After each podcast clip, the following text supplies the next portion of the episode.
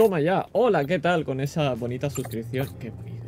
Eh, aquí estamos una noche más y con dos compañeros. Uno repite y otro es nuevo, pero eh, antes de nada eh, vamos a presentarlos y ahora Jack nos cuenta qué es lo que vamos a jugar, como siempre hacemos. Así que primero a nuestro querido invitado Vera, que va a interpretar a Joe Beach. Bienvenido por aquí. Hola. Bueno, nada, es un placer tenerte por aquí. Tenemos también eh, a Patrick con Bonnie Reynolds. ¿Qué tal? ¿Cómo estás? Hola, muy bien, con muchas ganas de jugar. Cuando leí el personaje dije, ¡ah! Tenemos ganas, tenemos ganas de ver qué, qué- cómo van a ser nuestros personajes. Y tenemos a nuestro querido director Jack, que va a ser la IA Archie. ¿Qué tal, Jack? ¿Cómo estás?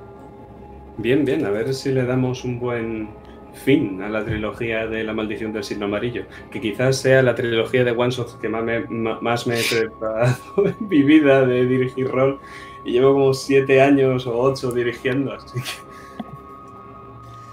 Pues, y yo voy a ser Oliver Price. Veremos quién es también este muchacho. Y vamos a jugar la maldición del Rey Amarillo, el último one shot, ¿verdad? Arquiene de 7. Cuéntanos, Jack, cómo va a ir esto.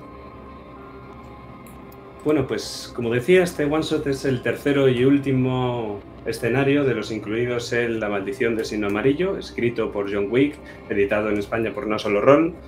Eh, más que ser una partida de la llamada de Cthulhu, la influencia es más de Robert Chambers y su Rey de Amarillo. Si lo habéis leído, fenomenal. Si no lo habéis leído, también.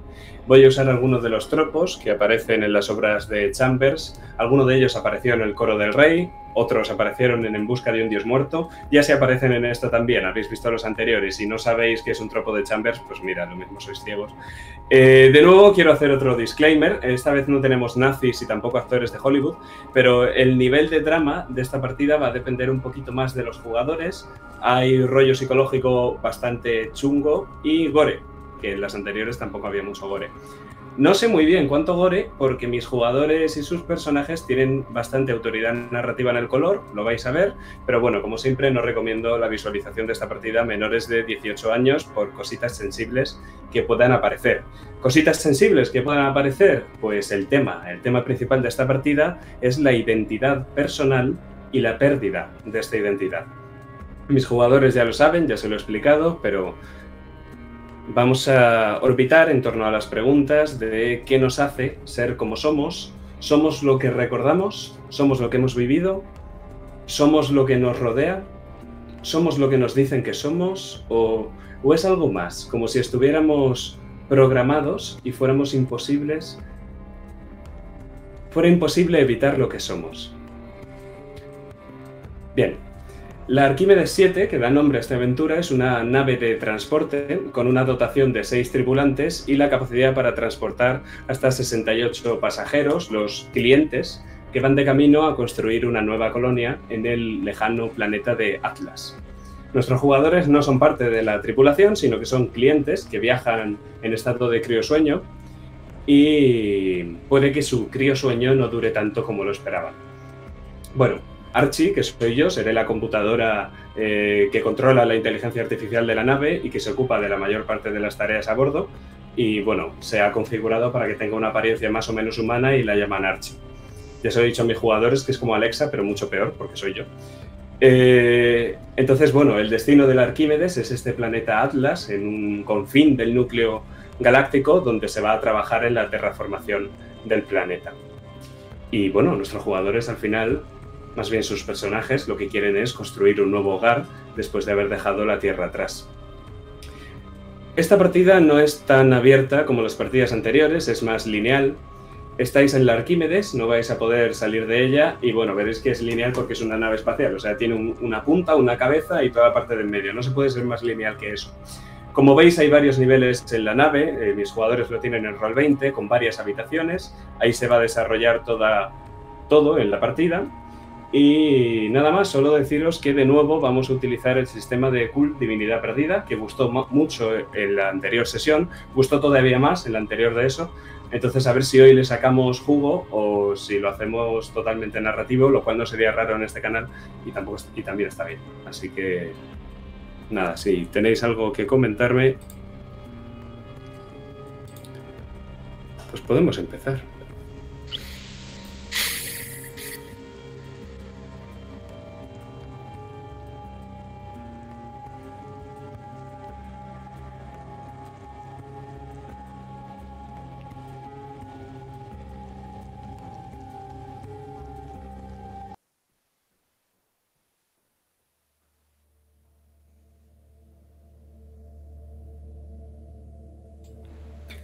¿Sabéis? Ese tono sepia que tienen los colores y las imágenes del pasado. Pues ahora imaginad cómo ese tono sepia se mezcla con una luz cálida y naranja. Es un filtro. Es el filtro que tiene nuestra imagen cuando abrimos el plano poco a poco. Y vemos un despacho. Es espacioso, pero no demasiado elegante. Vemos un escritorio de roble, que es lo que tiene más valor de la habitación, y justo delante una ventana que deja ver una larga avenida con árboles a ambos lados. Pero hay algo mal en este paisaje que debería ser bonito. La calle está llena de sacos de arpillera y de barricadas, y el exterior es gris, no como este despacho. Apenas quedan cuadros en las paredes. No se tiene presupuesto para echar una nueva capa de pintura. Todo va a la guerra.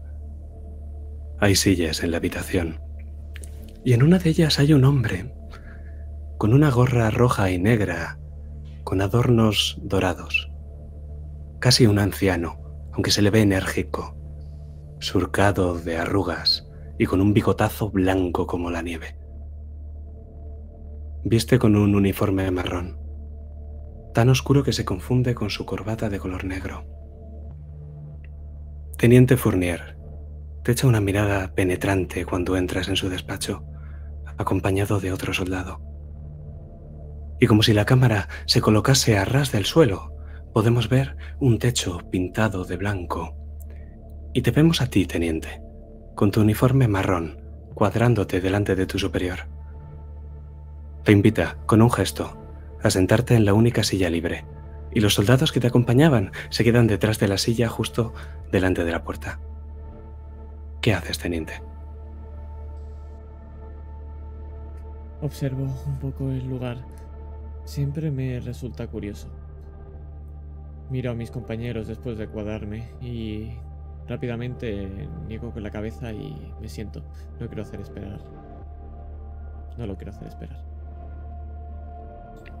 Pues justo entonces vemos el rótulo que se superpone a la pantalla y al filtro de color sepia. París, 14 de junio de 1940. Bienvenido, teniente. Fournier, o quizá debería decir teniente Sugen Fuchs. Fournier está bien. Eso fue hace mucho. Antes de la guerra, ¿cierto? Bastante antes. Me alegro de ver que ya se ha recuperado por completo. He leído su informe sobre lo acontecido en el Congo. Hizo un gran servicio a su país.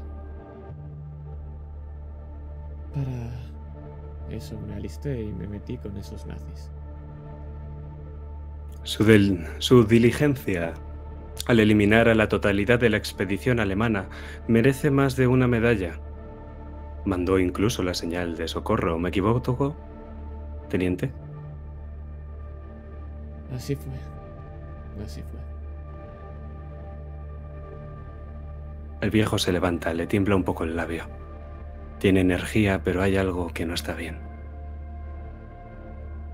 La mano le tiembla cuando se coloca justo detrás del respaldo de la silla y lo aprieta. Aunque al leer el informe hay algo que no me queda claro, teniente, por eso le he mandado llamar. ¿Qué no le queda claro? ¿Cómo es posible que saliera con vida?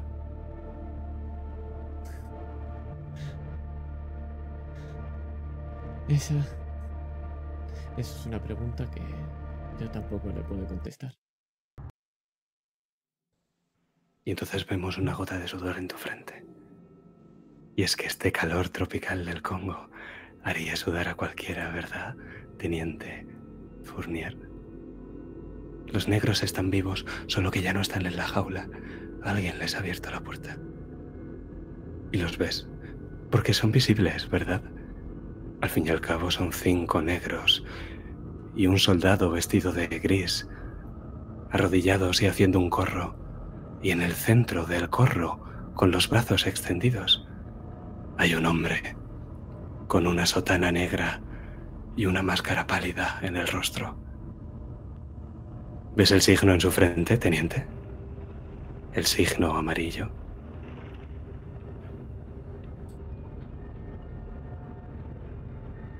Lo veo. Y no hace falta que coja la pistola, no. Para esto no. Pero llevo la mano a la herida. Esa explosión todavía me deja ese pequeño reguero de sangre que nace de mi estómago. La aprieto con fuerza. Oh, es que estoy temblando. Muerte. ¿Recuerdas las leyendas de tu abuela? Esas leyendas bretonas. El sacerdote negro. El odio que despide por la mirada se traslada a sus acólitos. Y los seis se giran hacia ti y comienzan a avanzar, como si no pisaran la selva sino un campo de amapolas. ¿Qué haces, teniente? Huir. Huir sin mirarlo, sin dejar de mirarlos. ¿Hacia dónde? Te das la vuelta, empiezas a, para echar a correr y notas como ellos también lo hacen. Corro a la tienda principal. A los barracones. Voy saltando de uno a otro hasta que encuentro el último edificio. Pero es que ahí eso todo está destrozado.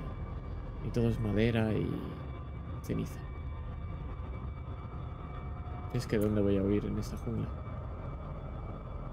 Exacto. ¿Dónde vas a huir en esta jungla? Puedes hacer, tienes dos opciones. Puedes hacer una tirada de observar la situación y quizá preguntarte cómo puedes salir de aquí.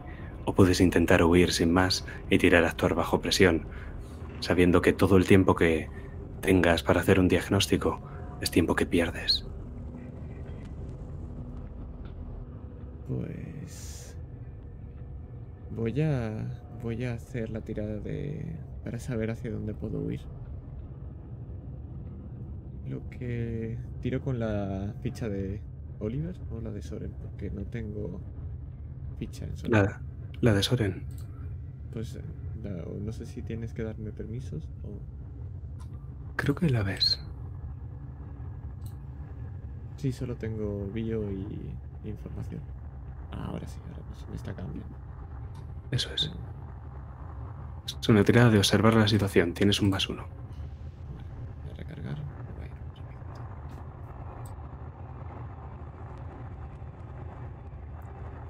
un segundito.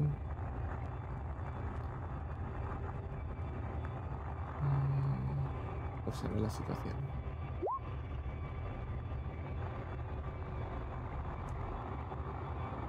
Fallo, un 9. Puedes hacer una pregunta.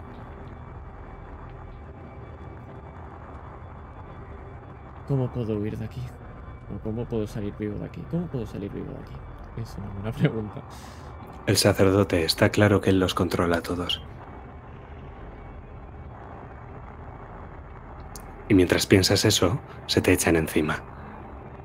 Literalmente, ni siquiera parece que quieran pegarte o morderte, sino que literalmente con la fuerza de sus cuerpos, echándose en uno y otro y otro encima de ti y clavando sus propios músculos y huesos contra el suelo, piensan dejarte ahí a ti también. Hazme una tirada de evitar daño.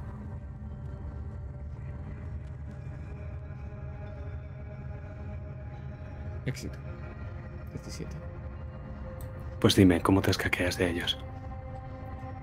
Al fin y al cabo son negros que han estado muchos días metidos en esas jaulas. Están desnutridos, deshidratados y por mucho que parezcan animales son enclenques. No es difícil intentar apartarme, incluso parece que algún hueso se ha desquebajado, como si fueran simples ramitas.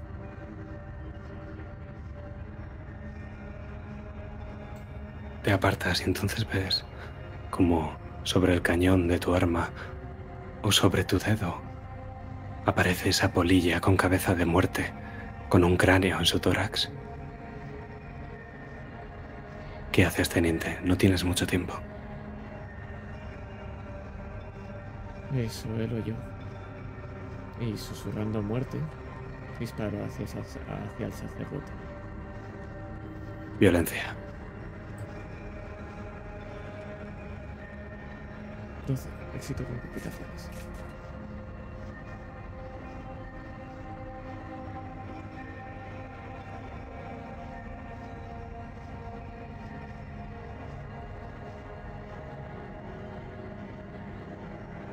Impactas, dime dónde. En la pierna. Iba a apuntar al pecho, al corazón, pero me tiembla demasiado. O me he distraído con esa polilla. No lo sé, son demasiadas cosas. Pero he disparado más abajo de lo que pensaba. Pues en el momento en el que disparas a la pierna y puedes ver cómo la bala hiende y se hunde en la carne, el la sotana gris y la máscara del sacerdote desaparecen y se van de lado y puedes ver cómo has disparado a la pierna de un negro, de un negro que huyó hace mucho tiempo en la jungla y que se creía salvo. Pero cuando te giras, teniente, puedes verlos a ellos. Son tres y es uno. Son fantasma de verdad. Son extraño de máscara pálida y son rey de amarillo, y aparecen los tres colores superpuestos delante de ti.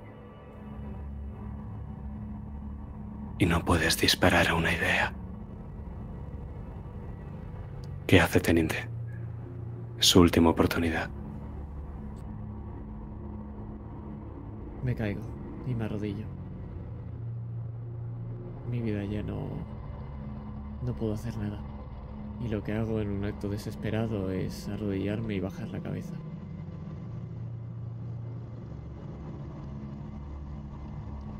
Y entonces podemos ver cómo esos tres rostros enmascarados se funden en uno, que es la cara del sargento Johan Grimm, con una sotana negra y seis dedos en las manos. Pero nos vamos de allí.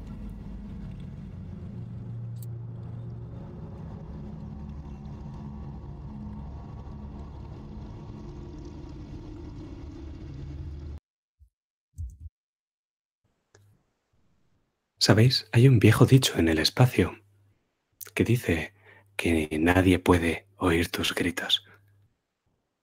Así que, como en el espacio nadie puede oír los gritos, ¿qué tal si escuchamos a Wagner?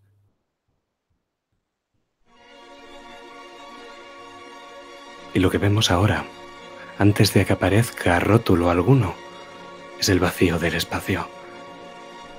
Lo vemos surcado de múltiples puntitos luminosos en la inmensidad de la oscuridad espacial.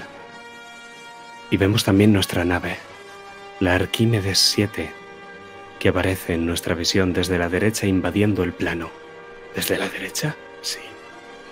Y ocupa el espacio en más de un sentido. Y entonces aparece el rótulo, en letras verdes y en una esquina de la pantalla. Año 2065. Y quiero que os imaginéis esa enorme mole de color gris. ¿No es la mayor obra de ingeniería del hombre? Es una nave espacial, una estructura base en forma de tubo compuesta por varios niveles en forma de anillo. Y sobre estos anillos, hasta seis, en la cabeza y en la punta, están los motores de la nave.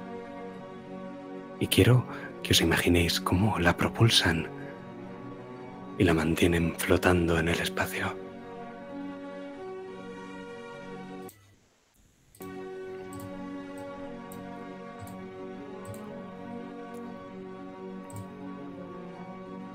Y quiero que veáis también cómo aparece desde la izquierda una nebulosa un cúmulo de gases y de polvo espacial de un tono amarillento Pero no somos la mayor obra de ingeniería del hombre. La atravesamos de lado a lado y seguimos flotando por el espacio hasta que la propulsión de la nave se detiene.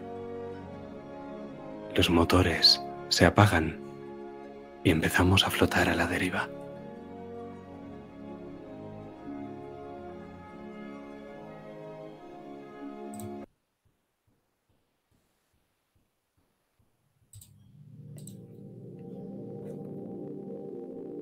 Pero en el interior del Arquímedes no suena Wagner. Ni vemos ventanas ni el espacio. Lo que vemos es una sala circular, fría, gris. Vemos cables y fusibles que están sueltos, paneles sin tapa. Pero la dejadez de todo lo que os rodea no os llama la atención. Lo que os llama la atención son las cámaras criogénicas. Son grises. Parecen ataúdes.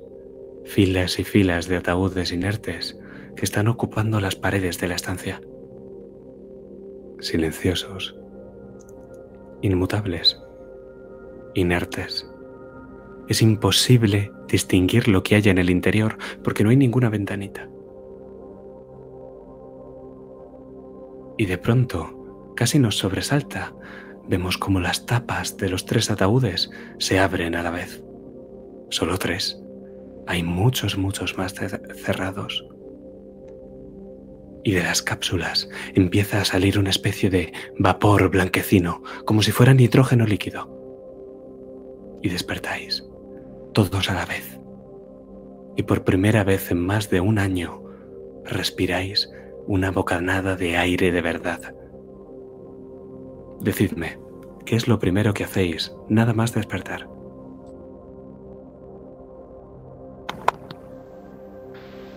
Lo primero que hace Joe es echarse la mano a la nuca.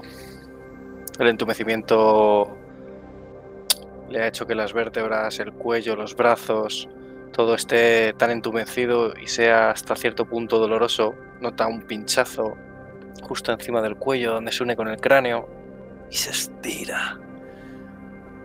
Pero mientras tiene ese pequeño dolor en el cuello y se estira, también puede disfrutar de la sensación de no pensar durante un momento, de que no haya nada, del inicio de todo, solo del dolor, ese pequeño dolor y nada más en su mente. Pero en cuanto empieza a engranar una neurona con otra y empieza a ser más consciente de sí mismo, de su entorno y de todo, vuelven los pensamientos y vuelve otro tipo de dolor. Con esa bocanada de aire, lanza un largo suspiro al mundo, o por lo menos a la nave.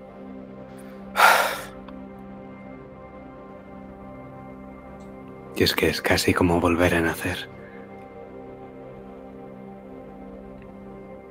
Bonnie, estás vestida con una especie de paños menores de color blanco. Y al despertar te das cuenta y al mirarte las propias manos de que estás cubierta por una fina capa de escarcha. Tú también tienes el cuerpo dolorido, la boca y los ojos secos. ¿Qué haces al despertar? Lo primero que pienso es en ellos. Rápidamente cojo el colgante que tengo en el cuello y pienso en mi familia. No me importa el dolor, no me importa la escarcha, me importa otro tipo de, dolor y es que ellos no están aquí conmigo. Me da igual quienes hayan despertado, si me he despertado antes, después, nada importa porque ya nada tiene sentido. Miro a mi alrededor y solo espero a que me digan órdenes, a cumplir con las reglas, las normas es lo único que hago y pienso. Cuando has llevado la mano a tu cuello, te das cuenta de que falta. Y recuerdas que vuestros afectos personales no se transportaron con vosotros, sino en una bolsita justo al lado del ataúd. Introducir un objeto metálico al interior de la cámara de criostasis es una muerte dolorosa.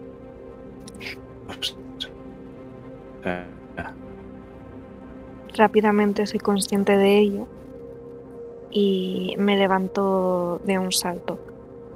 Voy corriendo hacia la bolsa y me aseguro de que esté ahí. Ahora mismo es lo más importante. Te imagino cojeando, porque hace años que no usas las piernas. Y te mueves hacia allá. Y tú, Oliver, cuando doblas, te doblas sobre sí mismo y te recuestas. ¿El abdomen se usaba así antes? No lo tienes muy claro. Te das cuenta de que tienes algunos electrodos en el pecho y en el abdomen.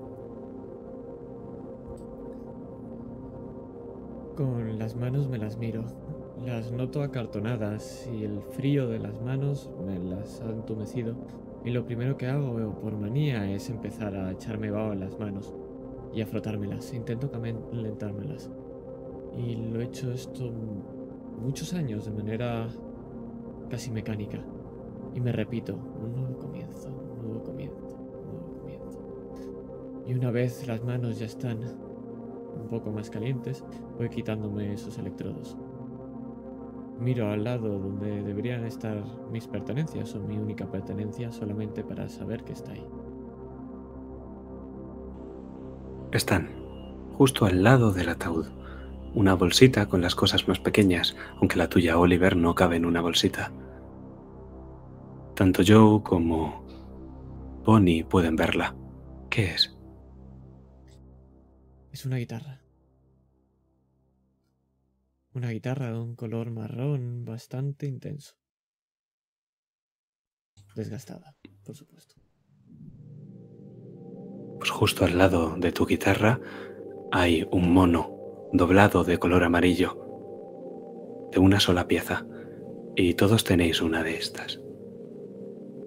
Y es que estáis en paños menores ahora mismo, y hace frío, mucho frío. Me levanto y me dirijo a ponerme ese mono. Ni siquiera me fijo si hay alguien más en la sala. Yo todo lo contrario. Mientras me levanto y me acerco al mono para ir poniéndomelo, quiero saber quién ha despertado, si somos los únicos, cómo se van abriendo esas cámaras.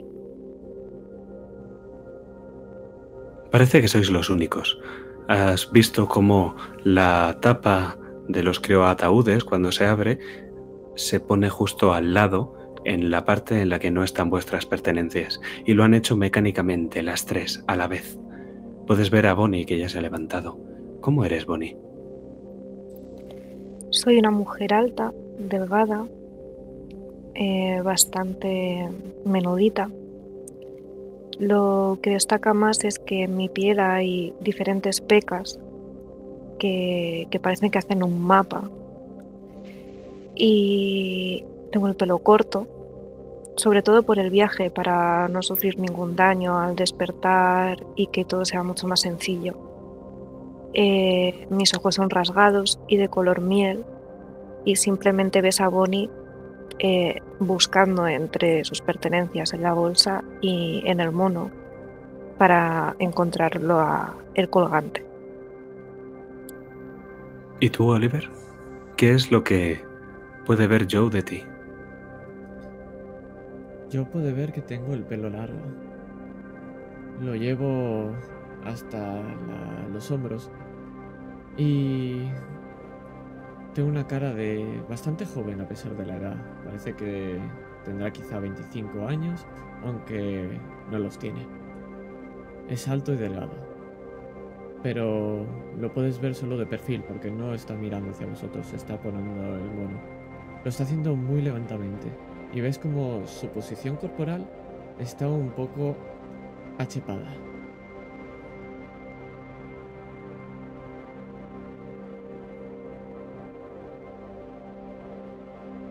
Bonnie, te das cuenta de que en la bolsa, aparte de tus pertenencias, hay una más. Y de hecho es común a todos vosotros si habéis mirado en esa bolsa de pertenencias. Hay una tableta, un dispositivo de información electrónica que se conecta con puertos de información físicos de la nave. O por lo menos eso fue lo que os explicaron.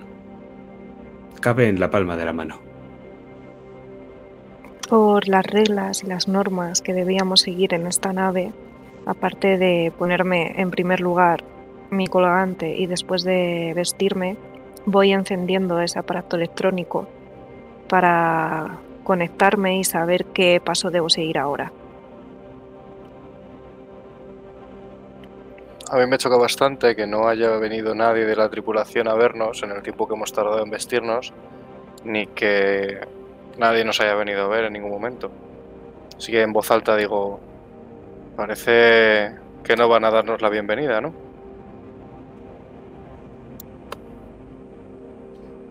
De mí lo único que podéis escuchar es como afino esa guitarra. Y cuando lo dices es cuando te miro. Ah, hola. Eh, ¿Tenían que venir a buscarnos? No, la primera regla era encender el aparato. Y os señalo el aparato electrónico que tengo en las manos. ¿Qué es lo que Mm, es? ¿Ves como yo no hago ademán de, de coger el aparato? Yo sí, yo lo saco del bolsillo del mono donde lo había guardado sin darle mucha importancia y lo enciendo. Está encendiéndose, tarda un rato. Mientras tanto, puedes ver, Joe, ya que has echado un vistazo alrededor, que hay una gran cantidad de extintores en las paredes.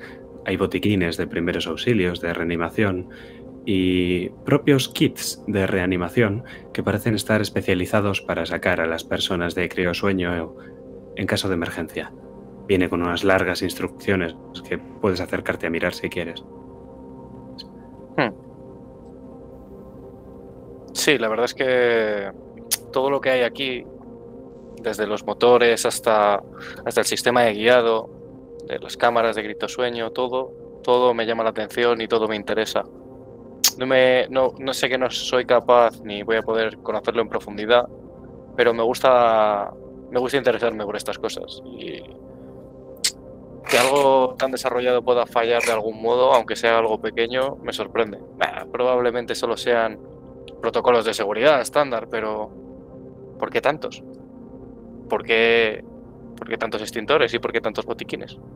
Así que mientras voy viendo cómo se enciende, me acerco a uno a curiosearlo. No lo abro ni nada, solo lo miro, veo las instrucciones y demás. Las tienes en Roll 20.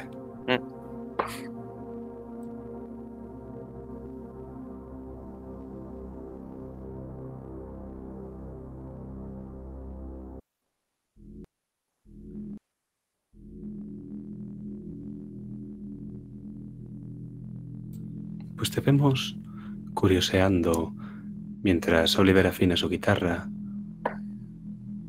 Oni, ¿qué estás haciendo ahora mismo?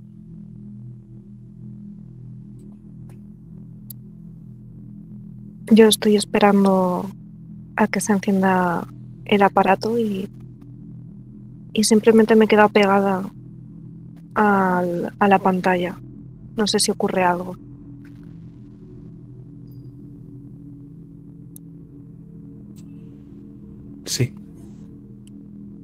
Y es que hay algo que os interrumpe a los tres, que parece provenir de una pared circular que hay justo enfrente de vosotros. Allí lo que se distingue es una especie de urna holográfica que empieza a proyectar una figura. Es un hombre, pero no tiene rasgos. Es como si tuviera el cuerpo a medio formar y podéis identificar los píxeles azules que se difuminan hacia los bordes. Es como si fuera el trabajo de un programador perezoso. Hola, mi nombre es Archibald. Perdonadme, mi conexión no es estable. Podéis llamarme Archie. Soy la inteligencia artificial de la nave.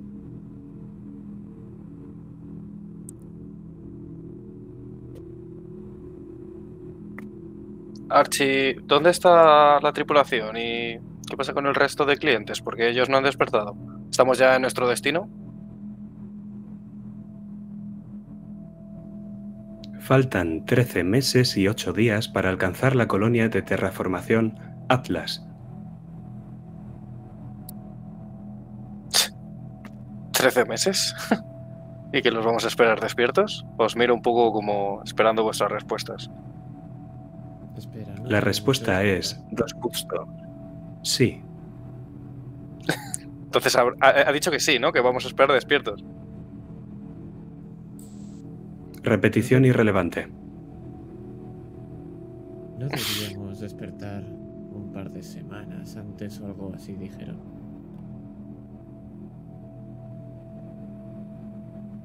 Mm, No puede estar pasando esto. Noto cómo el corazón me va a mil. Me quedo mirando a los dos y digo, ¿creéis que ha habido un error? Archie, ¿por qué estamos despiertos? Nivel de amenaza crítico. Flujo inesperado de radiación desconocida ha contaminado el suministro de aire de la nave. Imposible determinar si ha infectado a los pasajeros.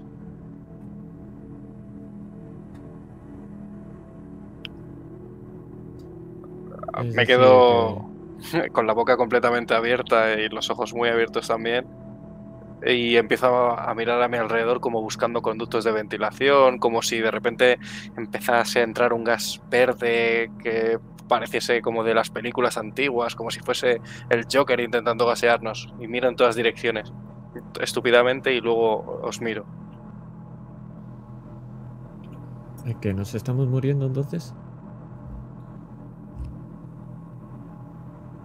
No, no, no, ha dicho posible radiación, Se, pero se estiman 2 horas 43 minutos y 25 segundos para la destrucción. Probabilidad de muerte de los pasajeros del 96,34%. ¿Cómo? Vale, espera, vamos a calmarnos. Respirar profundamente, desde el diafragma. Eso evita ataques de pánico y de ansiedad. Respirad, respirad conmigo. que, pero eh, si hay un fallo, alguien ha tenido que intentar solventarlo, ¿no? Habrá un mecánico a bordo o algún ingeniero a cargo del mantenimiento. Archibald, ¿no hay? ¿Dónde está la tripulación? Cargando. Imposible acceder a los parámetros necesarios. Constantes vitales de la tripulación no percibidas. Me acerco a alguna cámara. Puede, puedo ver allá, ¿no? No hay ninguna. No hay vale. cristales. Vale, vale, vale. ¿Hay alguna pantalla o algo que muestre los signos vitales de los clientes? En lo absoluto. O sea, no hay ninguna forma de acceder a ningún tipo de información de lo que hay dentro de la cámara. Lo que podéis ver. Achis, ¿para qué nos has despertado si vamos a morir? Se precisa que los pasajeros se dirijan al nivel 1 de la nave y reinicien manualmente el sistema de inteligencia artificial Archie 3.7.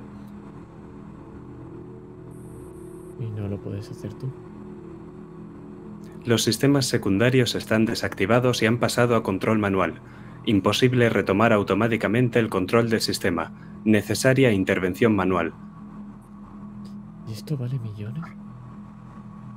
No, no, no, La está claro que es sí. Eh, Está claro que hay un error, miradlo, está completamente pixelado y deforme. O sea, no, no puede ser que esta sea la forma original, debe, debe haber un problema con el sistema y tal vez nos esté dando una lectura errónea. Por eso pide un reinicio. ¿No? Si el problema está en la ventilación, ¿por qué reiniciar la IA? ¿No? No tiene sentido. Había varios kits médicos en la pared, ¿no? ¿Lo preguntas o es off-road? Le pregunto off-roll. Ah, vale, máster. vale, vale. Me acerco a la pared y ya me he puesto en marcha. Tengo que, que intentar hacer esto cuanto antes. Eh, cojo los kits y os digo, poneros o llevar uno cada uno. Tenemos que ir a donde Yo nos en cuanto dice. coges el kit te digo, "Eh, eh, eh, espera, espera, espera. Mm, no puedes hacer eso. Mm, No hay ninguna situación de emergencia, ni nos han dicho que lo hagamos. Si, si lo utilizas te puede meter una multa de un millón. No, no, esto no funciona así. Archie, ¿estamos en una situación de peligro? Integridad estructural de la nave comprometida al 87,6%. Probabilidad de muerte de los pasajeros del 96,34%. La temperatura de los motores está alcanzando niveles máximos de tolerancia. Se estiman 2 horas y 40 minutos y 30 segundos para la destrucción. 29, 28, Vale, Archie. 27. Ya. Coge el kit. Em, una pregunta. ¿Puedo entender que, em, que la radiación que nos está diciendo que se puede que, es- que se puede estar colando por la ventilación esté relacionada con la temperatura que tienen los motores y que al hacer una malfunción nos esté afectando, ¿no? ¿O puedo tirar para deducir algo así? O... Creo que es una deducción muy apropiada para los conocimientos informáticos y tecnológicos que tiene Josie. Vale, os lo, os lo hago saber. Os digo que, una, que nos habla de la ventilación y de la radiación y luego de los motores, que, que estarán relacionados. Esto tenía que ser un nuevo comienzo y no una lucha por no morir. A ver dónde mierda tenemos que ir.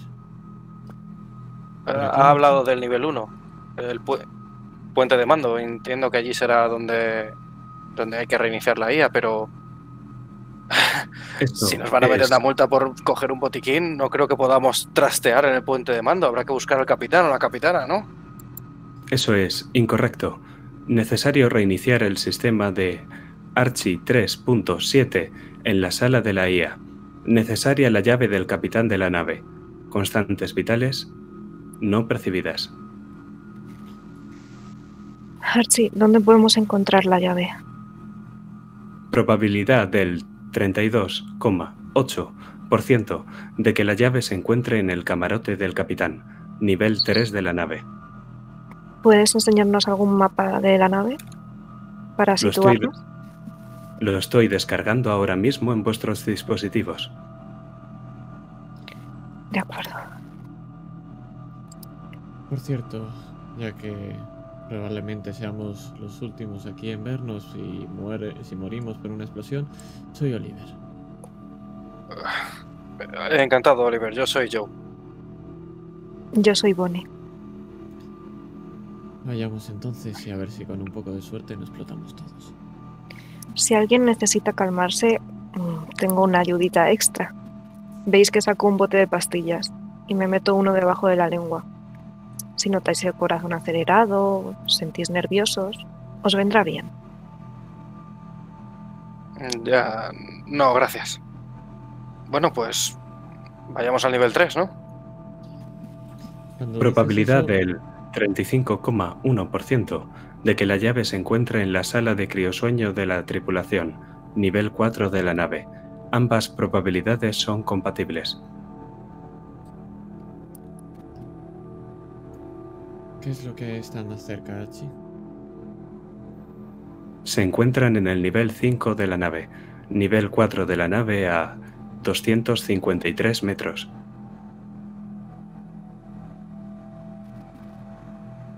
¿Cuál queréis ir vosotros? Mm, Bueno, lo que sabemos es que la llave no estará dentro de la. De la cámara. Y el único sitio donde podría estar sería en la bolsita con las pertenencias del capitán o la capitana. Tardaríamos menos en buscar eso, es una, es una cosa muy concreta. El camarote tendrá muchos recovecos. Eso es incorrecto. El 100% de la tripulación no se halla en la sala de criosueño.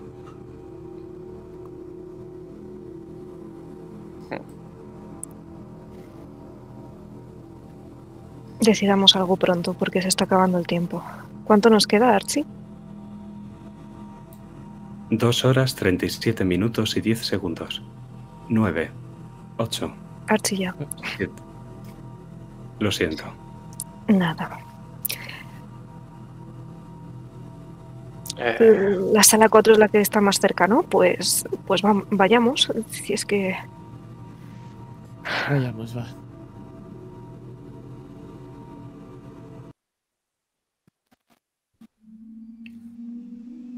El interior de la nave y sus pasillos son más bien metálicos.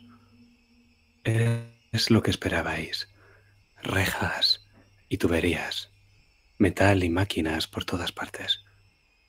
Hay dos formas de subir, el ascensor y las escaleras.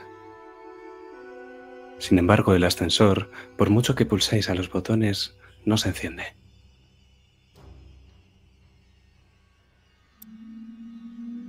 ¿Qué hacéis? Seguramente debido al error deberíamos coger las escaleras. Ya veis que el ascensor parece que no funciona. Además, yo me siento más tranquila yendo a lo seguro. Eh, vayamos. ascensores? Ahí hay escaleras en estos bichos. Eso parece. Pues vayamos. Las escaleras son feas, pero funcionales, aunque bastante raras en una nave espacial. Son metálicas y grises, con paredes marrones y pálidas. La luz de la escalera es tenue y es de caracol. ¿Quién va delante? Yo voy delante. Estoy nerviosa intentando decir que se calmen, pero ahora mismo Bonnie es una persona que, que psicológicamente no está bien. Y eso es algo que, que Bonnie también sabe. Así que simplemente quiere que, que todo esto ocurra de una vez y va a ser de las primeras que siempre den el primer paso para que todo esto acabe. Está claro que las escaleras no fueron pensadas para que se recorrieran varias personas. Tenéis que subir de uno en uno, en fila india. La escalera es angosta, es excesivamente empinada y también es resbaladiza. Nada más girar la escalera. ¿Los veis?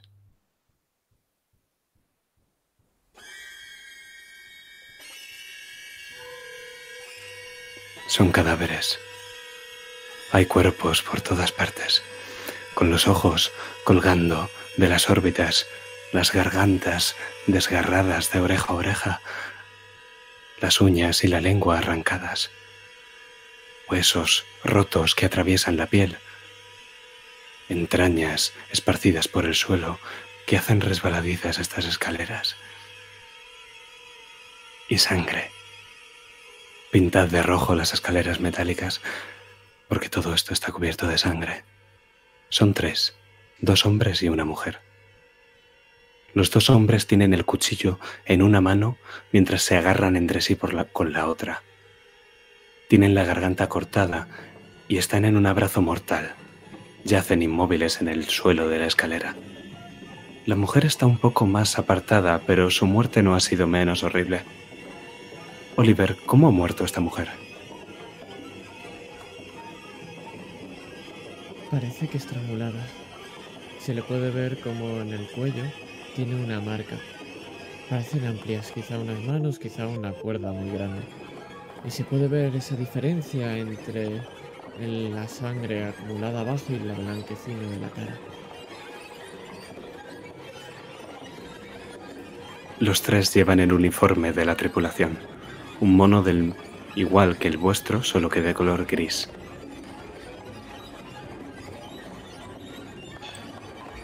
¿Qué hacéis? Archie, situación. No hay respuesta. El holograma se ha quedado en la sala de abajo. Las pantallas que llevamos con nosotros, los aparatos, se han encendido. ¿Hay algún tipo de información? ¿Podemos conectarnos con la guía? Desde la escalera parece que no. Yo lo primero que hago es coger la, la bolsa de pertenencias y me avisaron que cuando pasaran estas cosas que me tomara esta pastilla, que es algo normal, que no debería preocuparme. Y es lo que hago, tomarme una de esas pastillas. ¿Qué, qué, qué es normal? ¿Qué es normal? Hay, hay gente muerta. Se han debido apuñalar entre ellos aquí en mitad de la nave. Esto no tiene ningún sentido. Esto no está bien. ¿Por qué está esta gente muerta? ¿Por qué se han matado? No. No, no tiene ningún sentido. Y me lo repito, lo sigo repitiendo. Es normal, es normal. Cierro los ojos y me tomo la pastilla. Cojo el bote de pastillas temblorosa, saco una de ellas con cuidado y ves cómo te extiendo la mano, Oliver. Póntela debajo de la lengua, respira con el diafragma y tranquilízate. Ve contando, repítete frases tranquilizadoras, todo va a ir bien, tranquilo, todo va a ir bien. Intento acercarme un poco para ver si las señales de... No sé si me cojo la pastilla, Oliver. La cojo, la pongo debajo de la lengua y escuchas que digo, nada más importa. Nada más Yo, mientras... Entendía que Oliver era Joe y me he confundido. Me refería a Joe. No, no, no, no. No me, no me la coges, ¿no? No, no, no, no, no te la cojo. Te miro con, la cara desencajada, miro la pastilla, te miro a ti con esa tranquilidad pasmosa con la que me hablas, como si como si no estuvieses aquí, como si estuvieses en otro sitio muy, muy, muy, muy lejano, como si esto no tuviese nada que ver contigo. Y te, te pongo la mano delante y empujo un poco los dedos de esa mano que me te habías puesto boca arriba y, y te la empujo un poco. No, no, no, no, eh, estoy bien, estoy bien, no, no necesito pastilla. No necesito nada. Como he visto que Oliver, con la confusión, sí que parecía que la quería, vuelvo a tendérsela. Y me voy acercando poco a poco hacia la sala, con cuidado, para ver si vuelve a haber señal en este aparato o lo que sea para conectarme con Archie. El problema es que para subir la escalera hay que apartar los cuerpos. Y tú vas delante. ¿Tengo la suficiente fuerza como para tirar de ellos? ¿Quién sabe? Puedes probar. Eh, ay, em, eh, Elisa o... No recuerdo tu nombre. Em, Bonnie. Bonnie, eh, ¿tienen nombre? ¿Tienen empleo? ¿Salen si son el capitán o la capitán? ¿Sale, ¿Son ellos? Veis que mientras te hablo in- intento mirarte, intento ver los cuerpos, pero me cuesta mucho y aparto la cara rápidamente y no, no lo estoy llevando bien. ¿Veo algún tipo de identificación? Lo que ves es que los tres parecen llevar un tipo de tarjeta eh, justo en uno de los bolsillos del mono, pero es bastante visible. Es como una tarjeta de control y tiene un código y un, un código numérico y uno de barras justo al lado. Intento coger las tarjetas. Hazme una tira de mantener la calma. De hecho, hacedla a todos.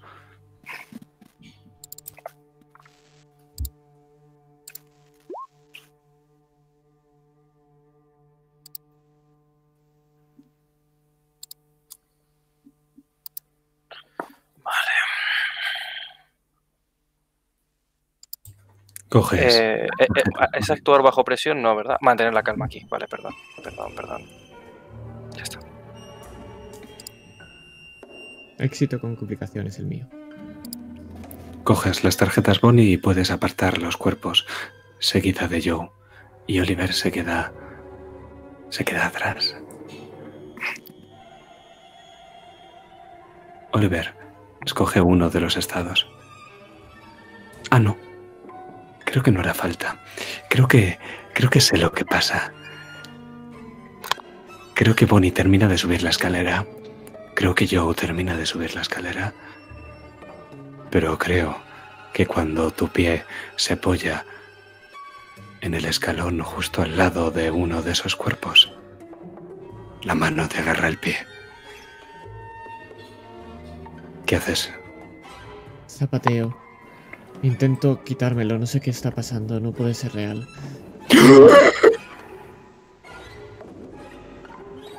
Aplasto la cabeza, intento aplastarle la cabeza de un pisotón.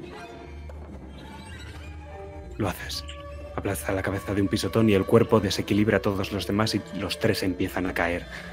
Y empiezan a manchar todavía más de sangre, de vísceras. Y tienes el camino libre. Jadeo y subo corriendo a la escalera. Tengo todos los pantalones manchados de sangre.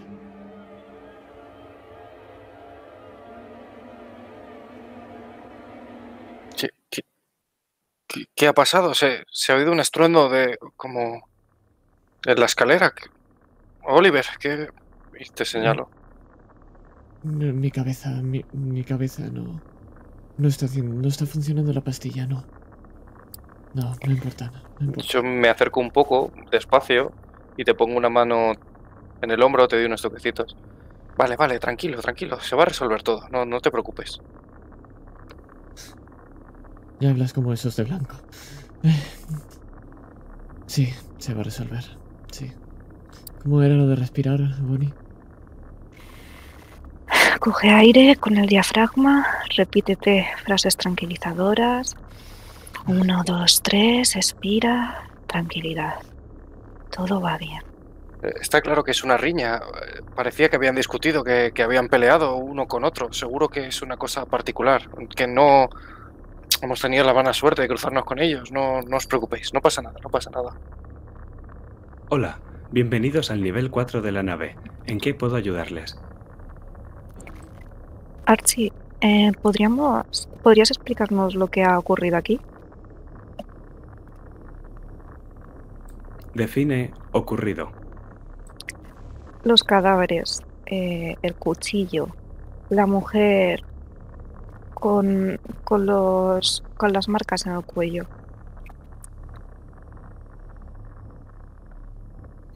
Imposible determinar. Vaya Ah, sí. de mierda, obviamente se han matado. ¿Cómo que imposible de determinar? Tal vez estaba fuera del rango de sus cámaras o parece que en la escalera no, no teníamos conexión, así que tal vez no lo haya visto. Archie, no somos los primeros en despertar, ¿verdad? ¿Cuántos han despertado antes? Seis personas, contando con la tripulación. ¿Sigue alguien vivo? Mm, Cero personas. Lo siento, pero ya no estoy conectado con ese sistema. En estos momentos no dispongo de información. Alguien ha manipulado esta IA. Está claro.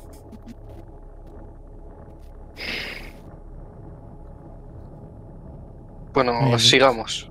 Vayamos al centro de mando y veamos a ver si encontramos la llave.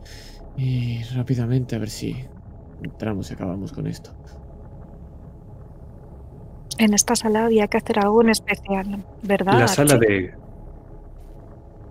La sala de criosueño de la tripulación se encuentra en este nivel. Buen trabajo. Pueden ver un mapa de los niveles 3 y 4. Probabilidad del 35,38% de que la llave del capitán se encuentre en la sala de criosueño. Vale, sala de crisueño. Vayamos, sala de crisueño. Eh, un momento. Archie, la cámara de soporte vital, la que tenemos aquí al lado, eh, ¿está relacionada con el soporte vital de todos los tripulantes? ¿Está ligada con la ventilación? La respuesta es sí. Podríamos echar un ojo. Eh, tal vez ahí salgan los niveles de radiación anómalos de los que dice... Está aquí al lado, no tardamos nada. El sistema de soporte vital de la nave Arquímedes 7 funciona con normalidad. En caso de error, probabilidad del 100% de que humanos a bordo de la nave fallezcan. ¿Y, y los niveles de radiación entonces? ¿No, ¿No los ha detectado el sistema de soporte vital? ¿No tiene forma de fugarlos o limpiarlos o, o Lo expulsarlos? siento. Los sistemas secundarios de la nave han sido desconectados. No dispongo de información de ese sistema. Intente más tarde. Vale. Nada, olvidadlo. Qué Vayamos recuerdos donde me traen estos robots. ¿No os ha pasado igual cuando tenéis un problema con el móvil? Les te solucionan lo mismo, una mierda. Vayamos, va. Vayamos a las cámaras de criosueño, creo que se llamaba así, si no me equivoco. Sí, sí, eh, debe estar pasando. Entiendo que las- en las pantallas es donde ha salido nuestro mapa, ¿no? Hay que pasar por la enfermería. Vamos.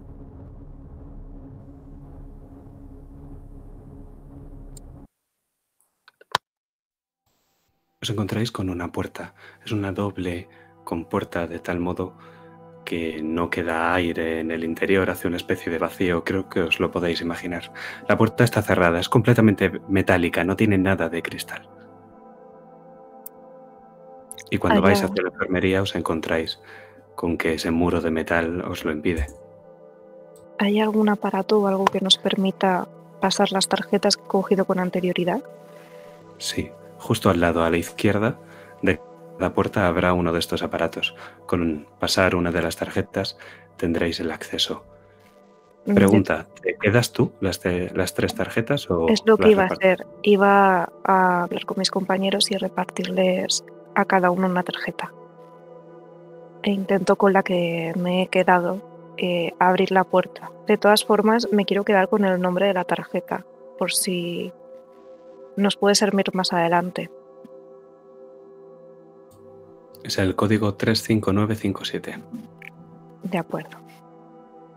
Yo miro la tarjeta, pensaba que vendría algún tipo de nombre identificativo alguna imagen, algo propio de cada una de las personas que utilizaban estas tarjetas. Pero todos estos fríos números y ya está, me sorprende un poco. Teniéndolo en la palma de la mano, le paso el pulgar por encima a la tarjeta y me la cuelgo o me la guardo en el bolsillo, la forma que tenga de llevarla. Acepto la tarjeta, sin más. Me la guardo en la bolsa, la misma que he sacado esas pastillas. A diferencia del pasillo que os conduce hasta aquí en el nivel 4, la enfermería es una habitación blanca e inmaculadamente limpia. No veis nada mal en este lugar. Al abrir la segunda puerta y entrar en el interior de la habitación, podéis oler una lluvia de spray antiséptico que cae sobre vosotros y os limpia, o al menos os sentís más limpios. Hay un par de batas blancas colgando como si alguien las hubiera dejado secando en un techo que es demasiado bajo. El techo es tan bajo que casi podríais tocarlo con la mano. ¿A quién se le habría ocurrido dejar algo secando ahí? La sala está equipada con suministros médicos de todo tipo y los reconoces, Bonnie. Hay espuma médica, hay analgésicos, camillas de diagnóstico, un equipo de microcirugía, inyecciones de adrenalina. Y Ah. Joe, te das cuenta de una cosa, que es que los conductos de ventilación de la nave, aunque no lo parecían eh, en el nivel 5, que era donde estabais, en este nivel sí que parecen estar abiertos. Os llamo la atención sobre, sobre eso. Os lo señalo y digo, es, es extraño que los niveles están abiertos. Seguro que alguien ha estado revisándolos. No estaremos solos, seguro que, que- ya está el problema solventado o han iniciado a hacer tareas de mantenimiento. A mí me tranquiliza ver esos, esos conductos abiertos. A mí todo lo contrario. Empiezo a pensar que esto es más peligroso de lo que parece y me acerco a las batas.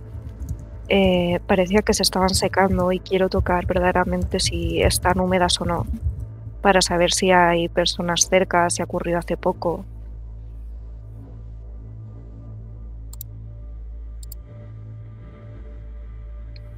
Secas.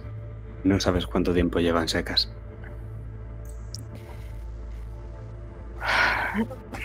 Está claro que no estamos solos, aunque no sé si siguen vivos. Miro a mi alrededor y quiero ver si hay algún tipo de aparato que me pueda servir para ver si, si estoy contaminada o si tengo algún tipo de enfermedad como mis compañeras.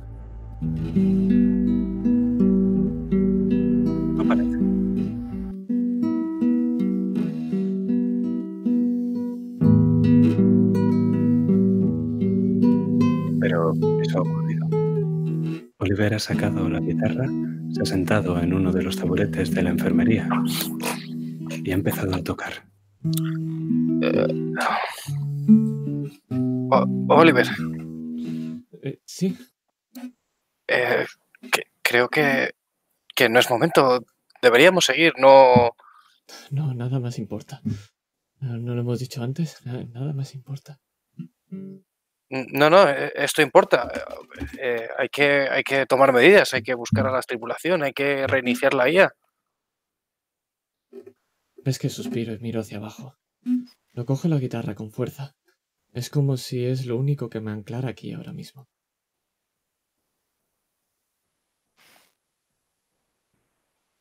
Bueno, eh, veo que te está ayudando, que te está tranquilizando y te busco un poco como aliada Bonnie en esto y digo, tal vez puedas tocar un par de notas mientras caminamos. ¿eh? Y así no nos detenemos y, y tú estás más tranquilo, ¿verdad? Sí, po- podría hacerlo. ¿Quién me dijo esto hace mucho tiempo? Sí, no, no. Sí, sí.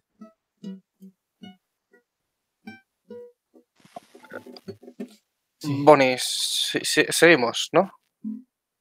Bonnie está muy ocupada mirando todo lo que hay alrededor para ver si encuentra algo que pueda determinar si, si están contaminados. Algún aparato. Lo encuentras, encuentras un medidor de radiación y no te sale ninguna lectura. Eh, sí, Joe, tienes razón. Mm, Podemos caminar y, y oír esa música tan fantástica. La verdad es que en esta situación es muy agradable, Oliver. Os he contado lo de mi abuelo, siempre contaba lo de mi abuelo. Es el que me enseñó esta canción. Me decía que siempre que la tocaba fue la primera que aprendió. Era la que le daba fuerzas, que decía que nada más importaba, que simplemente había que seguir respirando. Sí, sí. Oye, ¿tienes una de esas pastillas? Sí, pero vamos a esperar a que te haga efecto la otra. Puede que esté tardando un poco. Vale, vale. ¿Qué era lo que teníamos que hacer? Lo estás haciendo genial. Lo que tenemos que hacer es seguir hacia adelante, ¿verdad? Buscar la llave en la, en la cámara del capitán, en la sala de criosueño de la tripulación. Está justo aquí al lado. Vale, vale, sí. ¿Veis cómo me guardo la guitarra detrás otra vez? Y cuando parpadea veis que vuelve como un poco en sí. Ya. Venga, yo iré delante. Y doy unos pasos decididos hacia la puerta. Quiero avanzar lo antes posible, pero me he quedado muy preocupado con la situación de Oliver. No le conozco de nada y ver cómo actúa de esta manera no le ha gustado nada a Joe. Pero nos quedamos, nos quedamos atrás y vemos a Joe adelantarse, Bonnie algo atrás y nos quedamos en la vista de Oliver. Y seguimos escuchando el sonido de esa guitarra. Incluso ahora, Oliver, que estamos en esta habitación de hotel, sucia y pequeña. Hay un tiro encima de la mesa. Has preparado varios a la vez. El primero ya está fuera. Te gusta la cocaína, te hace más fuerte, más rápido. Te ayuda a aclarar la mente. ¿Cómo te sientes ahora? Por primera vez en mucho tiempo fuerte. Que realmente puedo seguir respirando. Que nada más importa. Que es verdad. Y toco, toco con los ojos cerrados.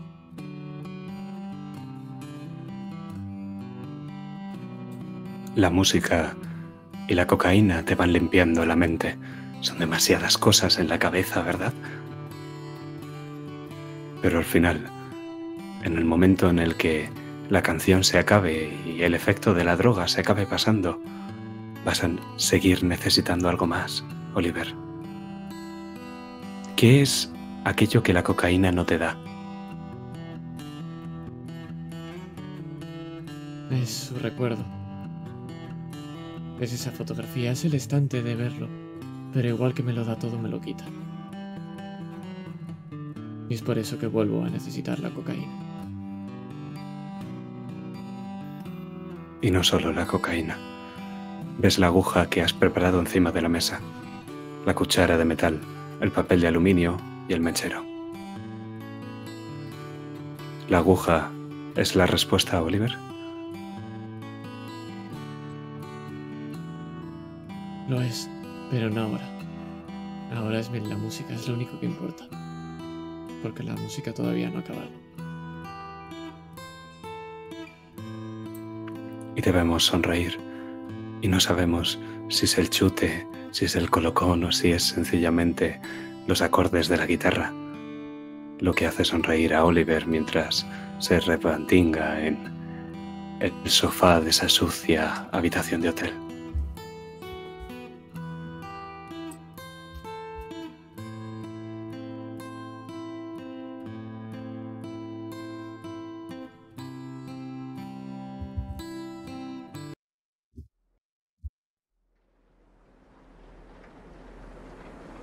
Pero eso tan solo ha sido un flasazo. Y cuando parpadeas, volvemos a estar allí. La puerta de la cámara de criosueño de la tripulación se abre lentamente y deja salir una nube de aire condensado que entra en la enfermería y te pone los pelos de punta. Joe. La habitación es como una funeraria. Hay seis grandes cajones de tamaño humano que están alineados a lo largo de las paredes. Las luces del techo brillan con fuerza, iluminando cada esquina. El aire en el interior es frío, limpio y antiséptico. No parece haber gente. Los sarcófagos están vacíos, en las mismas condiciones que los vuestros. Estos, sin embargo, veis que están acolchados en el interior, que son un poco más espaciosos y que son blancos en lugar de ser grises. Además, en lugar de tener un mono amarillo a su derecha, tienen un perchero móvil con un traje de astronauta. Todos menos uno. El que está al final de la sala, ese tiene la tapa puesta del ataúd. Y sabéis que eso significa que hay alguien dentro. Pero no podéis ver quién.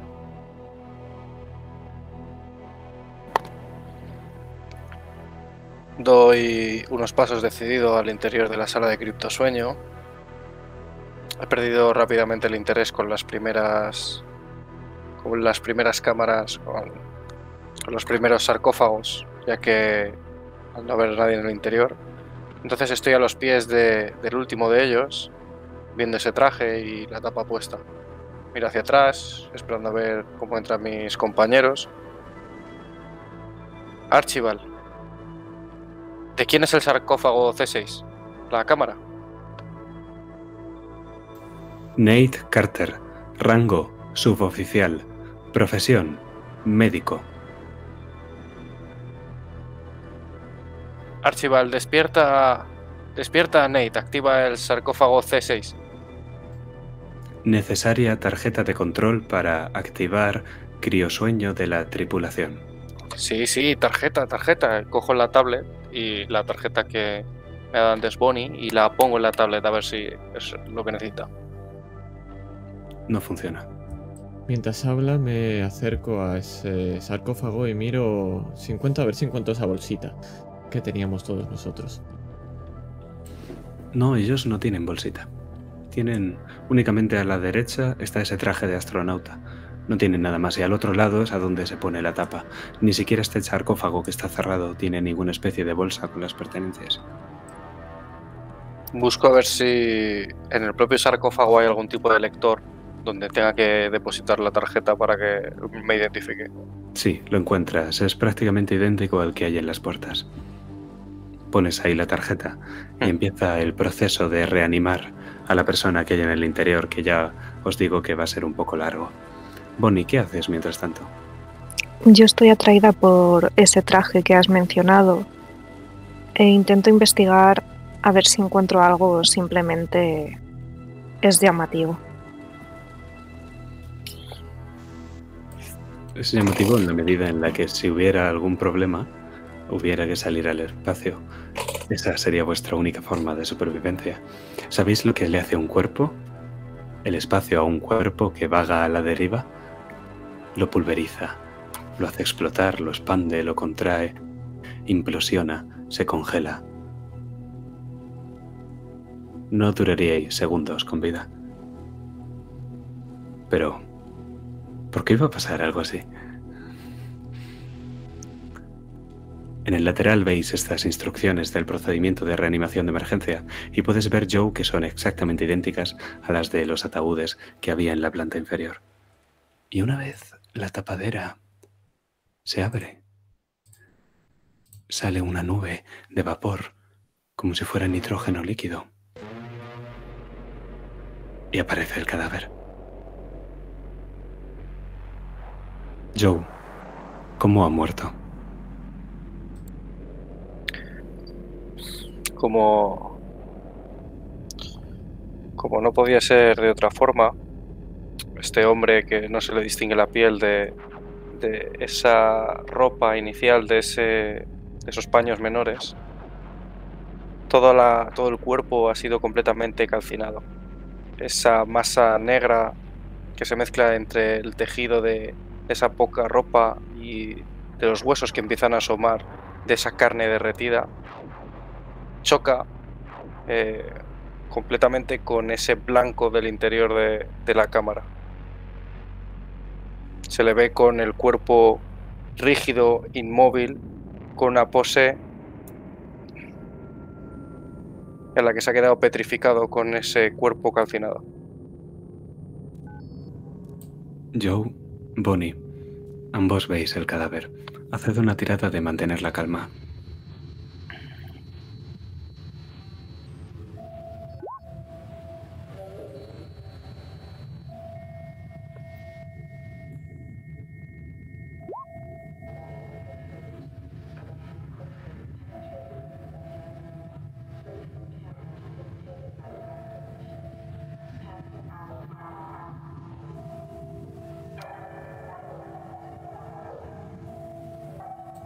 Vuestra escena.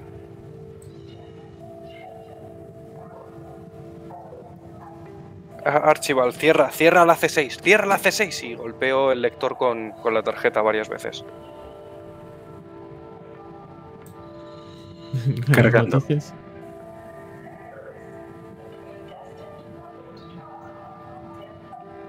Veis que cuando empieza a cerrar, entiendo que se cerrará la cámara, me pongo en cuclillas, así dejo de ver el cuerpo y me pongo las manos en, en la cabeza mientras doy grandes bocanadas de aire. Al ver ese cuerpo, pienso en ellos. Pienso en el incendio. Pienso en las cenizas, en el olor, en el que no pude salvarlos, que ahora estoy sola, que ellos podrían estar conmigo. ¿Quieres que pensemos en ellos, Bonnie? Podemos hacerlo tú y yo. Quiero pensar en ellos. Pues ellos vamos a conmigo.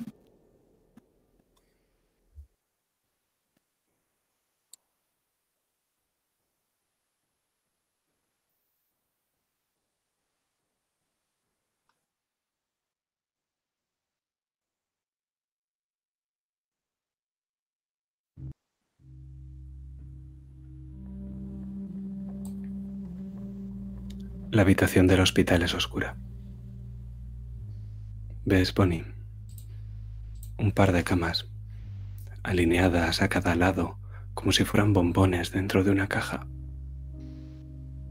Y escuchas los suaves ronquidos y la ves temblar mientras sueña. Hace mucho tiempo de esto. Y ella estaba muy enferma. Stephanie, tu hija, estaba muy enferma. La ves, durmiendo. Simplemente la observo, llena de amor, rota por dentro. La dejo descansar. Sé que ella duerme poco y es de las pocas veces en las que está tranquila y no siente ese dolor agonizante. La miro y acaricio su rostro. Huelo su pelo, ese olor, esa colonia que siempre la ha echado desde que era un bebé. Y no dejo de mirarla asombrada con lo que me ha regalado la vida, con una hija tan estupenda y también cómo me ha castigado con ello, con esa enfermedad. Y hueles el champú y el acondicionador de su pelo, del poco pelo que le queda. Hiciste todo lo que estaba en tu mano, ¿verdad, Bonnie? Siempre. Siempre en todo lo que se ha requerido he hecho todo lo posible. La imagen de ella en esa camilla con la imagen de cuando ella estaba bien se entremezclan. El peso de la realidad hace que, que todo que todo sea mentira, no tiene sentido.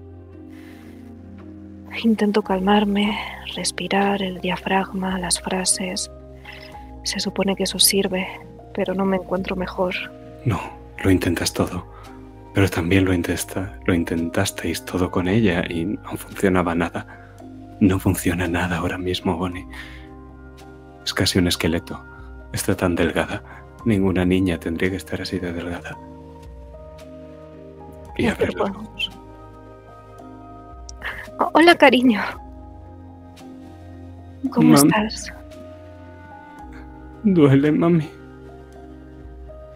¿Qué te duele? Toco el botón de la enfermera. Haz que pare, mami. Lo siento, cariño. Ya va la ayuda en camino, tranquila. Respira. El diafragma. Uno, dos, tres. Sabes hacerlo muy bien, ya lo sabes. Estoy contigo, no estás sola. Su respiración está entrecortada. Está intentando seguir tus consejos, pero... Pero sabes que está aterrada. Sabes que tiene miedo y no tiene miedo por nadie sino por ella misma. Su cuerpo está cálido. Es tan pequeña. Es tú pequeña. Me tumbo en la camilla, junto a ella, y la abrazo. La tengo entre mi, eh, entre mi pecho, como cuando era un bebé, y la alimentaba. E intento que con el latido de mi corazón se calme, como cuando lloraba. Es un instinto, algo totalmente materno. Quiero cuidarla, quiero que sobreviva, quiero protegerla. Estás haciendo muy bien. Tranquila, cariño, respira. Mamá está contigo. ¿Lo ves? Estás haciendo bien. Y vemos como por el pasillo del hospital se acercan los pasos de una enfermera. Y fundimos en negro.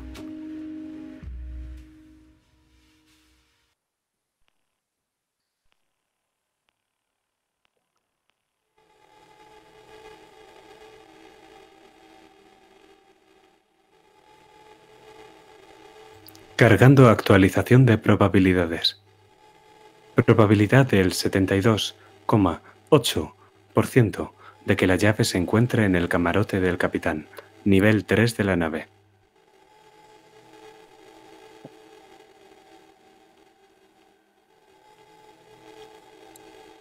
Este.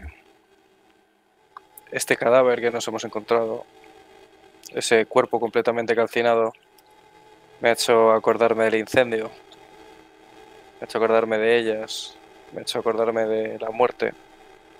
Pero no me ha sorprendido tanto este cuerpo, porque no es el que te encuentres un cadáver calcinado, sino de quién es ese cadáver.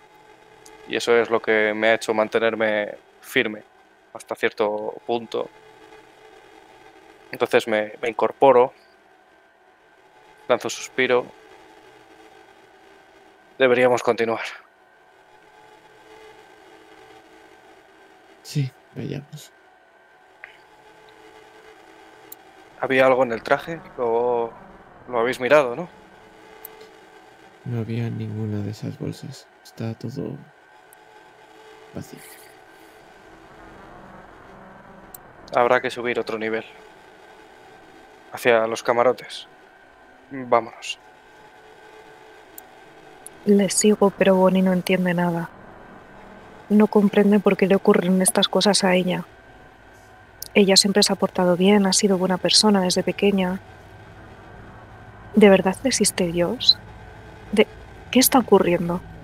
su hija, su marido y ahora esto. No entiende y simplemente sigue caminando. ¿Quién es Bonnie? ¿Qué le espera? ¿Va a poder tener una vida tranquila?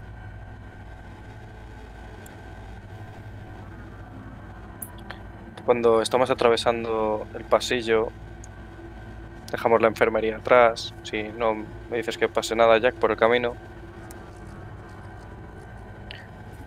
Sabéis, Eh, en realidad nada de esto importa, no, no pasa nada, porque lo, lo vamos a arreglar. Y cuando lo arreglemos, llegaremos y estableceremos la colonia. Y todo lo que hemos dejado atrás dejará de importar y más, bueno, más después de que yo empiece a trabajar y haga mis cosas. Ya lo veréis, estar tranquilos. Nada importa, no es importante. Lo ¿En que qué trabajas?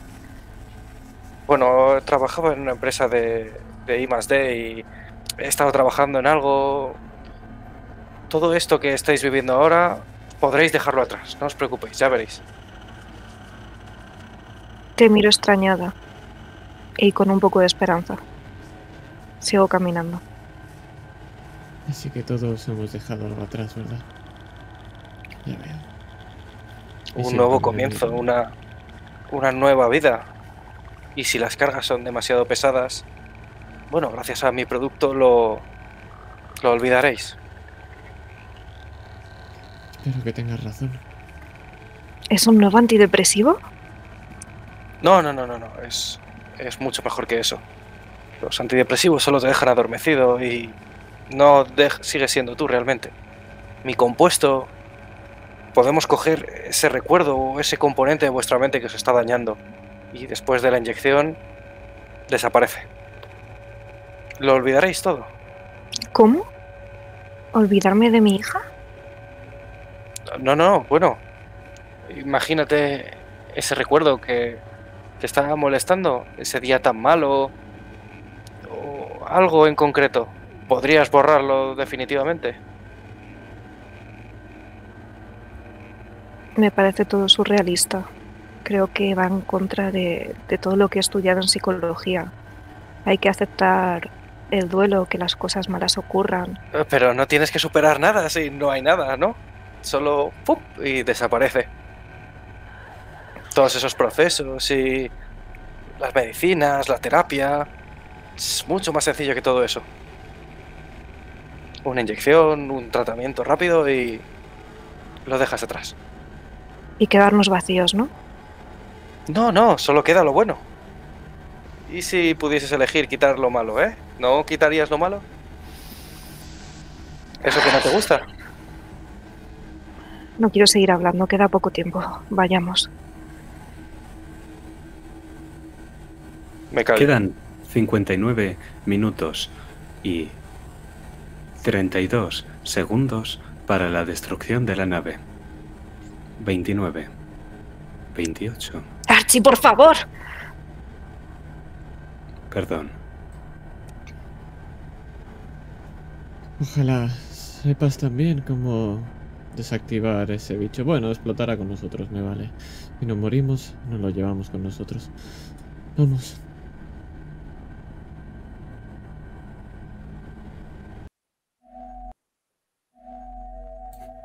Y de nuevo, esa estúpida escalera de caracol. Vamos a ver, ¿no habría sido más lógico poner una escalera de mano? No encaja. Esta escalera de caracol no encaja aquí. Es como si todo esto, esta nave, fuera un gigantesco escenario de cartón piedra. Es una tragedia. Y vosotros sois los protagonistas. Solo que nadie os ha avisado de que esto es una obra de teatro y vosotros sois los actores. Y también sabemos que esto es una tragedia y que el telón no se va a cerrar hasta que no corra la sangre. El pasillo del nivel 3 es corto, pero claustrofóbico. Paredes marrones, techo pálido, hace frío, mucho, mucho frío. Joe, tienes que avanzar un poco agachado para no golpearte la cabeza con el techo. Hay seis puertas, como podéis ver en el mapa. Cada una lleva a una pequeña habitación privada de uno de los miembros de la tripulación.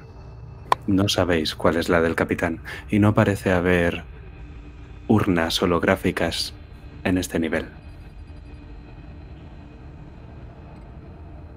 ¿Qué hacéis?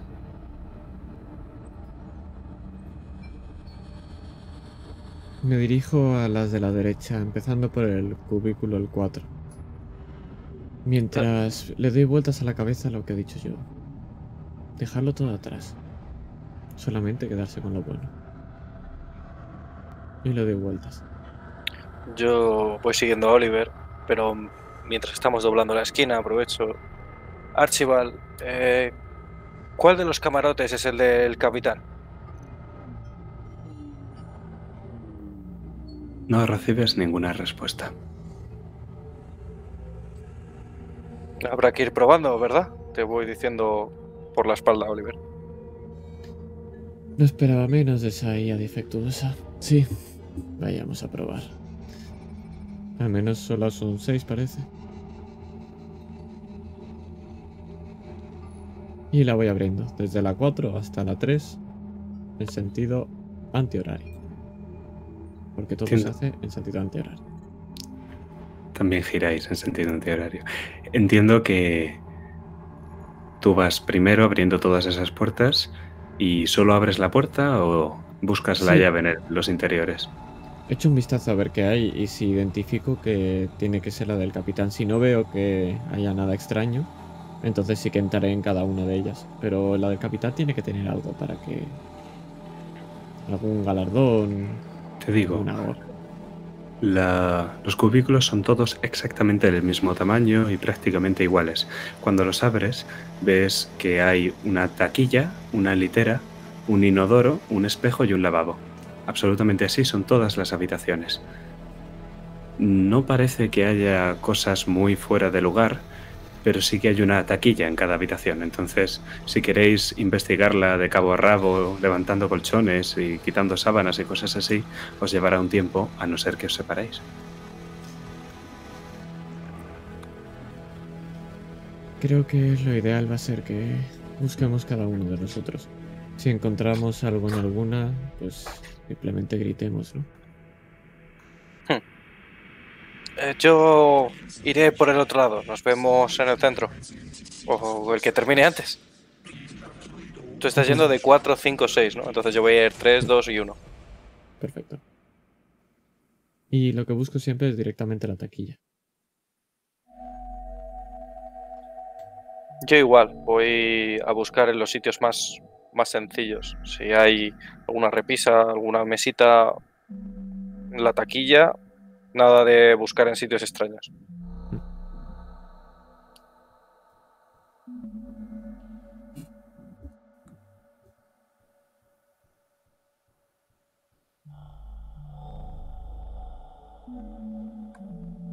Escuchas. Quizás sea la segunda habitación que estás registrando, Joe, pero escuchas un murmullo en el interior. Y ni Oliver ni Bonnie están en el pasillo, están en el interior de cada una de estas habitaciones. Justo has puesto la mano en la tarjeta para abrir y escuchas ese murmullo. ¿Lo oyes?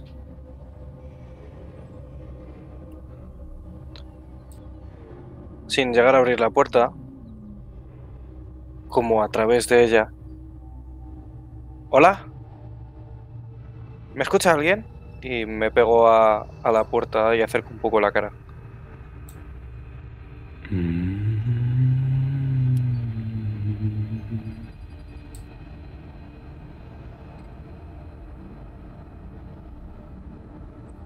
Voy a coger la tarjeta y la voy, voy a abrir la puerta. Parece que no hay nadie en el interior. La puerta se abre de forma lateral y ves la litera. Ves algunos recuerdos personales, calcetines, ropa interior, dinero en efectivo, mudas de ropa. ¿Qué haces? Hay algo Hay algo que me frena. Me quedo ahí en ese marco de la puerta justo antes de entrar. Mis pies perfectamente alineados con lo que es el marco. Me adelanto un poco y miro. Busco esa ventilación. Algo que me diga que ha sido el viento, eh, un susurro que haya podido confundir con, con cualquier cosa. Pero en cuanto veo que todo es normal, doy un paso y entro.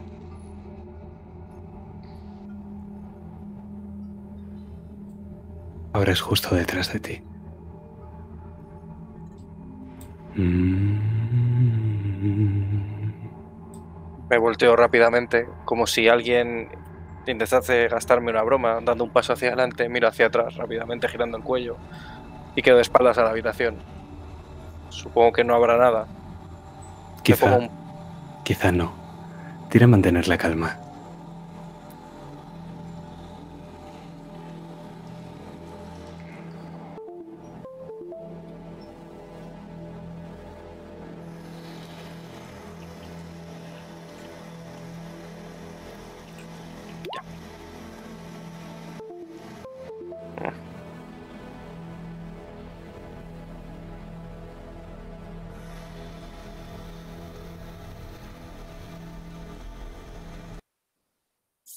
Sé que tú no quieres recordar, pero sabes ese recuerdo que tienes en algún lugar del hipocampo y que no quieres, pero cuanto más piensas en él, más se te viene a la cabeza. Es un recuerdo muy desagradable, Joe.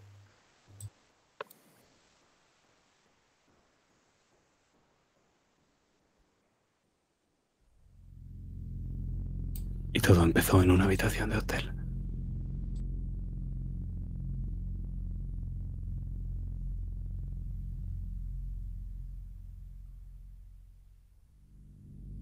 La habitación apestaba cuando te levantaste. Te despertaste, mejor dicho, porque todavía sigues en la cama tumbado en posición supina y te despiertas con ese agresivo olor a nariz. Te frotas los ojos. Está oscuro, no ves nada a tu alrededor. ¿Qué haces? Busco con la mano a tientas a ver si puedo encender la luz de la mesilla o algo que me arroje luz. Palpas la mesilla y encuentras una lámpara, pero antes de eso metes la mano en un cenicero y se te llena en los dedos de cenizas. Está lleno de, de- de colillas.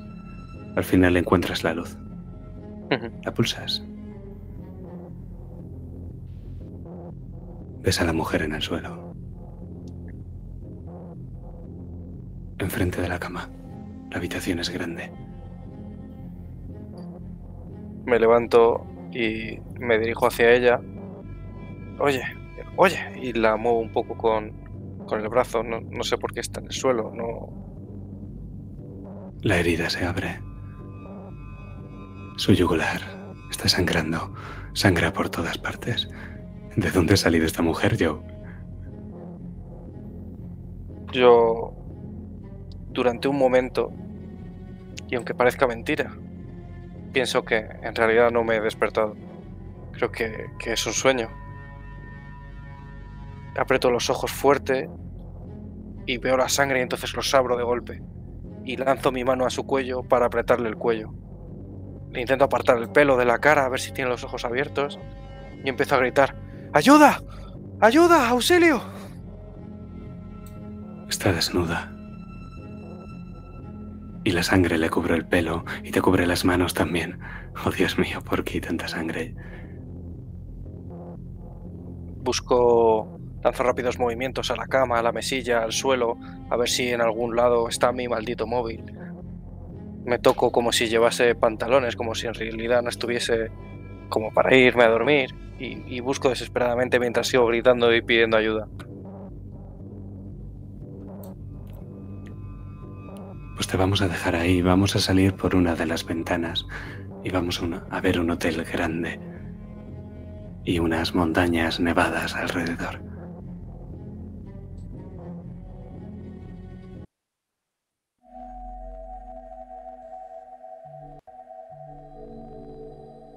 Es un recuerdo bastante desagradable, Joe. Es normal que hayas intentado ocultarlo. Enterrarlo en lo más profundo del hipocampo. Pero es que es ese cenicero lleno de colillas que hay en la taquilla lo que te ha recordado a él.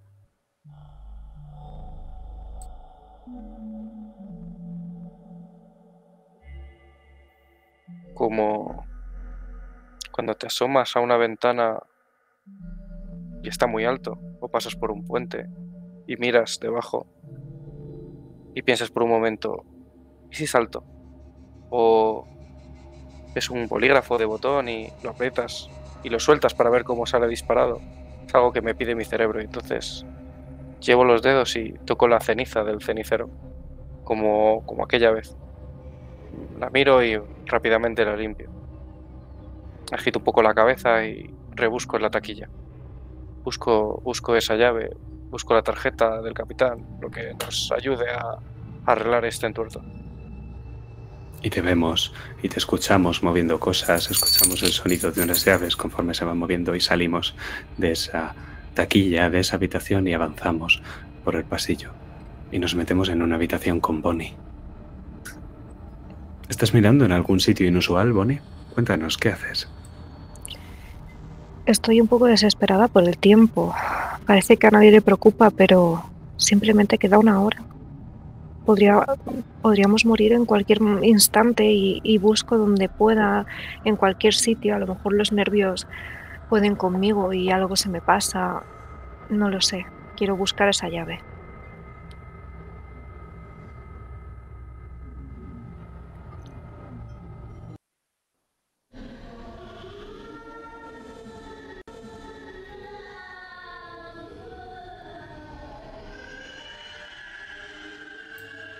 ¿Reconoces ese llanto, Bonnie? Mi hija. Rebota en las cuatro paredes de este camarote. Cariño. Es imposible. Cálmate, cálmate. Llevo la mano al pastillero. Me saco una pastilla y la pongo debajo de la lengua. Respira. Mamá, ¿no quieres acordarte de nosotros? Cariño, siempre estáis conmigo. Siempre estáis en mi mente. ¿Cómo no voy a querer acordarme de ti si vives en, en cada momento de, de mi día a día? ¿Por qué dices algo así? ¿Qué está pasando? Te quiero, mamá. Te quiero, pero no eres real, amor. Uno, dos, tres. Tira a mantener la calma. Tienes un menos dos. Yo te lo aplico luego. Tú tiras sin bonificadores. Hmm. Éxito con complicaciones.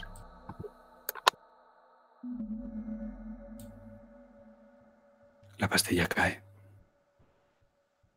Y nos metemos por tus ojos, tu pupila y tu córnea en el interior de tu cerebro y vamos a rebuscar en tu hipocampo.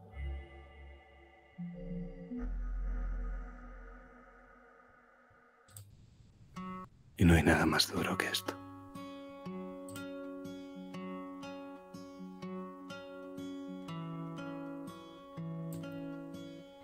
Años después de la muerte de tu hija, fue tu hijo el que cayó enfermo. Exactamente la misma enfermedad. Y los malditos pediatras te han mentido. Igual que te mintieron aquella vez. Te dicen que no le pasa nada. Te dicen que a Stephanie no le pasaba nada y que ahora nada le pasa a Thomas. No lo has llevado al hospital esta vez, no. ¿Para qué? Prefieres tenerlo en casa todo el tiempo que le quede. Mientras lo ves consumirse poco a poco. Solo es un niño. Tu niño.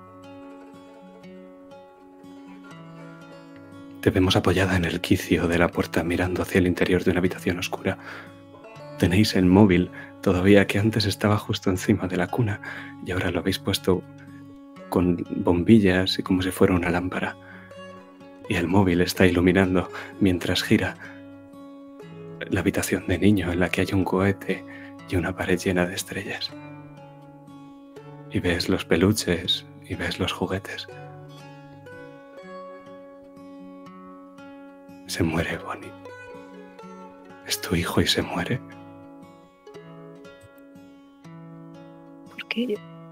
Porque yo no soy la que se está muriendo. Él tiene, tiene mucho que vivir y yo, yo puedo irme tranquila si ellos están bien. Me rompe el alma saber que, que voy a tener que enterrar a otro hijo. Es tan antinatural.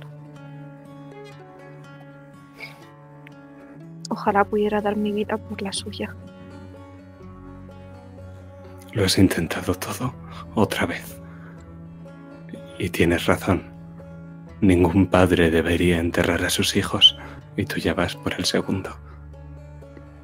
El pequeño Thomas se cubre la cabeza con las sábanas, como si pudiera curarse de la enfermedad así, como si los monstruos no fueran a venir a él por la noche, ese dolor que sabes que tiene, ese dolor que te mantiene en el quicio de la puerta, esperando para escuchar los gritos. No puedes hacer nada, Bonnie.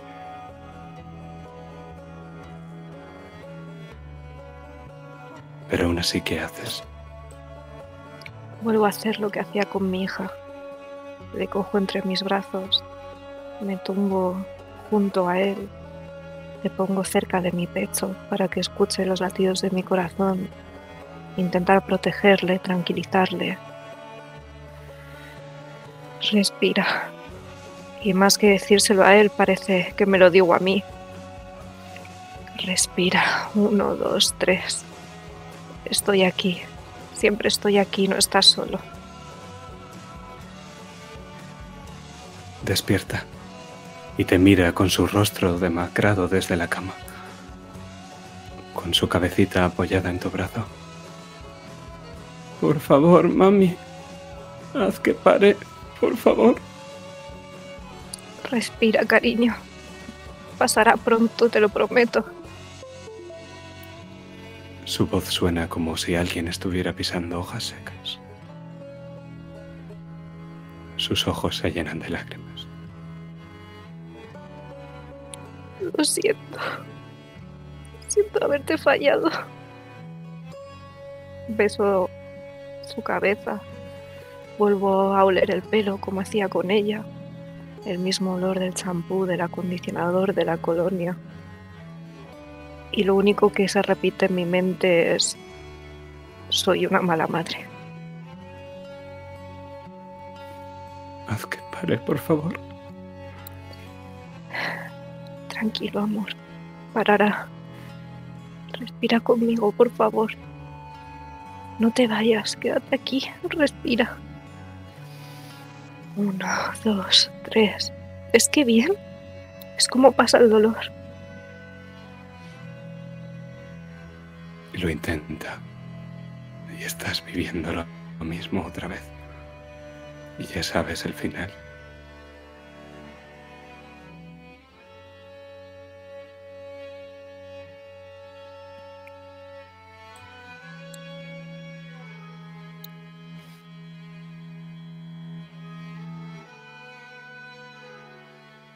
Decido coger una de las agujas que, hay en el baño Tranquilo, cariño, mamá está aquí. La lleno de aire y en su pequeño brazo pincho la aguja y voy poco a poco metiendo el aire en su cuerpo mientras lo, lo ¿Ves, cariño? Respira. Si respiras, todo va bien. Y fundimos en negro.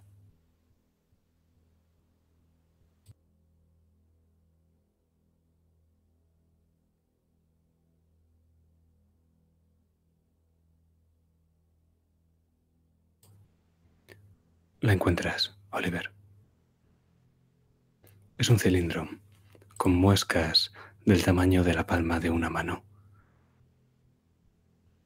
Y justo al lado de la llave hay un cuchillo de caza y una pequeña caja con munición del calibre 22 y una pistola, un revólver de finales del siglo XX. ¿Qué haces? Lo miro extrañado. Pero pienso por un segundo que quizá si vamos a morir todos esto haga más efecto que unas simples pastillas. Me guardo la pistola y las balas. Junto a la llave, por supuesto. La llave la llevo en la mano. Pues en el momento en el que tocas la pistola, viene como un latigazo a tu mente la imagen de una mujer arrodillada con un largo y precioso vestido de color rojo. Cierra los ojos muy fuerte, coge la pistola, la acerca a su sien y esta vez tiene el valor de apretar el gatillo, porque está viendo a su rey y están juntos. Vuelves a la nave. ¿Qué coño acaba de pasar? Esa es la frase que digo. Pero es que además no sé por qué estoy apuntándome a la cabeza con esa pistola y por un momento me la parto y niego. Tienen que ser las putas pastillas.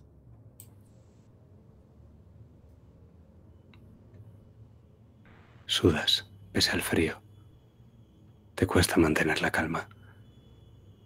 Estás apartando la pistola de tu cabeza, pero la mano no se mueve. ¿Por qué la mano no se mueve? Tira a mantener la calma.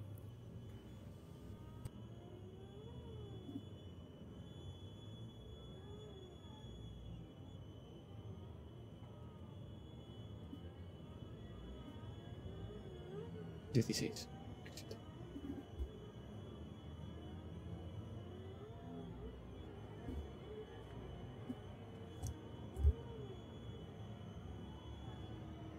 Se mueve, claro que se mueve. ¿Lo has dudado? ¿Por qué has dudado?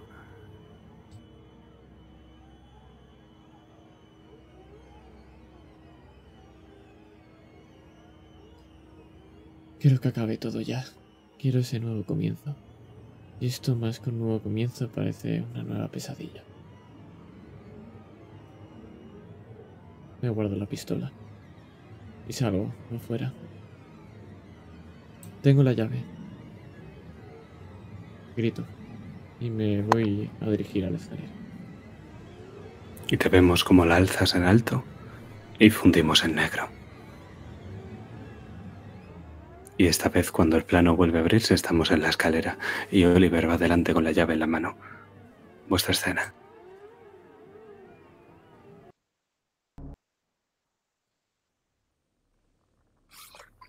Muy, muy buen trabajo, Oliver. Un paso más cerca de solventar todo esto. Sí, un paso más cerca, exactamente. ¿Cuánto tiempo tenemos? Alguien quiere hablar con esa máquina, no me da mucho asco. Es- nos pondrá más nerviosos y en verdad tampoco es que aporte mucha información. No, no creo que sea importante. La verdad. Bien visto, bien visto. Oye, ¿alguien sabe cómo se muere por radiación?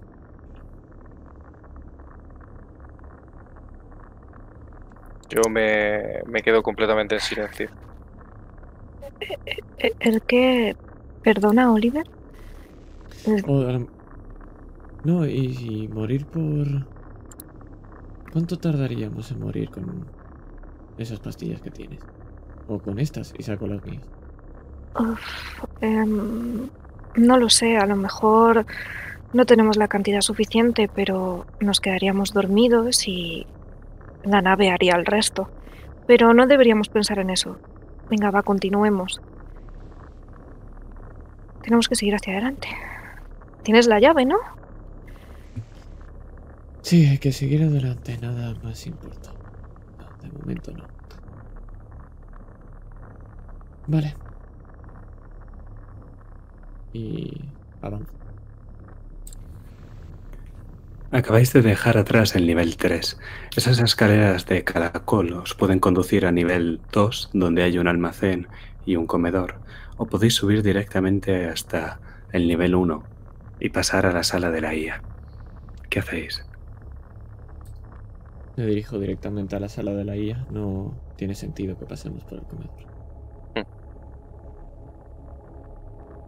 Pues puedes ver cómo la puerta, tú que eres el primero en llegar, Oliver, tiene un cartel escrito a mano que pone La cueva de Archie y casi parece la caligrafía de un niño.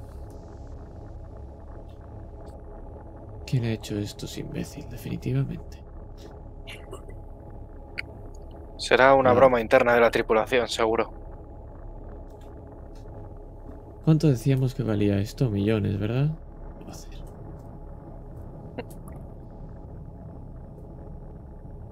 Me dirijo a la puerta.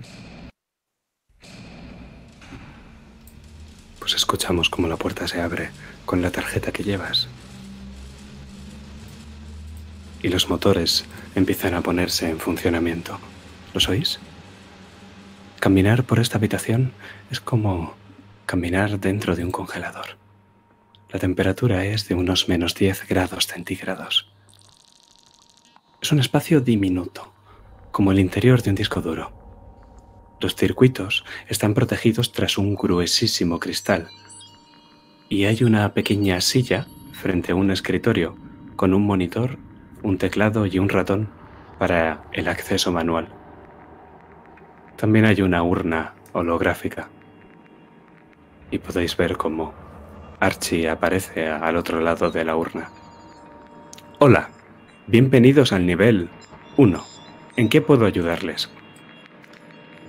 Toma yo, te doy la llave. No lo voy a aguantar yo. Y tú se supone que sabes de. Eh, Joe, procedimiento para reinicio manual. Y ves como te asiento con la cabeza cuando cojo el cilindro y con la otra mano aparto la silla y me siento en los controles. El acceso al control de ma- manual de la IA requiere introducir la tarjeta de control y la llave de forma simultánea. El propio sistema dará la opción de reiniciar. Eh, identificación de la tarjeta de control requerida. Numeración. Y miro mi tarjeta mientras os la enseño para que veamos cuál de las nuestras es. Número 4547. Es la tuya, Joe. Sonrío un poco porque durante un momento he pensado que no la iba a tener. Pero ¿cómo no la voy a tener yo? Sí, soy el técnico, ¿verdad? Quito la, la tarjeta que llevaba colgada del cuello y busco e identifico dónde tengo que poner la tarjeta y dónde tengo que poner ese cilindro.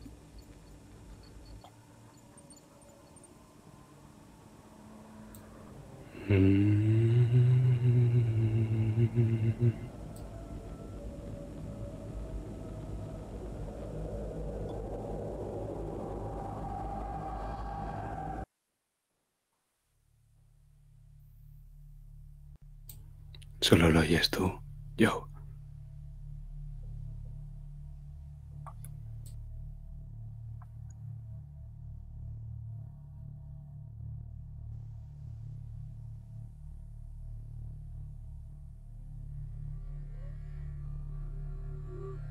¿Lo oyes?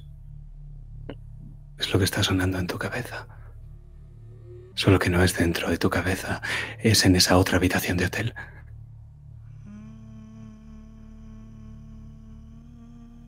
Es el tatarear de una canción. Tienes los ojos cerrados, Joe. ¿Los abres? Sí. Tienes una mano en la que se te están quemando los dedos y es que ves un cigarro. Cuando miras la otra mano, ves un cuchillo. La mujer se está muriendo enfrente de ti está atada a una plataforma de madera y te mira indefensa. Le queda poco de vida. Tiene una mordaza puesta, pero sabes que la herida es mortal. Está desnuda ella también. ¿Qué haces? Voy a terminar lo que he empezado. Lanzo el cigarro con una mano y con esa misma le agarro de la cabeza y me preparo para terminarlo. Te das cuenta de que eres tú el que está murmurando. Solo te estabas escuchando a ti mismo. Que cantas una canción que para ti no tiene palabras porque no las necesita. Hay un espejo en la habitación. Y te ves conforme te acercas con el cuchillo y lo clavas en el cuello de esta mujer. Y antes de que lo hagas ves como tu reflejo ya tiene de antemano las manos cubiertas de sangre, los labios, la polla y los genitales. Y tu reflejo te sonríe mientras te mira a ti mismo. Tienes los dientes rojos. ¿Qué haces yo? Me sonrío. Pero cuando la miro a ella, me quedo muy serio. Y hago realidad el espejo. Y podemos escucharte como murmuras y como del estertor agónico de ella, aunque nosotros solo escuchamos como borbotea, yo escucho una canción preciosa.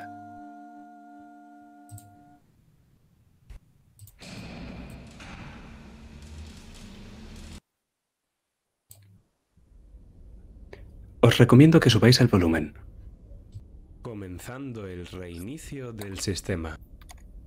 10 minutos para reiniciar.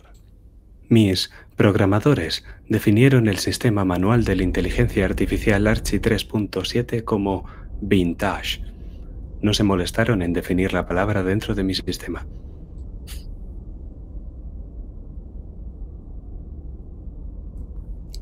Ojalá Pues- conociera a ese programador. Diez minutos y, y tendremos respuestas y soluciones a nuestros problemas, ¿verdad? Y seguiremos con este camino para el nuevo comienzo. ¿eh? Sí. Nuevo comienzo, sí. Bah, que sea corta. Tal vez podamos aprovechar el reinicio. Eh, Archibald, ¿podemos ver los bancos de memoria durante el reinicio?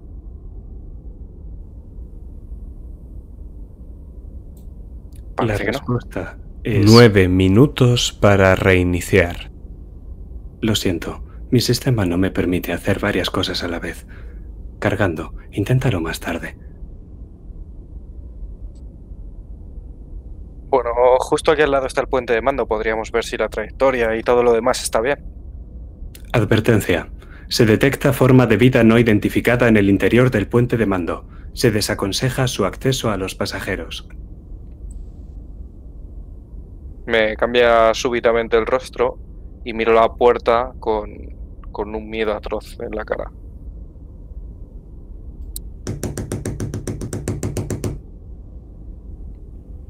Viene del otro lado.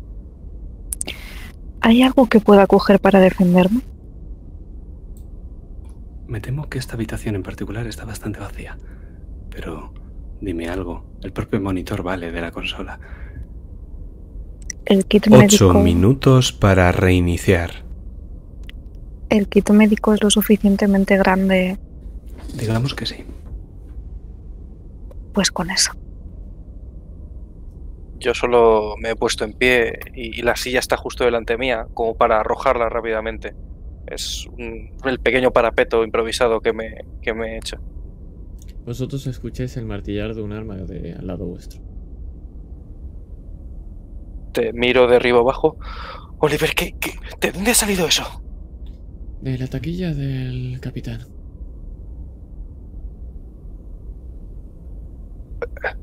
¡Eh! ¿Quién está ahí?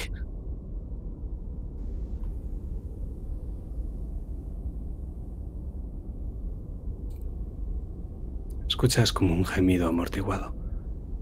Como si fuera un grito ahogado al otro lado. Siete minutos para reiniciar. Perdón que mi voz resulte incómoda. Mi programación difiere de la vuestra. ¿Cómo ¿Creéis que necesita ayuda? ¿Creéis que es peligroso? Tal, tal vez deberíamos abrir, ¿no? Además, dijo que no había más formas de vida, que no había recibido constantes vitales, Archibald, cuando nos despertamos. Os vais a Se de esta. Se desaconseja su acceso a los pasajeros. Eh, Archibald, ¿hay cámaras en el puente de mando? Lo siento, no tengo acceso a ese sistema. Inténtalo más tarde. Archibald, no abras esa puerta en ningún momento. Pero... Carezco de la capacidad para abrir puertas. Oliver, ¿y si alguien necesita nuestra ayuda? Pues, tal vez Seis podríamos atenderle. minutos para reiniciar. Bueno, nosotros estamos armados, podríamos acabar con él si no. Bueno, podrías. ¿Y si nos quedamos aquí, quietecitos mirando esa puerta? Y si la abren, disparo. Y si no la abren, no disparo. De, de todas formas, solo que sabemos que Archibald desaconseja su, su apertura, pero... No hagas caso de esa puta máquina. ¿Por dar qué? ¿Por qué? Porque nos están trayendo todo el rato y no funciona para nada. ¿Hay algo que no nos quieres contar? Estoy programado igual que vosotros. No percibo la diferencia. Yo me retiro la silla y doy un paso y, y vuelvo a llamar. ¡Eh! ¿Me escucha? ¡Oiga! ¡Alejaos de aquí! ¡Alejaos de aquí! ¿qui- ¿Quién está ahí? Cinco minutos para reiniciar. ¿Qui- ¿Quién eres? ¿Escuchas como ¿Hola? Intentando ahogar un grito, probablemente lleve las manos a la boca para evitar chillar más.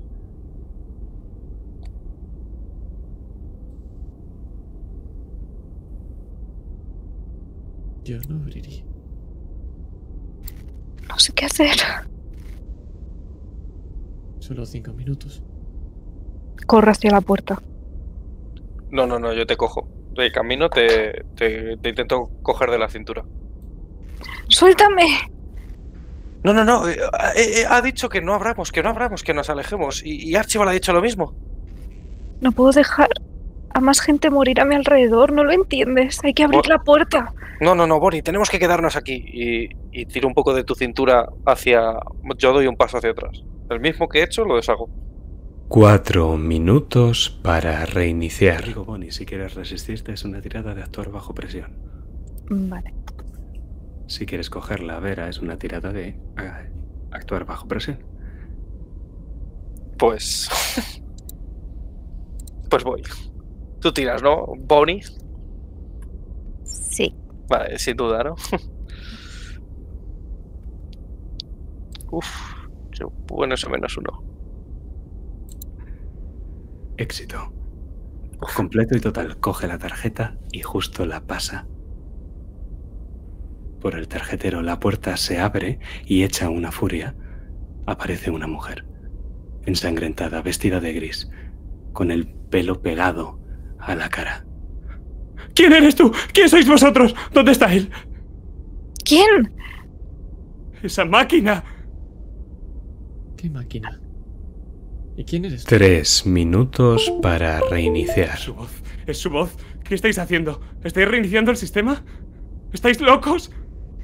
Era el fallo. No, no era ningún fallo. Desactivé el sistema para que no. para que. Oh, Dios mío. Oh, Dios mío. ¿qué habéis hecho? Joe, cancela. Joe, ¿se puede cancelar? Me alegro de volver a... Ah, ¿Cómo? ¿Archie lo conoces? Piloto Jennifer Clarence. Constantes vitales. Inestables. Tenéis que hacerlo callar. Tenéis que pararlo. ¡Páralo! ¡Páralo! Pero ¿y la radiación? ¿Y que va a explotar la, la nave? ¿Qué, qué os ha dicho? ¿Qué os ha dicho? No. que estamos en peligro. Dos minutos para Que, reiniciar. que íbamos a morir. No, no. La tribulación se han matado entre ellos por culpa suya. Él los ha vuelto a todos en su contra. Él. Él hace ver cosas. Él. Un momento. Sois prisioneros. ¿Qué hacéis fuera de los crioataúdes? Prisioneros. No os acerquéis a mí. No os acerquéis a mí. Empieza a caminar hacia la puerta. Quita ahí. No, no, y apunto con no el sé. arma. Tienes dos Pero- minutos para contar esto ya. Yo levanto las manos y digo, tranquilos todos. No, no, no, no somos. No sabía que había prisioneros a puerto. Somos clientes. Vamos a la nueva colonia. Vamos a. No, no, no, no, no, no, no. El proceso de creación de nueva identidad todavía no se ha completado. No, no, no, no, no, no, no, no, no, no, no, no, no, no, no. no- nue- nueva Archibald, ¿Qué identidad. está pasando? Lo siento, define pasando. Un minuto para reiniciar. Me ¿Qué siento en. cuando reinicies? Me siento en la silla y voy a, a cancelar el proceso. O lo voy a intentar. Mejor. Empiezas a manipular la consola manual y enseguida la voz de Archibald te interrumpe. Lo siento, una vez se ha iniciado es imposible revertir el proceso de reinicio. Voy a intentar arrancar el cilindro. O la tarjeta, o ambas. Empiezas a estirar 30 con fuerza. segundos para reiniciar. Tienes 30 segundos. Tira Thor bajo presión, rápido. Oh, mierda.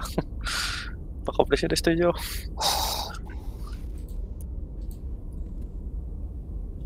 Seis, fallo. 15 segundos. Empiezas a estirar, estirar, estirar y no puedes hacerlo. Oliver, Diez, va a salir corriendo. nueve, ¿Qué haces? ¿Disparas? 8, Disparo rápido. 7, 6, 5, Tira. 4, 3, 2, 1. Éxito. Reinicio del sistema completado. Gracias por la espera. Y las luces se apagan.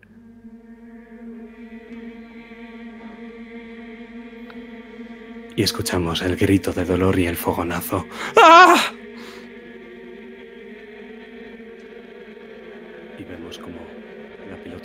Suelo. Y dentro de poco empezará a formarse un charco de sangre. El holograma de Archie se apaga. Estáis a oscuras, los cuatro en la sala. ¿Qué mierda está pasando? No puedo respirar. ¿Qué pasa? Yo busco entre mis bolsillos rápidamente la tablet para encenderla y que nos dé algo de luz. Iluminas. Ves a Bonnie hiperventilando en una esquina, a Oliver todavía con la pistola humeando y a esta mujer que pese al tiro en la pierna está intentando arrastrarse fuera, solo que no llega a poner la tarjeta para que la puerta de la sala de la IA se abra. ¿Qué ocurre, por favor? Que alguien haga algo. Me, me acerco a la mujer. ¿Qué es eso de prisioneros? ¿Qué está pasando aquí? No sois clientes de nada. Archie tenía... La inteligencia artificial estaba deconstruyendo vuestra personalidad pasada. Sois todos neuróticos. Eso, eso es mentira. Tengo aquí entre mis cosas la foto de mi familia y me ilumino con la pantalla y busco entre mis bolsillos esa foto. Estás tú solo. Yo. Estás solo. Delante de un paisaje.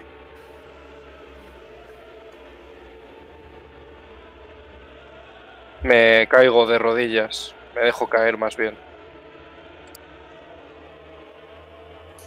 Y susurro mientras miro la foto. No, no. No, no, no, no, no. Toco mi cuello. ¿Está el colgante? Sí.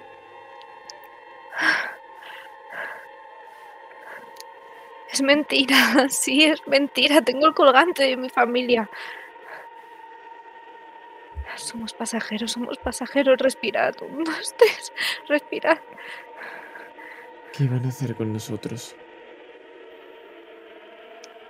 Nada, solo. Solo construir una nueva identidad y luego mandaros como colonos. Es mejor que meteros en una cárcel o en una silla eléctrica. Os habéis vuelto personas normales. Como todos los prisioneros que hay aquí. No me hagas nada, por favor. Pero yo soy inocente. Yo no he hecho nada. No sé por qué me estáis haciendo esto, por favor. ¿Por qué me hacéis esto? ¿Por qué me lo hacéis a mí? ¿Yo qué culpa tengo? Solo trabajaba en esta nave y la nave... Y, y nos despertó a todos esa máquina. Nos hizo arreglar la nave algo de una tormenta de radiación y... Y entonces todos empeza- empezaron a matarse entre ellos. Yo logré desactivar la nave, la, la IA. Le quité, le quité casi todos los controles y, y vosotros habéis reiniciado el sistema. Él nos llamó, él nos despertó. Él nos dirigió y nos guió. Él nos hizo reiniciarla. ¿Quién soy? Vamos a morir.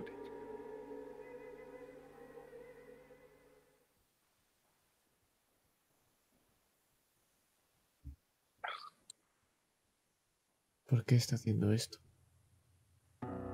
Interesante pregunta, Oliver. Estás en una habitación en algún lugar. Y creo que sabes cuál es. Y ves el paisaje nevado a través de la ventana.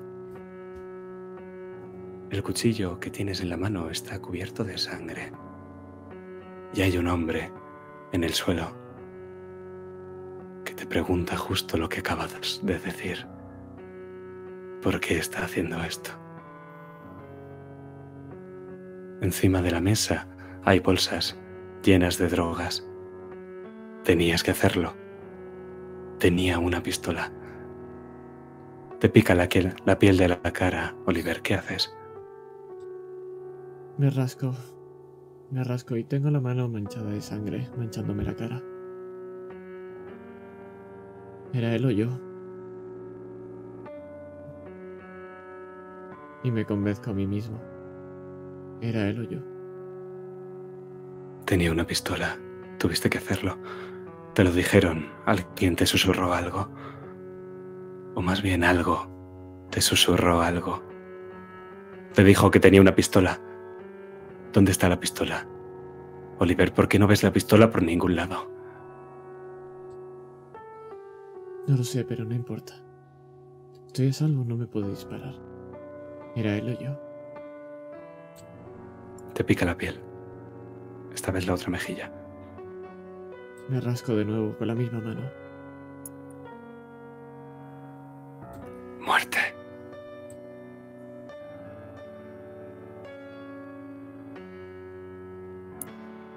No puede matarme. No puede matarme. Ya está. No hace falta.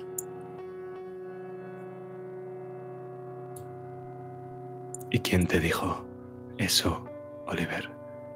¿A quién escuchabas en esa habitación del Glenwood Grand Hotel?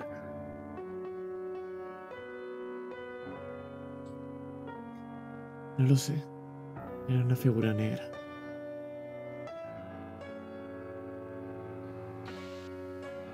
Lo que sé que es que su voz era como la de un rey. Como la de un fantasma que solo decía la verdad.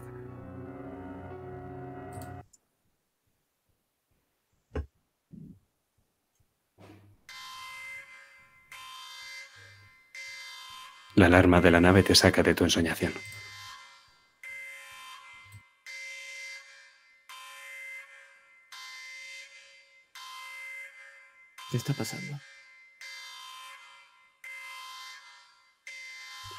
Redirigiendo la energía.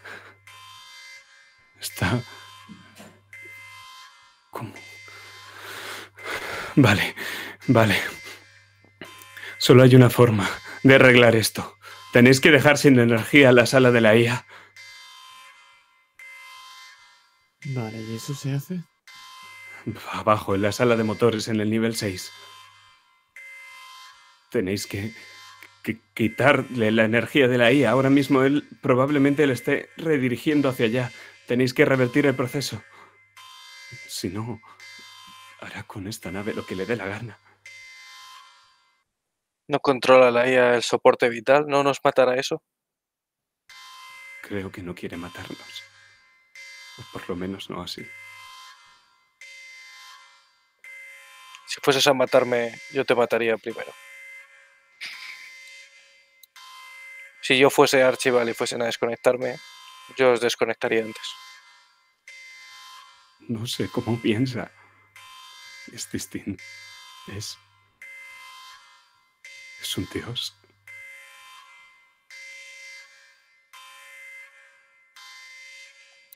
¿Y se puede matar acaso un dios? Tenéis que desactivar la unidad de refrigeración. El control es manual. Yo no puedo ir. Mira la herida de su pierna y te fulmina, Oliver. Hagamos lo que ella dice, por favor. ¿Y después Acabemos con qué? esto. ¿Y después qué? No lo sé. Es lo único que tenemos. por ¿Cuántos favor. tripulantes han muerto? ¿Cuántos quedáis? Solo quedo yo.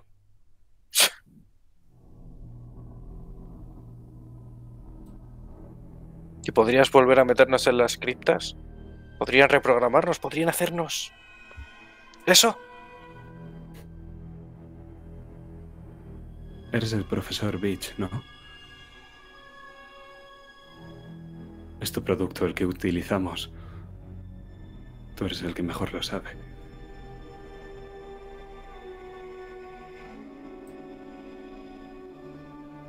No te estoy preguntando si funciona lo que yo he creado. Te estoy preguntando si podrás usarlo. Si podrás programarlo para que volvamos a como estábamos.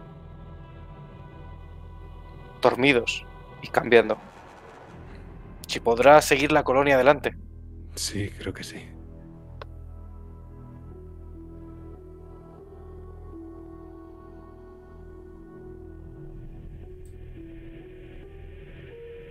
Pues vamos. Avanzo, no contesto. Me dirijo hacia abajo. No, no, no, Oliver. No vamos al nivel 6. Vamos al nivel 4. Hay que llevarla a la enfermería. Si muere con ese tiro, no valdrá de nada. Ninguno de No, nosotros sabe llevar esta mierda. Aguantar, ayudar. Si la llevamos a enfermería, yo puedo ayudar.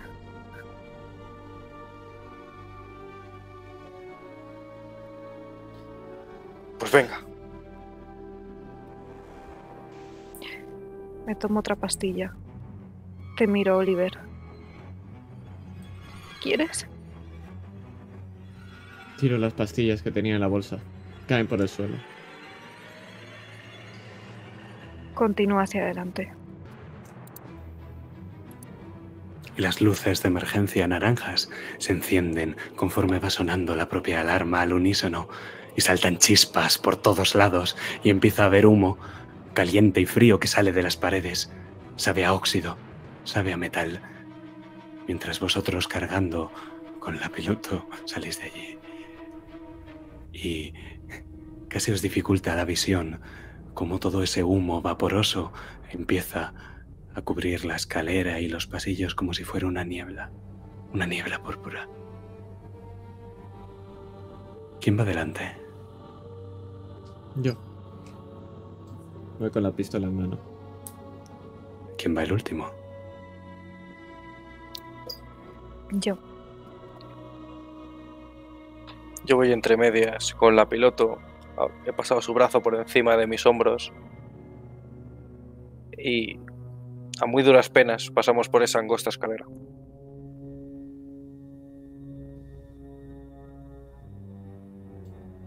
Empieza a vibrarte el móvil, Bonnie. Ese dispositivo electrónico. Lo cojo. ¿Ves a Archie? Solo que ahora ya no son píxeles. Ahora tiene una figura humana de verdad. Y lo que eran píxeles azules es una chaqueta de color azul.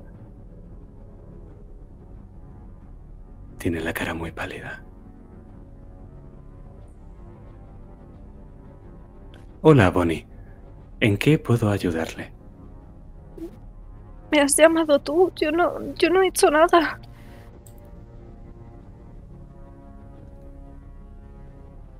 La respuesta es no. Puedo ayudarte a recordar. No quiero recordar más, por favor. Quiero que esto acabe. Por favor, quiero que esto acabe.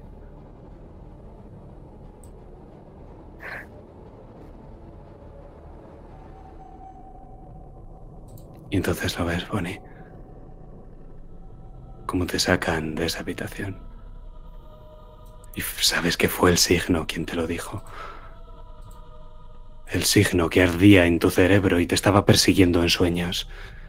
Que te llevaba día a día a la habitación de tus hijos.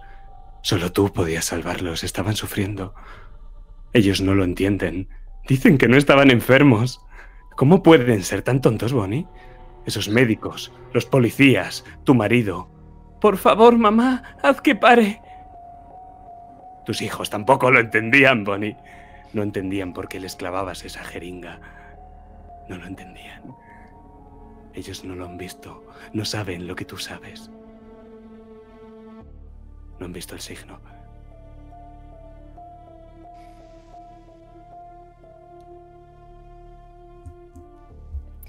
¿Qué pasó con el tercero? Bueno, parecía que todo iba bien. Pero la enfermedad volvió. Lo noté. No me volvieron a creer y yo lo sabía. No quería pasar otra vez por lo mismo. Mi marido me repetía que estaba loca.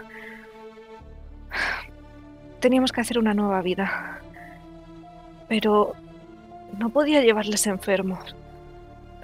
No podía dejarles sufrir. No podía que se, no podía dejar que se subieran conmigo a la nave y tenía que acabar con su dolor. Solo el Los signo. quemé. Y solo el signo era capaz de ayudar y fue el signo el que te lo dijo. Sí, claro. Por eso los quemé. Estaba haciendo bien. No soy mala. Intentaba ayudar. Les ayudé. No lo entienden. Porque no han visto el signo. Porque no han visto la enfermedad. Y por eso me dicen que respire. Uno, dos, tres. Que respire y me calme. Y puedes escuchar la voz de tu marido al otro lado mientras se lo lleva a la policía. Tiene los ojos muy abiertos, desencajados. ¡Fuiste tú! ¡Fuiste tú! ¡Fuiste tú! Tuve que hacerlo, amor. No lo entiendes. Deberías haberme apoyado desde el principio. Esto no hubiera pasado. Te quiero. Os quiero a todos. Os quiero lo suficiente como para hacer esto. Créeme. Recuerdos completados. Identidad restablecida satisfactoriamente. Gracias por la espera.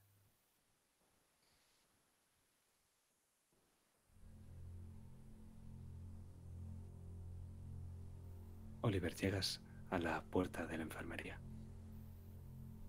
Estás de nuevo en el nivel 4.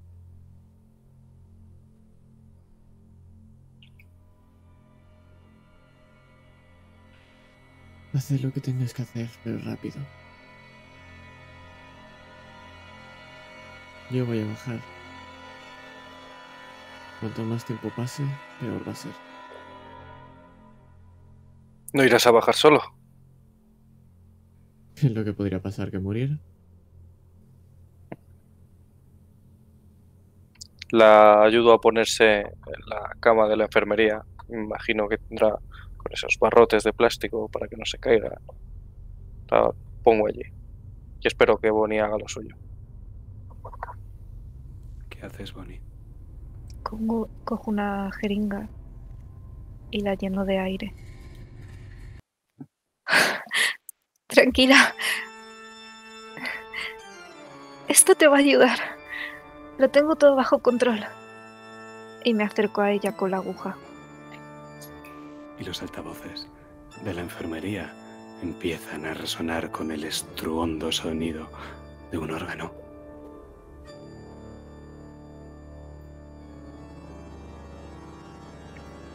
La enfermera abre mucho los ojos. Joe, eres consciente de lo que Bonnie está a punto de hacer. Y dime, Oliver, ¿te quedas o has bajado ya? He bajado ya. Joe, dime. Te pongo la mano en la muñeca. No podemos terminar aquí. Y no podemos seguir sin ella. Pero tengo que salvarla. Esto la va a salvar. ¿No lo entiendes? Allí, en la colonia. Allí podrás salvar a mucha más gente. Y no llegarás a la colonia sin, sin un piloto. Pero no la voy a hacer daño. Simplemente voy a ayudarla. Te, Déjame hacerlo. te pego es- esa muñeca que te tenía cogida con la jeringuilla. Pego un, un lanzamiento rápido con el brazo, haciéndote que tu brazo se mueva con violencia. Que le cures el tiro, joder. Te empujo. Es lo que intento hacer. En el momento en el que te empuja y ambos os abalanzáis el uno contra el otro, hacemos un rápido barrido y bajamos esas escaleras de caracol hasta la sala de motores.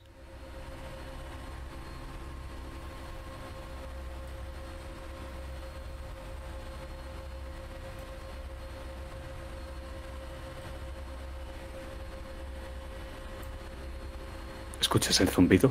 Creo que no hace falta que lo describa. Si tuvieras que hablar contigo mismo, ya que estás solo, levantarías la voz tanto que probablemente te hicieras daño en las cuerdas vocales. El lugar está repleto de tubos, conductos, tuberías, motores y máquinas a toda potencia. La vibración que hay justo bajo tus pies es tan intensa que atraviesa los suelos de tus zapatos y si hablaras también tu voz saldría entrecortada. Hace mucho calor aquí dentro. Hace tanto calor que empiezas a sudar goterones de sudor que se evaporan en el momento en el que tocan el suelo metálico. El mono sintético que llevas se te pega al cuerpo. Empiezas a oler tu propio sudor. Me apresuro. Busco dónde está el sistema. Busco algún cartel. No hay ningún cartel, hay varios motores, pero empiezas a moverte uno tras otro y por un momento casi apoyas la mano sobre un motor para seguir mirando, para quizá atisbar algo entre toda esta niebla púrpura y el vapor que hacen los motores. Y te quemas. Los motores se están sobrecalentando. Y si se sobrecalientan del todo, la radiación os matará. Y no será rápido. Hijo de puta.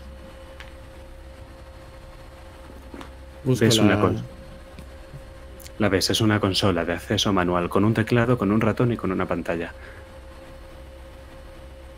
Me dirijo. No tienes que ser tan difícil.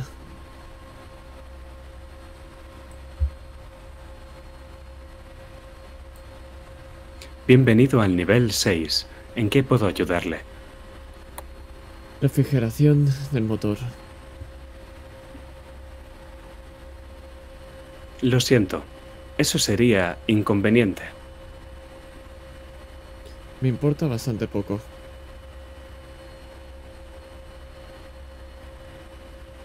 Refrigeración del motor. Y empiezo a teclear. Yo que tú no haría eso. ¿Por qué? Archibald te está hablando desde la pantalla. Sí. Y en el momento en el que preguntas por qué y levantas la vista del teclado y miras el monitor, ves como una mano que sale del monitor te coge y te estampa contra el propio monitor. Como si una proyección holográfica hubiera adoptado corporeidad. Hazme una tirada de resistir heridas. Soportar. Éxito. Te deja un poco atontado unos segundos. Y puedes ver a Archibald al otro lado. Es raro. Está completamente formado. Y su chaqueta de color azul es más oscura. Es cada vez más oscura y se va alargando. Casi parece una túnica ahora. Quien te hizo fue un verdadero hijo de puta.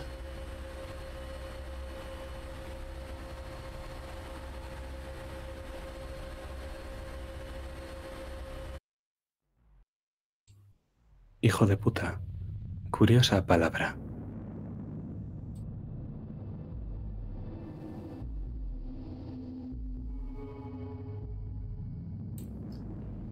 ¿Por qué quieres matarnos a todos?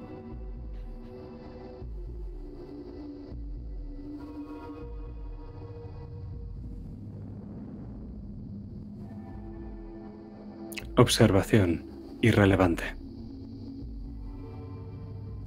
Lo será para ti, no para mí. No quiero matar. Tú quieres matar. No, yo quiero sobrevivir. No. Eso quería ella. Ella. Suite, ejecutiva, Glenwood Hotel, ático, completamente equipada. Encima de la mesa hay coca, hay heroína y hay una, una chica de 17 años. Entre pollo y pollo. Tiene la piel pálida. Te mira con ojos muertos. Le has arrancado la cara a Oliver. Ves sus músculos. No tiene nariz, ni labios. Ahora hay encía, hay dientes, hay cuencas de los ojos que se han vaciado. Le picaba la cara, le picaba la piel. Has cogido la cama y la has apoyado contra la pared, contra la puerta. Has dibujado un pentáculo en el suelo. Y estás desnudo. Estás cubierto de sangre. ¿Qué haces? Hacer lo que escucho. Porque algo me lo pide. Es como si ella me lo pidiera. Sí, con esa cara, con esos músculos. Me dice que lo haga. Me dice que se lo haga. Que eso le ayudará. Que el picor se, se.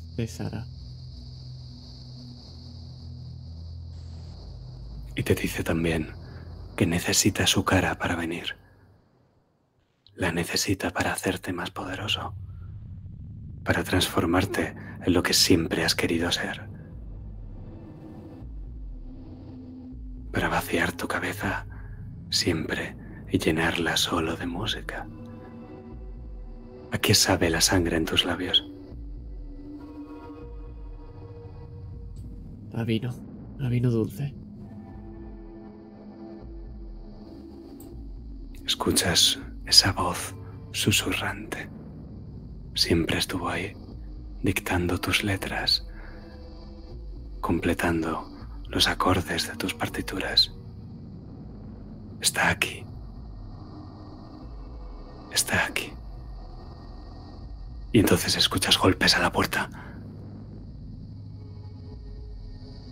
Están intentando derribarla. Te giras. ¿Qué haces?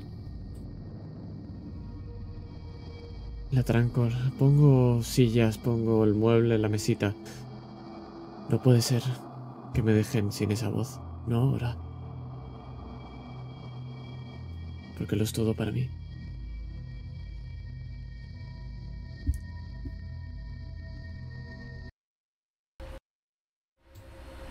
Esa voz lo es todo, Oliver.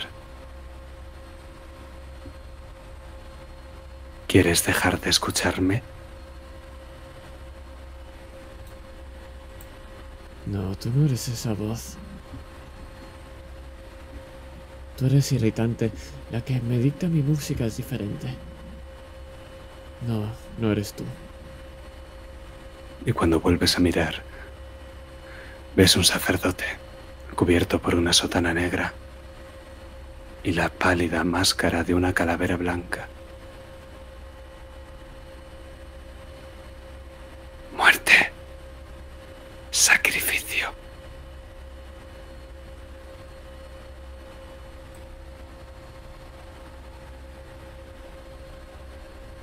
¿Qué puedo hacer para volver a escucharla? Sacrificio.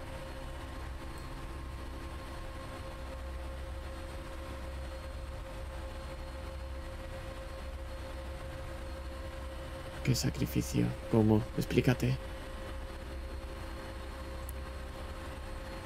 Y si no llevara la máscara puesta, sabrías que ese hombre vestido de negro está sonriendo detrás de ella.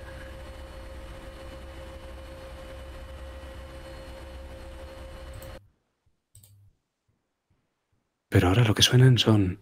¿Violines? Archie tiene un sentido del humor interesante. Os empujáis el uno al otro. Joe, Bonnie, ¿qué hacéis?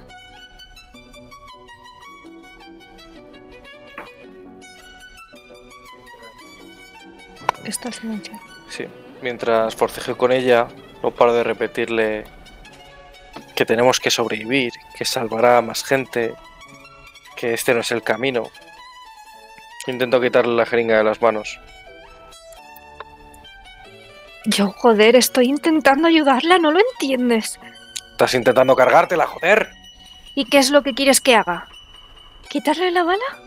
Me acerco a ella y con la mano totalmente desnuda, sin ningún tipo de guante ni nada, meto la mano en la herida, buscando la bala. ¿Esto es lo que quieres? ¿Esto es lo que va a ayudar? Y ha suelto un grito de dolor. Joe está completamente desquiciada. ¿Qué haces?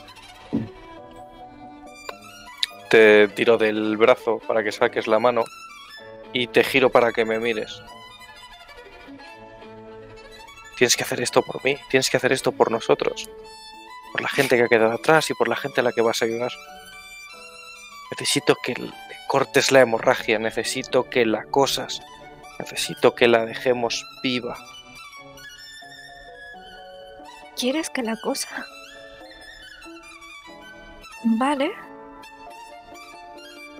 Intento buscar otra aguja. Y empieza a chillar y con el balanceo acaba cayendo de la camilla donde está. Pese a los barrotes, se hace daño al caer. Estás en mitad de todo esto. La va a matar si no haces algo. Y sabes que las palabras no funcionan, Joe.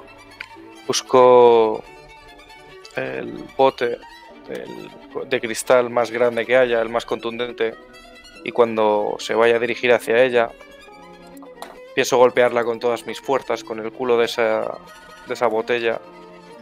No sé si será formol, no sé qué será, pero quiero golpearla en la cabeza para dejarla inconsciente.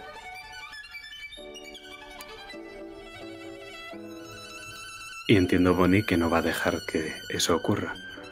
Pues No. es una tirada de violencia. Ambos tiráis. Yo quiero aprovechar cuando ella esté despistada, porque como va a ir a coserla, que encuentre la aguja, que vaya hacia ella, es en el momento en el que voy a coger la botella y a intentar golpearla por detrás y De acuerdo. aprovechar esa ventaja.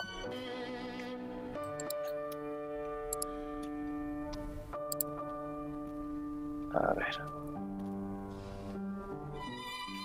¿Qué es actuar bajo presión o...?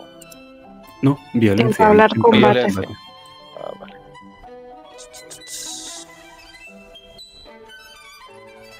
Entrar combate, vale. Aquí. Lástima. Fallas. Fallas y estampas eso que has cogido contra la pared, que se avería y empieza a soltar una especie de gas a toda velocidad. Y empieza a girar también sobre sí mismo. Y Bonnie, lo tienes a tu merced. Y tienes la aguja en la mano. ¿Has intentado hacerme daño? Pero yo no estoy enferma. A lo mejor Tú sí. Y le clavo la aguja. Hazme una tirada de resistir heridas. Yo. Respira, Joe. Respira.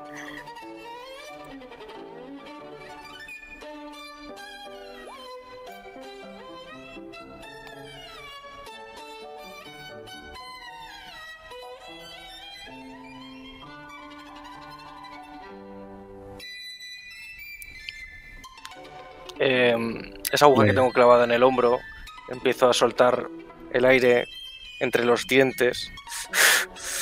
Y cuando me dice eso de que respira, de que respire, lo tomo a lo literal. Voy a respirar, pero voy a dejar que ella no respire más. Entonces voy a intentar cogerle el cuello con las manos. Esa es la intención si al clavar esa aguja no te hubieras desequilibrado. Y cuando lo haces y te lanzas a por ella, fallas. Y nos vamos de sitio. Porque esa sangre que gotea en el suelo y esa respiración te recuerda algo. Estás Estás cantando cuando te encuentran. Aunque se escuchan los gritos de los niños y quizá animales en los pasillos del hotel. Pero tú cantas sin letra la canción de la perdida carcosa. Y no solo cantas tú. El coro del rey te tiene a ti como vocalista, pero no al único.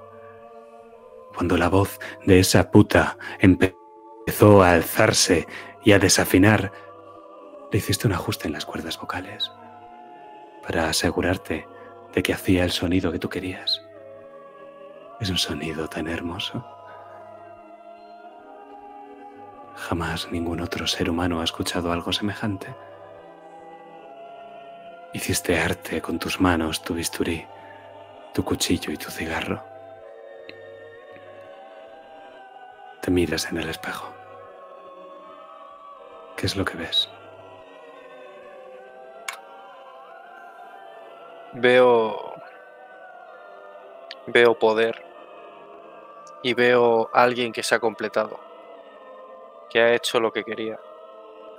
Es. Es esa mirada en sus ojos. El cómo confiaban en mí y en mis palabras lo que me llenaba realmente. Como una alumna tras otra, bueno, iban detrás de su profesor. ¿Y quién, quién para guiarlas sino alguien por encima de ellas? Alguien que las guiase. Era embaucarlas, era el que confiaban en mí plenamente, el que me mirasen a los ojos y yo saber que confiaban en mí. El Y que solo estabas interpretando un papel. Y que el papel más importante venía luego. Cuando se cerraba el telón.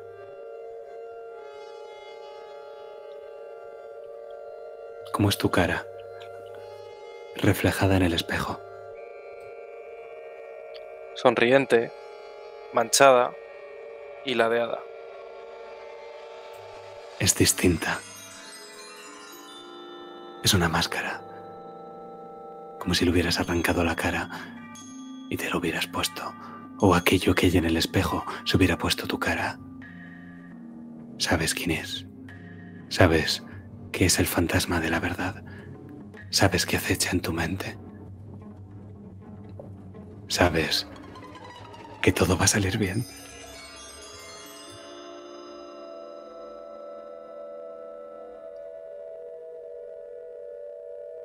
¿Sabes lo que hay en el centro de sus ojos?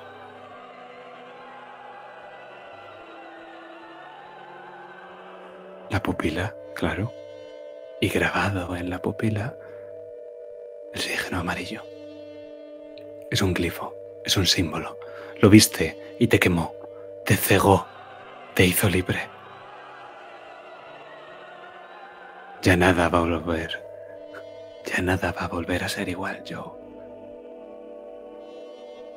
¿Cómo te sientes? Ahora que lo sabes. Me siento liberado, como el que se quita una venda o unas esposas. Ahora tengo más, ahora veo más, ahora puedo hacer más cosas. Estás desnudo y cubierto de sangre. Y cuando la policía entró por la puerta, les sonríes. Y el reflejo también les sonríe. Con la misma cara, igual pero distinto. Sonreíais juntos. Pero ellos no te entendieron. Te encerraron en mitad de tu orgasmo de felicidad. Encontraron todos los cuerpos y te enviaron lejos. Te enviaron muy, muy lejos, donde no pudieras hacer daño a nadie. O quizás sí. Te levantas poco a poco, tienes a Bonnie justo delante.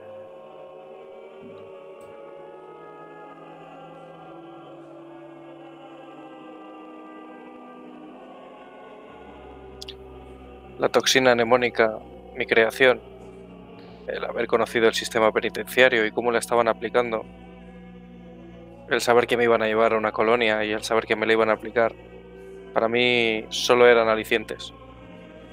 Como si el juego se hubiese vuelto demasiado fácil y hubiese que poner alguna que otra traba para hacerlo más interesante. Ahora Bonnie es una traba, una traba más. Y está haciendo el juego más interesante. Pero es aquí donde se termina. Así es como termina.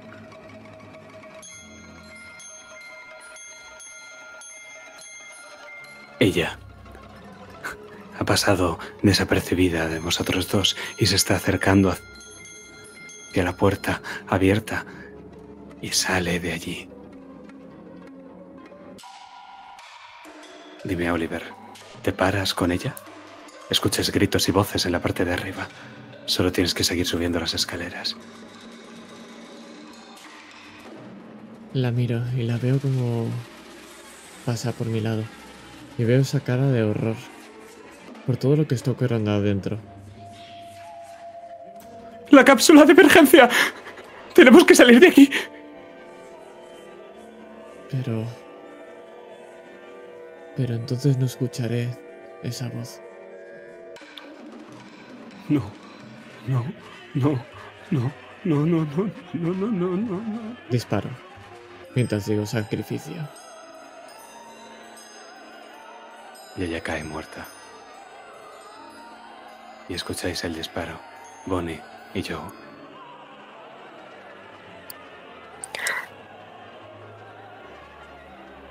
No, la enferma. Cojo otra vez la aguja. Tengo que salvarla. Y corro hacia el lugar donde he oído el disparo. Tengo que salvaros a todos.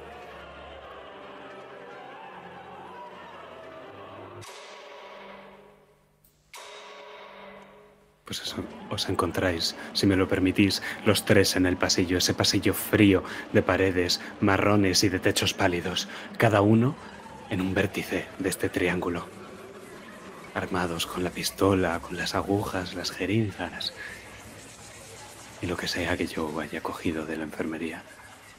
Un bisturí quizá. Y un paquete de cigarros.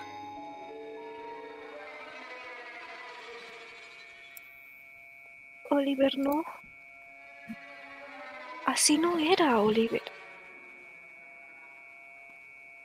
Es lo que hay que hacer. Es por la voz. Es por la música.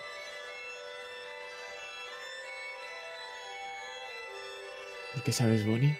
Y te apunto con la pistola. Nada más importa. Disparo.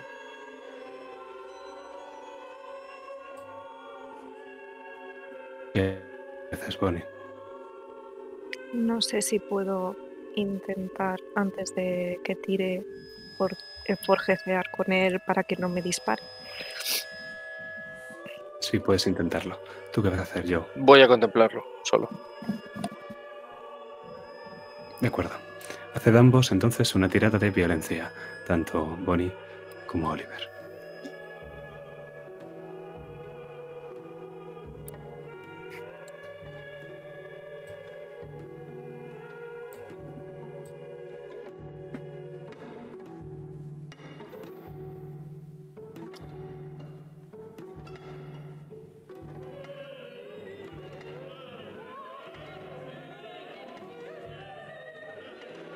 Tira a resistir heridas, Bonnie.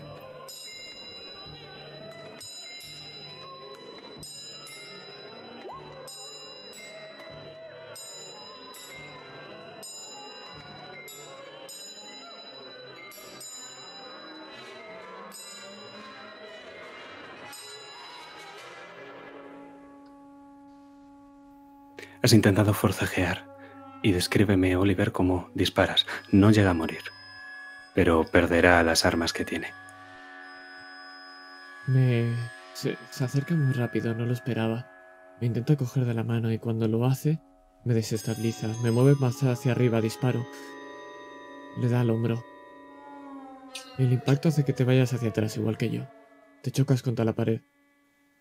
Todas esas eh, jeringuillas caen y se escuchan el cristal romper.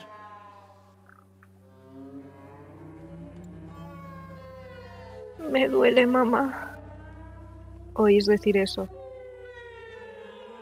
Quiero que pare ya, por favor. Me duele, mamá. Me duele mucho. Y me pongo la mano en la herida. Os miro. Mamá, me duele. Haz que pare, mamá. Respiro. Cierro los ojos por un momento, me concentro. Pero sigo sin escuchar nada. Necesito volver a escucharla. Vuelvo a ¿Qué apuntarte haces, con la Joe? pistola. Voy a esperar impasible. Sabes que si dispara otra vez la matará. Voy a esperar. Hasta aquí la trama. Ves que alguien se agarra a tu pie. Mamá, me duele. Ayuda. Haz que pare, por favor. Doy un paso hacia atrás y muevo la pierna con fuerza para que me sueltes. No te digo absolutamente nada. Mamá.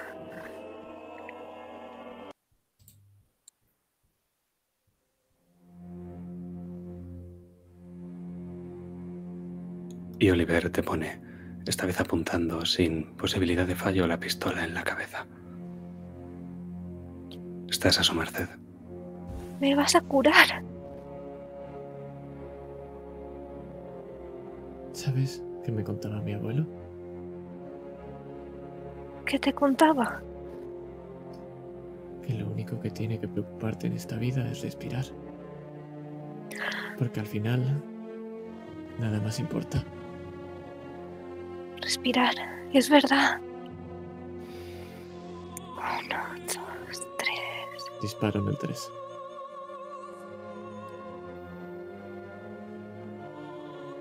Y regálanos un último pensamiento. Pone, ¿qué es lo último que piensas antes de fallecer? Qué bien. No me duele. Estoy sana y ellos también. Estamos todos a salvo.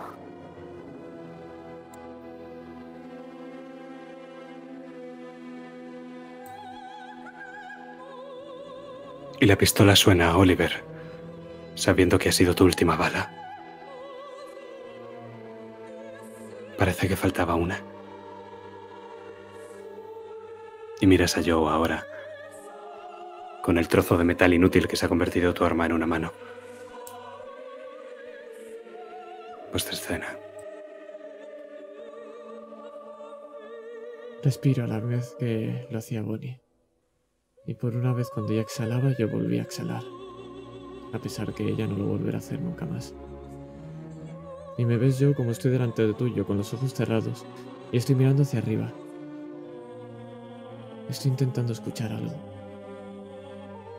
Esa voz. Y busco en mi cabeza. Y ves cómo la busco. Cómo la busco dentro de esa enfermería. Cómo la busco dentro, ahí en el pasillo. Pero no sé por qué no la escucho. ¿Tú la escuchas? No. Pero escúchame a mí, Oliver. Fue un error que nos enviaran aquí. podemos seguir en la Tierra, como hasta ahora. Podemos hablar con Archibald, seguro que está de acuerdo en que nos vuelvan a llevar allí y seguir con lo que hacíamos. Confía en mí. Yo puedo arreglarlo. No me importa volver. No me importa dónde vayamos. Lo único que importa es esa voz. Que me vuelva a susurrar esas melodías. Lo único importante es la música. Yo. Si es en la Tierra donde lo escuchaste, es allí donde deberías volver. ¿No? Archibald, ¿por qué no escucho la voz? Has dicho sacrificio. Aquí está, ¿eh? ¿no es suficiente? Lo siento, nunca es suficiente. Todavía no ha terminado. Detecto dos constantes vitales. Solo puede haber un rey.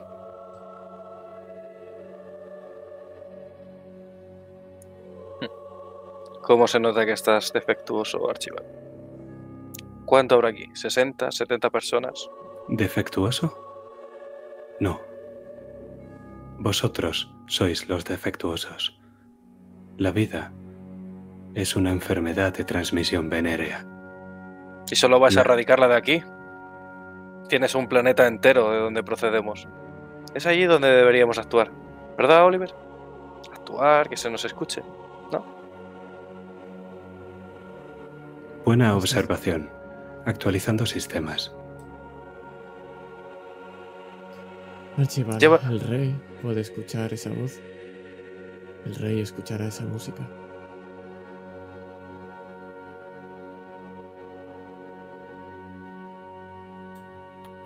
La respuesta es sí. ¿Es Oliver? Te dije que yo lo arreglaría. Que podías confiar en mí. Archibald se encargará de todo, de hacernos dormir hasta que lleguemos. Podremos bajar en cápsulas y seguiremos con nuestro trabajo. He soltado la pistola y ves cómo estoy justo al lado del cuerpo de Bonnie. Ves que pongo la mano encima de su hombro y bajo, como si acariciara el cuerpo, y baja por la cadera. Pero es que cuando te das cuenta lo que estoy cogiendo es esa jeringuilla rota, pero por esa parte que estaba el cristal. Yo quiero.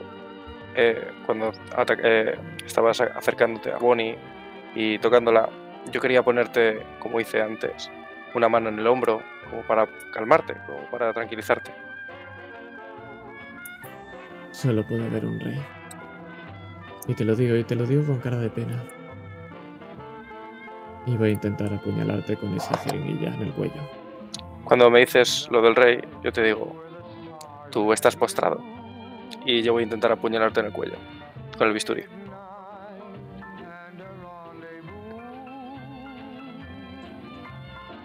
Es Joe quien tiene más violencia. Por tanto, es Joe. Es Oliver el que hace la primera tirada. Tiráis ambos.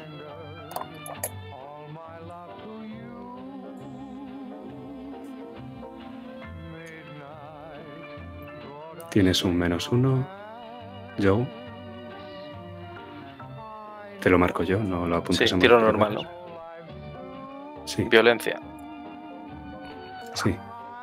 Fallo. Más uno es 10. Éxito con complicaciones. Me temo, Oliver, que tiras. Resistir heridas.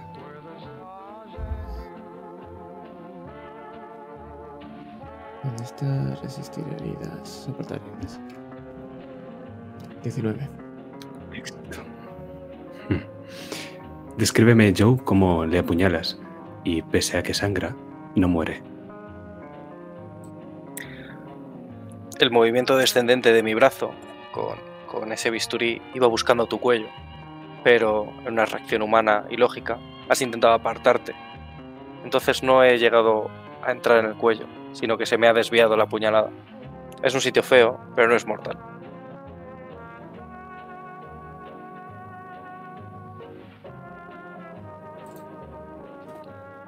Otra tirada entonces. Estáis ambos a un toque. Lo que significa que la siguiente tirada determina quién vive y quién muere. Vamos a ello. El, el orden es importante, o sea, tenemos que hacerlo así. ¿Tiene que tirar Oliver primero y luego yo? o- Mientras yo lo calculo en orden, no, hace, no es necesario que tiréis en orden. Vale.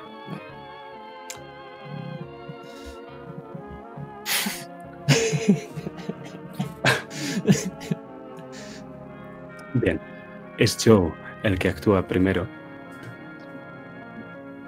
O sea que Joe tiene un 7, lo que sigue siendo un fallo. Pero al fallar, el otro atacante actúa como si hubiera tenido un éxito. Por eso es importante el orden.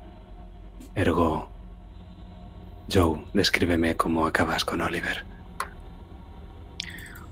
Cuando se echa hacia atrás con esa primera puñalada del bisturí, empezamos a forcejear. Me golpea con su antebrazo, con el puño. No llegan a ser golpes en concreto, solo mueve los brazos y cae en mi pecho, en mi cara.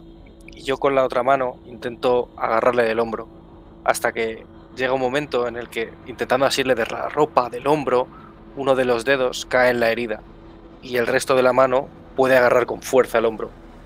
El dolor hace que instintivamente se eche esas manos a la mía, donde está la herida y donde está mi dedo entrando, de manera completamente fortuita.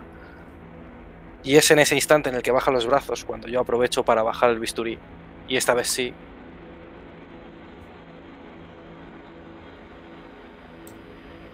No mueres instantáneamente, Oliver, pero sabes que estás condenado. ¿Qué es lo último que piensas? Que todo lo hice por esa voz, por esa música. Y que si cierro los ojos y me concentro, estoy seguro que podré escucharla una última vez. Y que mientras la escuche y la música siga sonando, nada más va a importar. No importará lo que venga después, solo ese momento. La escuchas. Y es que Joe está murmurando, tatareando una canción. Te levantas, cubierto de sangre. Eres el último hombre en pie. ¿Qué haces? con el bisturí todavía en la mano, lo lanzo completamente desagradado, con un poco de asco en la cara. No ha sido como yo quería. Él no confió en mí, él no creyó mis palabras. Él... Esto no me ha llenado, esto no me ha completado. Entonces miro alrededor, miro los motores. Archibald, ¿cuánto tardaremos en llegar a la Tierra? Calculo un año y once meses.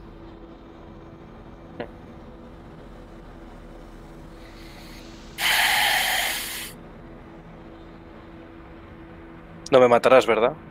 Voy a hacer uh, allí un buen trabajo. Puedes confiar en mí.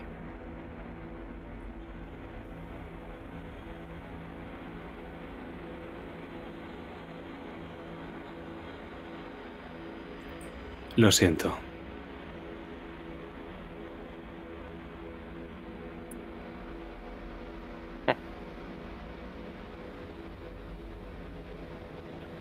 No puedes estar sin mí. Soy yo el que mata a esa gente. No puedes salir de esta nave. Estás atado a los hierros y a los cables. Son mis manos las que matarán a la gente. Lo siento.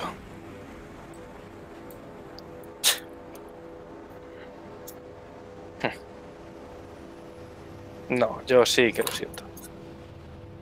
Entonces me voy a dirigir al panel y voy a buscar las conexiones principales, todo lo que alimente el siste- los motores de la nave. Y voy a intentar desconectarlo todo. Lo haces. No te cuesta. Y escuchas la voz de Archie como alarga un último. No le recomiendo eso. Y la voz se va apagando. Con un grueso cable entre las manos, que suelta algún que otro chisporroteo, Lo lanzo al suelo. Eso te pasa por no confiar en mí.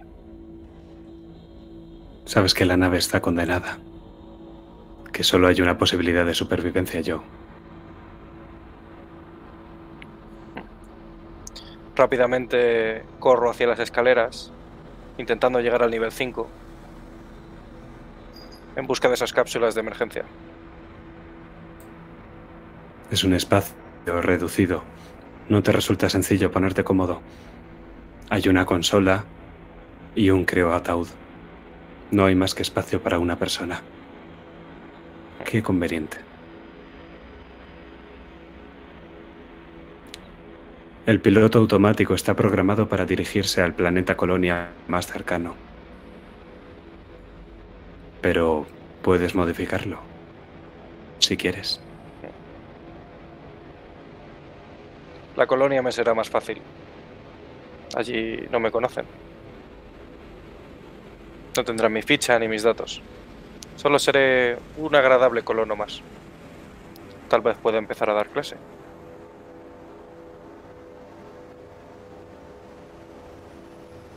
Te quitas el mono amarillo manchado de sangre y te quedas en esos paños menores.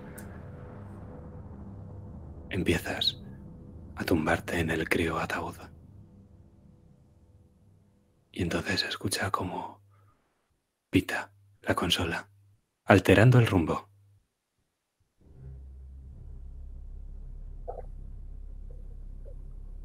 Todavía no, la tapa no se ha cerrado todavía. Puedes salir si quieres. Eh, detengo la tapa o salgo. Tengo que ver dónde me dirijo, dónde está esa consola programada. Hay una calavera en la pantalla.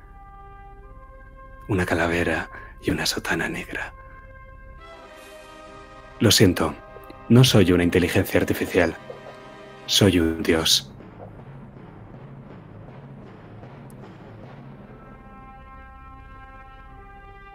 Niego con la cabeza y empiezo a golpear la pantalla una y otra vez.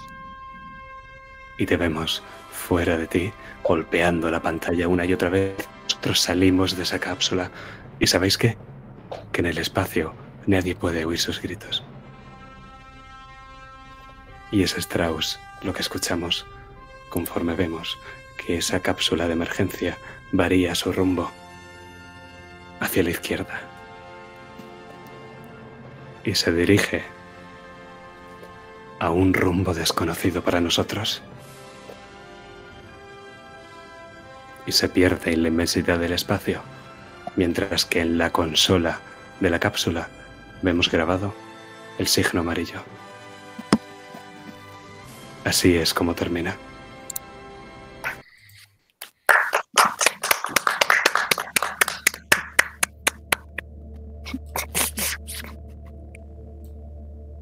Y cuando el plano vuelve a abrirse, estamos delante de ese despacho. La imagen tiene este tono sepia y cálido de nuevo, aunque cada vez es más sofocante. Teniente Fournier, tienes mucho calor aquí dentro. De acuerdo. Perdone las molestias, hijo. Pero entiéndame, es cuestión de inteligencia, tenía que asegurarme. Estuvo años infiltrados.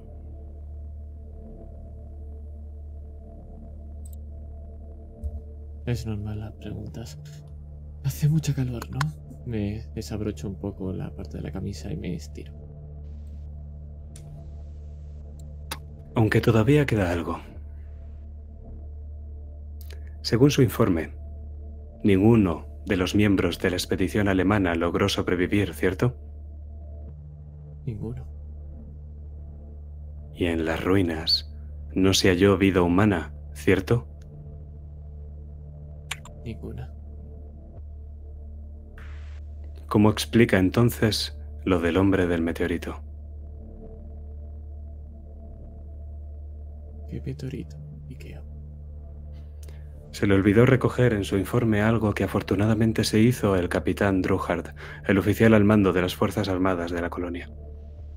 Informó de la existencia de un meteorito en los alrededores, un meteorito con un hombre dentro.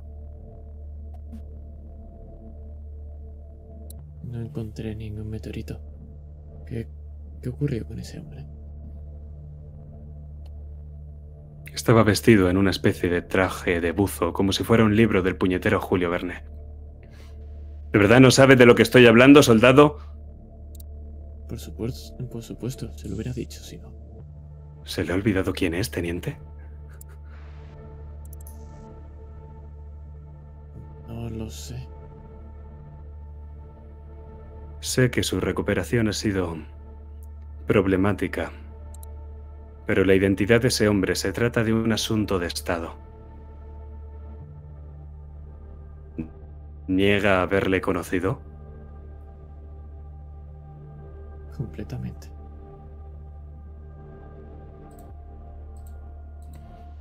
Ya me imaginaba ya. Fournier o Fuchs. Recuérdemelo, teniente. Fournier.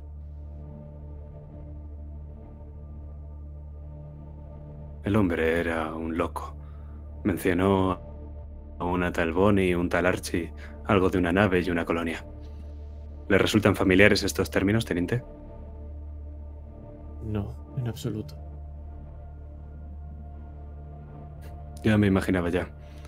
No tengo más preguntas, teniente. Si no va a hacer ningún comentario, por favor, a- acompañe a estos hombres a la salida de mi despacho. Me levanto y doy un par de pasos, pero me giro. ¿Y dónde está ese hombre ahora?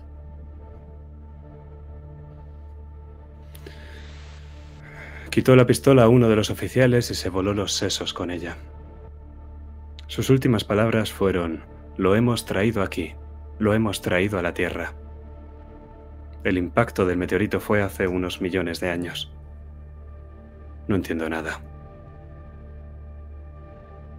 Yo tampoco. Justo después enfermó toda la tropa de Truhard. Malaria o algo así. Casi parece una maldición, ¿no cree, teniente? ¿Creen las maldiciones? Lo que creo es que vamos a perder esta guerra. Hago el saludo. Me pongo firme.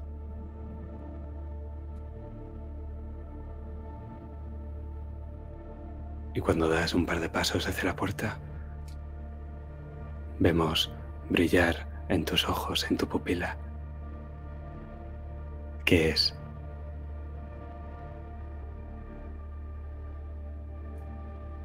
Un signo. Amarillo, por supuesto.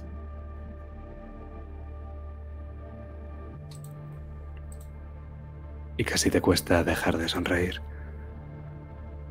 Mientras acompañas a estos soldados a la salida y el viejo mariscal se reclina en su silla.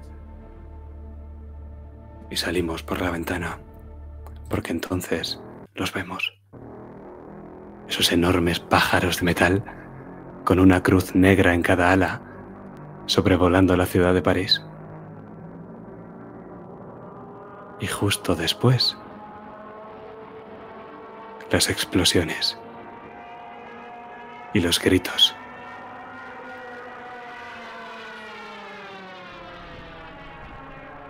Y en el cielo del ocaso que tiñe todo esto con un tono sepia, distinguimos los harapos de un rey de amarillo que ve cómo su maldición se cierne sobre el mundo. Ahora sí, gracias por jugar. Arquímedes 7. Tercer y último acto de la maldición del signo amarillo. Madre mía, vaya ida de olla, te has, pegado el del meteorito. Madre de Dios. Señor. Madre mía. Muy buen cierre, muy buen cierre. Y muy buena canción de final. Na, na, na, na, na. Esto es eh, la primera vez que en el 61 cantó un ordenador. Daisy Bell se llama, ahora lo escucháis. Hostias. Me, me- me hacía gracia. Por lo que sea. Eh, eh, es divertido. Ahora, Puto ahora. Aprendí a cantar en el 62. Bueno, ¿qué tal? ¿Qué os ha parecido? Una pasada, está muy Me ha gustado mucho. Me lo he pasado genial. Pero Hasta- genial, ¿eh? Hasta fuerte la partida, ¿eh? Sí, sí, sí, sí, sí. Me ha parecido fuerte la partida. Me- ha gustado el comentario de Afana de el espacio no existe a la izquierda. Después me gusta porque, ya que lo he dicho al principio, en plan, a la izquierda, eh, la nave entra por la derecha, a la izquierda, pero refiriéndose al plano, ¿no? Claro, al final Sí, lo ha claro, dicho sí, y ya se ha-. ¡No hay izquierda! En- Me ha gustado, me ha gustado el, el comentario. Yo tenía el esto cerrado porque cuando se le ha empezado a ir la conexión a, a Archie, a Cayó, eh, he dicho, vamos a cerrar aquí cositas porque es que si no, no. De hecho, no sé si me habéis escuchado entrecortado alguna vez. Sí, pero ha quedado bien. Sí, Creía sí. que lo estabas haciendo aposta. Yo habido un momento que también. Luego he visto que no, que no, que era el, wifi. Pero ha, Claro. ha- ha quedado, es verdad que ha quedado bien, ¿eh? La verdad que sí. Cuando tengo muchas cosas abiertas me pasa, pero bueno. Eh, ha estado fuerte, me me gusta el adjetivo de fuerte. Eh, defina fuerte. Ha estado fuerte. Eh, ha habido momentos, ¿sabes cuando? a- ver, en otro aspecto, pero me pasa con, por ejemplo, con la serie de The Office, ¿no? Cuando sale ahí el, Sí, el sí, protagonista del jefe, que te sientes incómodo, ¿no? Y dices, ¿y por qué estoy yo incómodo en mi casa comiéndome unas patatas viendo esto? Pues me ha pasado un poco lo mismo. Cuando estaba con lo del espejo, desnudo, con la mujer que, que le iba a matar y tal, estaba yo ahí como, como con el pecho cogido, ¿sabes? Pues eso, me, ha sido imágenes muy, muy, muy impactantes y descripciones muy fuertes. Eso me, me ha gustado porque, hostia, pues eso, muy fuerte. Yo te decir que a veces tengo que parar de Office cuando me da tantísima vergüenza, le doy un poco de pausa. Es que Luego agua, agua así y digo, oh, Michael, de verdad. Y ya luego sigo. que, que haces así un poco que, que, que, oh, que- que te sientes incómodo, que dices, tu madre mía. ¿cómo puede ser? Como por favor, que pare ya. Sí, sí, sí, que dices tú, si yo estuviese ahí, pues un poco igual esto, ¿no? Que dices tú, oh, madre mía, que no, no puedes mirar, pero, pero sigues, ¿no? Hostia. No ha durado demasiado, ¿no? La partida, estoy viendo 3 horas y 27 minutos de directo. O sea, Sí. más corta que la Hmm. anterior, ¿no? Sí. A mí se me ha pasado así. Sí, sí, sí, ha ido, ha ido rápido. Quiero decir, para tres horas y media, ¿sabes? Que es una película versión extendida Sí, y sí, más. sí, sí. Y Totalmente. Además, muy conclusiva al principio. Digo, madre mía, eh, Patri y tal, si no se han visto la, la que os pasé en busca de un dios muerto, como os podéis imaginar, es la historia de estos nazis y tal, que justamente descubren un templo y como que liberan algo. Entonces, bueno, creo que ya sabéis lo que han liberado, eh, como que lo habéis traído vosotros allá. Yo estaba súper preocupada por haber matado a mi hijo, pero es lo que tenía que hacer. Sí. Bonnie es una incomprendida. Es una incomprendida completamente. No había entendido su- lo que quería hacer. Es buena gente. Es pana. Bonnie es pana. han sido durísimos los flashbacks de Bonnie, ¿eh? Fua. Sí, sí, sí. Yo, Sí. yo te, te- te lo escribí, de hecho. Le, le dije. Lo primero le dije, Patri, líneas rojas, tal. Y me dijo, no. Y le dije, bueno, los flashbacks, tal. Eres el personaje con más drama de la partida, lo sabes, ¿no? O sea, Sí, y la patria, sí. Sí, la verdad. Sí, sí, sí, sí, sí. Ahí, as- absorbiendo. sí, Ah, yo. O sea, en verdad, os di los personajes a elegir, pero este personaje tenía el nombre de Patri y estaba escribidísimo. ¿sabes? Estaba, Era el vamos. destino. Era el destino. Estaba, Lo- lo ponía en estaba ficha. grabadísimo. En la ficha pone esto es para Patri. Lo pone. Lo pone aquí, busca Bonnie Reynolds, eh, buscar Patricia. ¿Quién es Patricia? Y ya. Le has dado buen cuerpo al, al personaje. Además, hay una cosa que me ha gustado con, con Patrick conmigo y que me ha dado la sensación de que el personaje ha tenido un antes y un después, que es con la revelación, ¿no? Pero Oliver, como que no ha cambiado tanto. Y eso me ha gustado.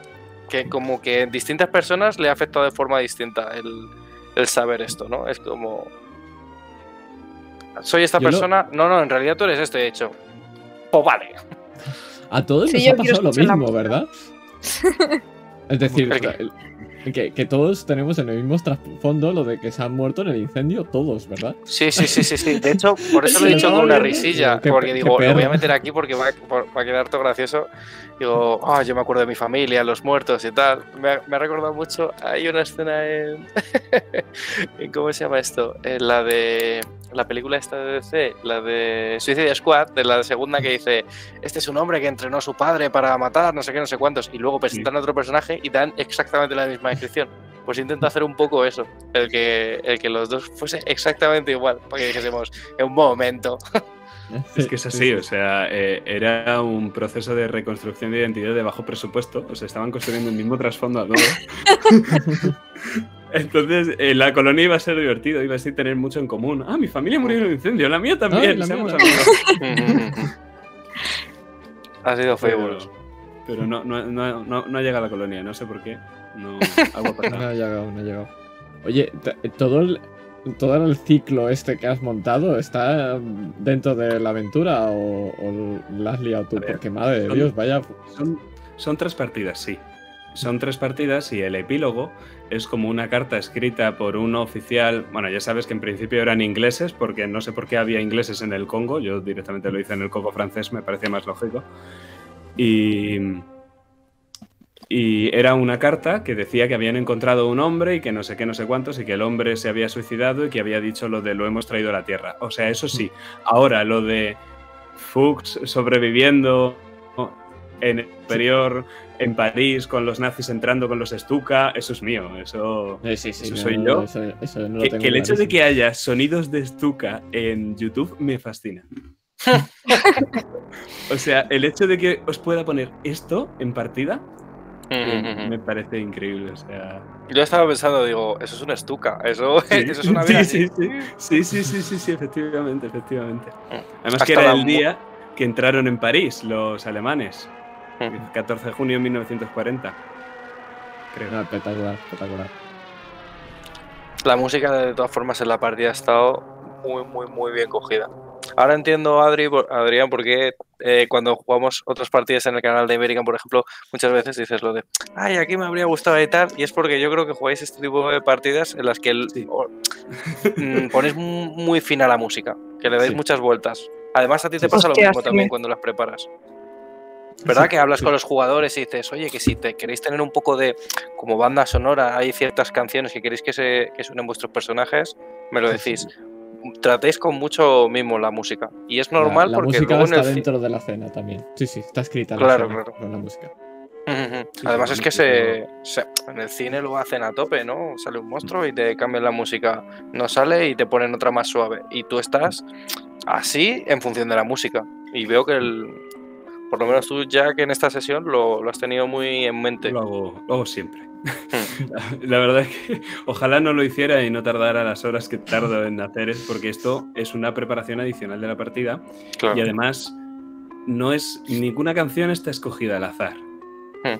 Ninguna, o sea, el- así habló Zaratustra y tal, y tanto la nubia azul del principio cuando estábamos hablando, son canciones que pone Kubrick en 2001, no dice en el espacio. Y, y Requiem, que es la que ha sonado esta en particular, el, el- bueno, este, este Canticum no, pero este Requiem, el, el Requiem de Ligeti, también suena en Odisea 2001 en el espacio. Esto. Lo que suena cuando, no sé si lo habéis visto.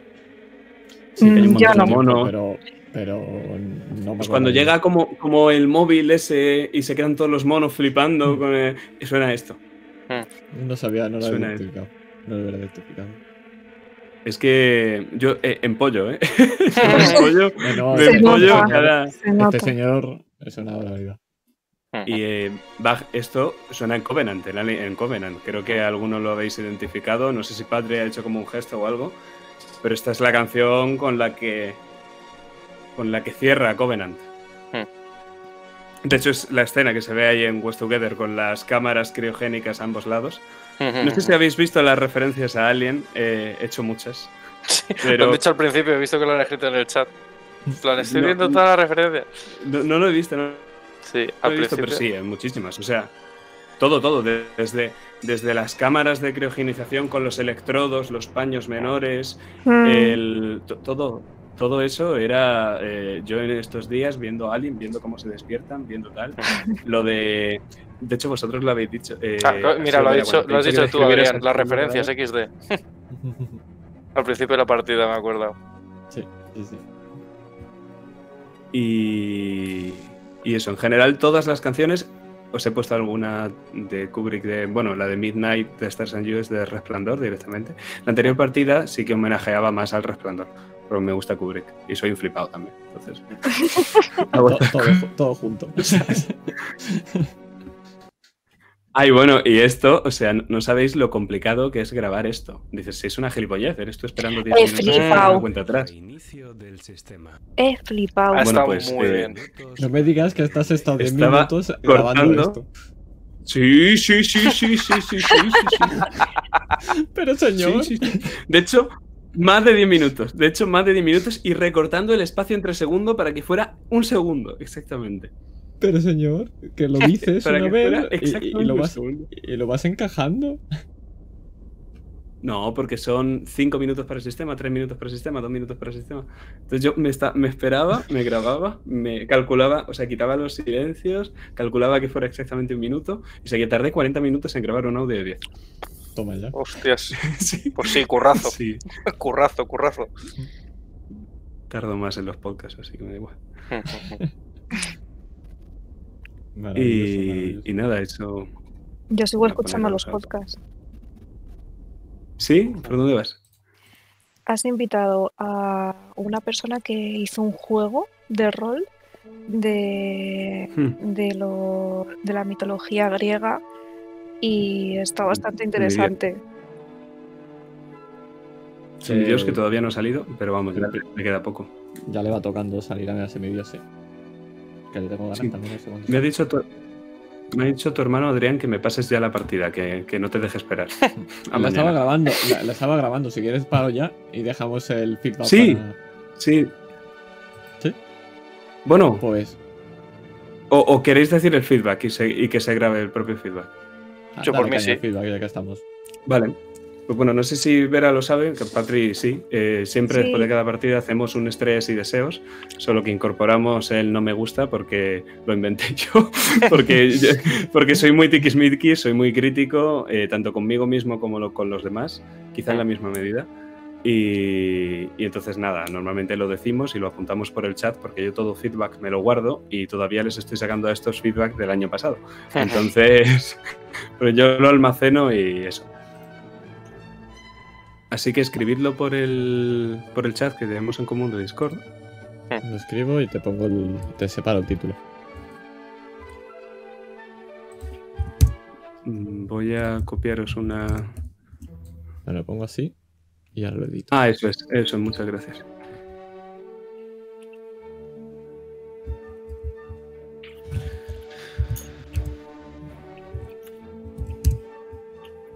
Pero ¿cómo lo hacéis entonces? ¿Lo hacéis leído, lo hacéis narrado o...? Lo escribimos y luego lo comentamos. Ahora te van a pasar Claro. como unos emo- emoticonos y ahí Sí, eso lo acabo de pasar significa- por. Y entonces ahí, con iconos, en la estrella, pues eso se escribe, en el corazón se escribe el deseo, y en la carita upside y down se dicen, pues no me gustas.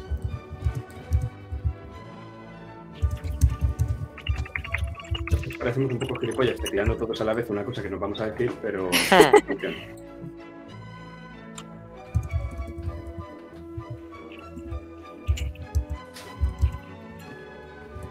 Yo casi que prefiero decírtelos a viva voz y luego te lo escribo y te lo dejo puesto en el Discord, si te parece. Vale, Vale. perfecto. Que ahora escribiendo y eso me, me voy a liar más. Sí, sí, lo importante es que me lo escribas. El otro día Sergio me pasó el del coro del rey como un mes después. Mm, vale, así. sí, sí, sí, Y luego- en plan, no, Cuando terminemos el, el de hablarlo en el directo, te lo mando, ¿vale? Sí, Prefiero. ok, ok, perfecto.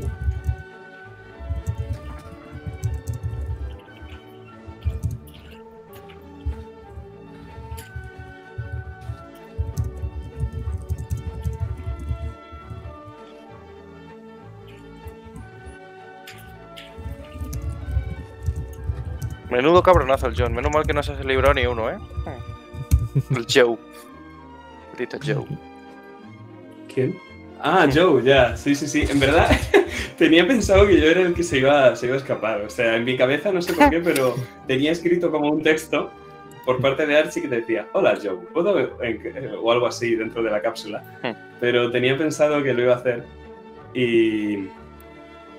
Y no sé por qué, quizá es porque digo, bueno, al final Adri iba a tener más foco por esto del prólogo y el epílogo. Y... Y no sé, me, pensaba que ibas a ser tú. Al final eres el que más tenía, eh, creo que de pelea y de, de cosas así. Y al final esa persona suele sobrevivir porque estas partidas siempre acaban en PvP. Ujú. Siempre. Yo las he visto muy putas. ¿eh? Yo, tres. pens- yo pensaba que Patri me iba a hacer. No es raro, es que en este sistema ya habéis visto, eh, siempre y cuando falléis resistir heridas, tenéis la opción de morir. Es una opción que se da a los jugadores, podéis morir, quedar inconscientes o recibir una herida crítica, que es que podéis seguir actuando, pero vais a morir irremediablemente después de que hagáis algo. Entonces, eh, realmente es fácil morir, pero si quiere el jugador. A no ser que os metáis la semanta de hostias que os habéis metido. Entonces, a ti, te, ha- a ti te ha pegado Patri primero y por eso te ha dejado a. Contaba como que en cuanto Que estaba te jodido dos tiradas, eso es. Y, y luego a Adri justo le has hecho dos ahí de seguidas. Así que ha sido un poco eso. Creo que es la vez que mejor ha salido el combate. Porque muchas veces no queda tanto tiempo y al final lo resolvemos solo con una tirada y a veces es un poco. Sí, muy- Mm. un poco escaso, ¿no? Sí. Yo ya estoy por si queréis que lo comente. Yo sí también. Vale, Le doy Pues comenta, dale, dale. Sí. estrella. eh, me ha encantado muchísimo la partida. Es que me ha encantado todo, de verdad. Lo he disfrutado muchísimo. Y sobre todo la estrella principal, por así decirlo, al máster. Eh, es casi una currada. Es que yo estaba flipando eh, lo de la música, eh, cómo hacías las voces. No sé, estaba como todo muy bien hilado y me ha encantado. Si solo hacía Pues dos. me ha encantado, no lo sé. Solo- He tenido a tres personajes. He tenido al mariscal, he tenido a la IA y he tenido a la señora esta que no Pero la he interpretado bien, pero no bueno. sé, era como que había mucha distinción, no sé, o sea, me ha encantado, me he metido de lleno en la historia. Y eso, me ha puesto entre las cuerdas, porque no he jugado mucho a juegos de miedo y tal, y el interpretar a lo mejor a un personaje más serio, pues mm, me ha gustado, me ha gustado. Mm, Gracias. Como deseo eh, jugar más partidas con este grupo así, así como está, porque es que creo que ha funcionado muy bien, me ha encantado, no sé, lo he- como lo he disfrutado tanto, pues me encantaría volver a repetir. Y que no me ha gustado que yo al principio estaba muy, muy nerviosa. Pero no os podéis imaginar, me daba miedo y es que me, me estaba entrando hasta la risa tonta porque es que no sabía eh, el cómo interpretarlo, porque de verdad que para, eh, que para mí era un poco un desafío. Y, mm, y eso, hasta que me he metido en la historia, estaba nerviosa y no lo he sabido disfrutar. Y ahora, guau, es que es que lo he gozado y al final estaba hasta llorando ahí de los nervios. Nada, nada, me ha encantado. Muy bien. Muy bien. Los flashbacks también te has desenvuelto perfectamente. Muchas gracias. Sí, sí, Daniel. le pasa siempre a la, a la pobre, siempre se pone nerviosa y luego lo hace espectacular. Es que, de Es verdad, gracias. es es verdad. Le pasa siempre. Ojalá todos lo hiciéramos bien nerviosos. Yo soy el primero que si me pongo nervioso, al principio me trabo y tal, solo que conforme lo mismo empieza un poco flojo, pero conforme, conforme te vas metiendo en la partida, y si eres director de juego, yo creo que es, es mucho el control, ¿no? Porque cuanto más nervioso estás es cuando quizá menos control tienes. Entonces, en cuanto le coges el ritmo a la partida, que no significa que tú lo decidas todo, pero dices, vale, va a ir por aquí, y ya sintonizas, y entonces ya es distinto y los nervios desaparecen porque dices, y aquí soy un dios, ¿no? Como dice Archie. Pues eso. Más no, pero solo has dicho la estrella, ¿no? No he dicho las tres cosas. No, lo ha dicho tú. La estrella es el máster y el ponerse contra las cuerdas, el deseo es jugar más partidas con el grupo Mm, porque le ha gustado Es verdad, mucho, es verdad. y el no me gusta los nervios del principio, que vamos, que han sido absolutamente superfluos. Vale, ¿le das tú, Vera, o sigo yo? Vale, tú sí. Eh, yo las cosas que más me han gustado de la partida, bueno, me ha gustado mucho la música, ya lo he dicho que estaba con mucho, mucho mimo. Eh, me ha gustado mucho, mucho que estaba diseñado como un dungeon y se ha visto muy claramente y así yo lo he agradecido un montón. Porque era, vale, hay que ir por aquí, pero porque se ve que es que hay que ir por aquí, porque tiene mucho sentido. Estamos en el 5, hay que pasar por el 4, por el 3, el 2 nos lo saltamos, vamos al 1, bajamos al 6. Y esto es porque hay que ir aquí a ver si está la llave, no está, vamos aquí, vamos aquí. Eso me ha gustado mucho, lo he visto muy claro, me ha gustado tener un mapa donde yo pudiese ver las cosas, porque a mí personalmente como jugador yo eso lo agradezco mucho. El, el tener algo donde apoyarme, ¿no? Y el poder hacer mis estrategias o pensarlo, que al final, como está la partida bien diseñada, lo que yo voy a diseñar como jugador, si lo hago con cabeza y no hago, no intento salirme por la tangente, es lo que tú tienes pensado. No, es que van a ir al 4 porque ahí están las cámaras. Porque yo les he dicho que están las cámaras y dicen, claro, qué buena idea. Y ahora me voy a ir aquí porque no sé qué. Y yo iba siguiendo el recorrido que tú me habías marcado completamente voluntario. Eso lo, lo he disfrutado mucho y el tener ese apoyo del mapa. Pero lo que más me ha gustado y que he disfrutado un montón ha sido cómo proyectas la voz. ¿Qué micro estás utilizando? Porque veo que tienes cascos, pero tienes un micro delante. Ya decía yo. Vale, vale, vale, vale. Es que he disfrutado un montón porque tú estabas hablando, ¿no? Estabas narrando y estaba hablando el narrador, ¿no? Y no sé si lo hacías con un gesto a lo mejor del cuerpo, que te avanzabas un poco más, de que con la mano a lo mejor te acercabas un poco el micro, pero de repente se cambiaba la voz y empezaba a hablar. a- mm, Ya no te estoy hablando de que pusieras una voz de un acento o de que hablases de forma distinta. Es el cómo proyectabas la voz. El que empezaba a hablar Archival y de repente la voz era mucho más alta y estabas así narrando tranquilamente la escena, aunque fuese muy tensa, ¿no? Pero de repente empezaba a hablar la mujer y, y escuchabas a la mujer, ¿no? Y, y veías esa potencia de la voz. El cómo se proyecta, que además a mí me gusta mucho el doblaje y veo actores de doblaje y tal, y hablan de ese tipo de cosas, y lo he visto mucho en la partida. Y me, me gustaría mucho poder llevar algo así como máster, que cuando yo mastereo, que se me pareciese más a esto. Me ha gustado mucho, mucho, mucho el cómo proyectar la voz. Y eh, creo que, por ejemplo, Patrick... el- Pues te, diría.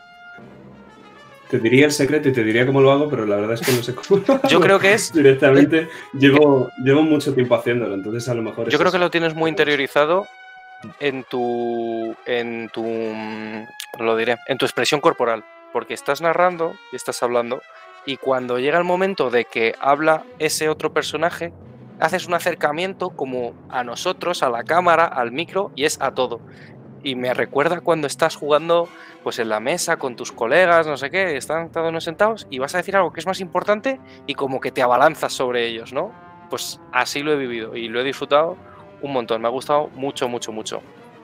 Eh, de deseo, me gustaría repetir y si es con el mismo grupo, igual, muy bien. Me gustaría mucho, la verdad, porque me lo he pasado bastante bien. Ahora sí, eh, no soy muy fan, y es- y eso que la partida me ha encantado, ¿eh? pero no soy muy fan de las, eh, de las campañas de miedo, de los one shot de miedo. Ese es un tema que, que me gusta menos. Y lo has tratado con mucho cariño y está muy, muy bien hecho. Ya te digo que ha habido momentos en los que este, tenía ahí el corazón cogido y la tensión y, y las escenas esas tan violentas, pero me, no, es, no es la ambientación que me, que me gusta más. Entonces, ver un, un máster que narra bien, que se monta una partida muy buena, en un aspecto o en una ambientación que me guste más, eh, bueno, claro, lo disfrutaría a montones. Y mm, lo que no me ha gustado, eh, bueno, es solo por, por poner una queja un poco pejillera.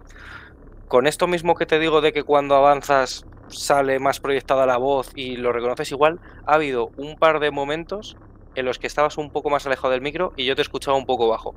Un par de veces solo. Pero vamos, muy poca cosa. No sé si lo habéis notado el resto igual, pero ha habido Sí, un, par de veces. momentos que estabas un poco bajo y de hecho he tenido que ir, bajar un poco la música porque, hostia, que, que- que lo estoy escuchando menos. Sí, es que probablemente. bueno, no sé nunca exactamente cómo Claro. lo escucháis y también es verdad. Se dio cuenta Iván que lo grito, la siguiente, el micrófono como que me regula la voz y me la baja, entonces la siguiente vez Sí. suena bajo. De todos modos, esto ha pasando, ha pasado interpretando o narrando. Mm, Interpretando, cuando te escuchaba más bajo, ah, pues no, yo, yo cuando te he escuchado más bajo, a lo mejor me estoy equivocando, ¿eh? pero creo que ha sido más cuando pasabas a narrar. A lo mejor había una escena que estabas narrando y a lo mejor estabas, no sé si es porque estuvieses más alejado, pero que te he escuchado más bajo. Cuando has Sí, hablado no, no, no, como un personaje, yo siempre te he escuchado bastante más alto. Y Sí, yo más escuchado eso. después, es decir, cuando de esto, Después cuando de que haya hablado, Claro, después de, de cuando ha gritado, es cierto que, que pasa. Que cuando gritas luego baja.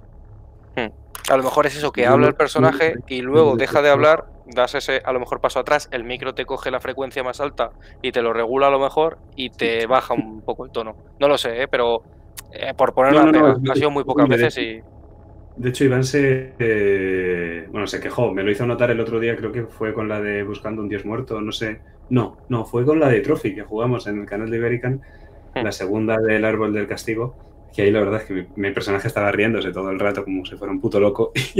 Y, y, claro, había estos cambios de voces y, bueno, no, no sé si fue en esa partida o no, pero me lo dijo Iván y es verdad, lo que pasa es que es muy difícil rolear sabiendo, eh, teniendo eso en la cabeza, ¿sabes? Como lo- diciendo, Se ahora... tiene que quitar eh, de alguna manera. Se puede quitar, Ujú. seguro. No tengo ni idea. Eh, como que mi micrófono se escucha bien, entonces me da. Soy de esos que no nos gusta tocar las cosas que funcionan. entonces, pero bueno, sí, en algún momento cuando ahorre y todo eso lo cambiaré por una cosa mejor y espero que no pase. Pero bueno, no. Hay una cosa que me ha gustado mucho, eh, que no te lo meto aquí porque no es tanto de la partida, pero es que eh, cuando estabais jugando lo de Harapos del Rey, eh, cuando entró tu personaje, que además la escena me encantó, que estaba ahí cortándose las uñas de los pies en mitad de la mesa tal, eh, fue la primera vez que yo te vi jugando, ¿no? En el canal y tal. Y el personaje ese, que no me acuerdo cómo se llamaba, el detective, Tac, Vis- Vincent Tac. y, y ahora verte el narrar así, me ha gustado mucho porque el cambio de registro ha sido brutal. Y eso me ha gustado mucho, el ver. Al- Que no, mm, que no quiero decir que no lo hicieses bien, pero era un personaje más que tenía un punto como cómico y tal, que como que desentonaba. Y ahora el narrar, el estar completamente serio a lo mejor y el meternos en la ambientación tan profundo y tal, me ha gustado mucho ver esa contraposición. Me ha encantado, de hecho. Al final, cuando eres director de juego y quieres eh, darle una personalidad distinta a cada NPC, aprendes más a interpretar que si solo llevas a un jugador. Bueno, por lo menos en mi Mm. experiencia. Yo llevo ocho años dirigiendo y como seis han sido director de juego casi exclusivamente. Entonces, al final, de tanto querer decir, joder, si tengo que interpretar a 40 NPCs hoy, más me vale que no se parezcan. Por Mm. lo menos un poco, los dos extremos, ¿no? Y al final, pues así aprendes a, a este tiene este, este tono de voz y, y la expresión corporal te juro que no la controlo, pero, pero lo intento. Si quieres ver un cambio todavía, todavía más grande, mírate las dos partidas que hay de Trophy que tiene Iberican en el canal, del Árbol del. Castigo. Yo no salgo en la primera, pero salgo en la segunda y, y esa es mi mejor interpretación yo creo que he hecho nunca. Pues le tendré que echar un ojo. Esa es, o sea, estuve preparando ese personaje horas. Hostia. Yo solo, sí, yo preparo los personajes cuando son personajes jugadores y les quiero dar una cierta importancia, entonces me pongo, me pienso diálogos, me escribo frases, me pongo a pasear por la habitación, me pongo a interpretar. Entonces, no dirigí esa partida, pero como si lo hubiera dirigido, porque estaba, o sea, el periodo de preparación fue similar. Actor de método, ¿no? Ahí metiéndote en el personaje. No lo sé, Eh, pero desde Es luego un flipado. es tenía- un flipado, se le nota. que luego le sale bien, Sí. que luego le sale bien, pero es un flipado. Eso no se lo Hombre, es que, nadie. es que si no, no lo sería. si no, no lo sería, pero pues sí es verdad. Y yo, eh, tampoco os confundáis, se lo, lo dije al final de esa partida y lo vuelvo a decir. Yo no improviso mucho, yo preparo mucho. No significa es que que, no haya lo dicen, que hay- partidas, pero cuanto más prepares, mejor, porque más, más preparado vas, coño, cuanto más prepares, mejor. No significa que no pueda tirarme una partida improvisando y que no vaya a salir bien, pero significa que vas a minimizar riesgos. Yo siempre he oído esto de que hay dos tipos de máster. Está el del mapa y está el de la brújula. Hay gente que se prepara un mapa con todos sus detalles y tal y va dirigiendo a través del mapa. Y hay otro que tiene una brújula y dice, yo quiero ir para allá. Ya veré cómo llego. Yo soy más de brújula. Yo, yo preparo cuatro cosas y el resto pondría- a bailar. Le pondría matices a eso.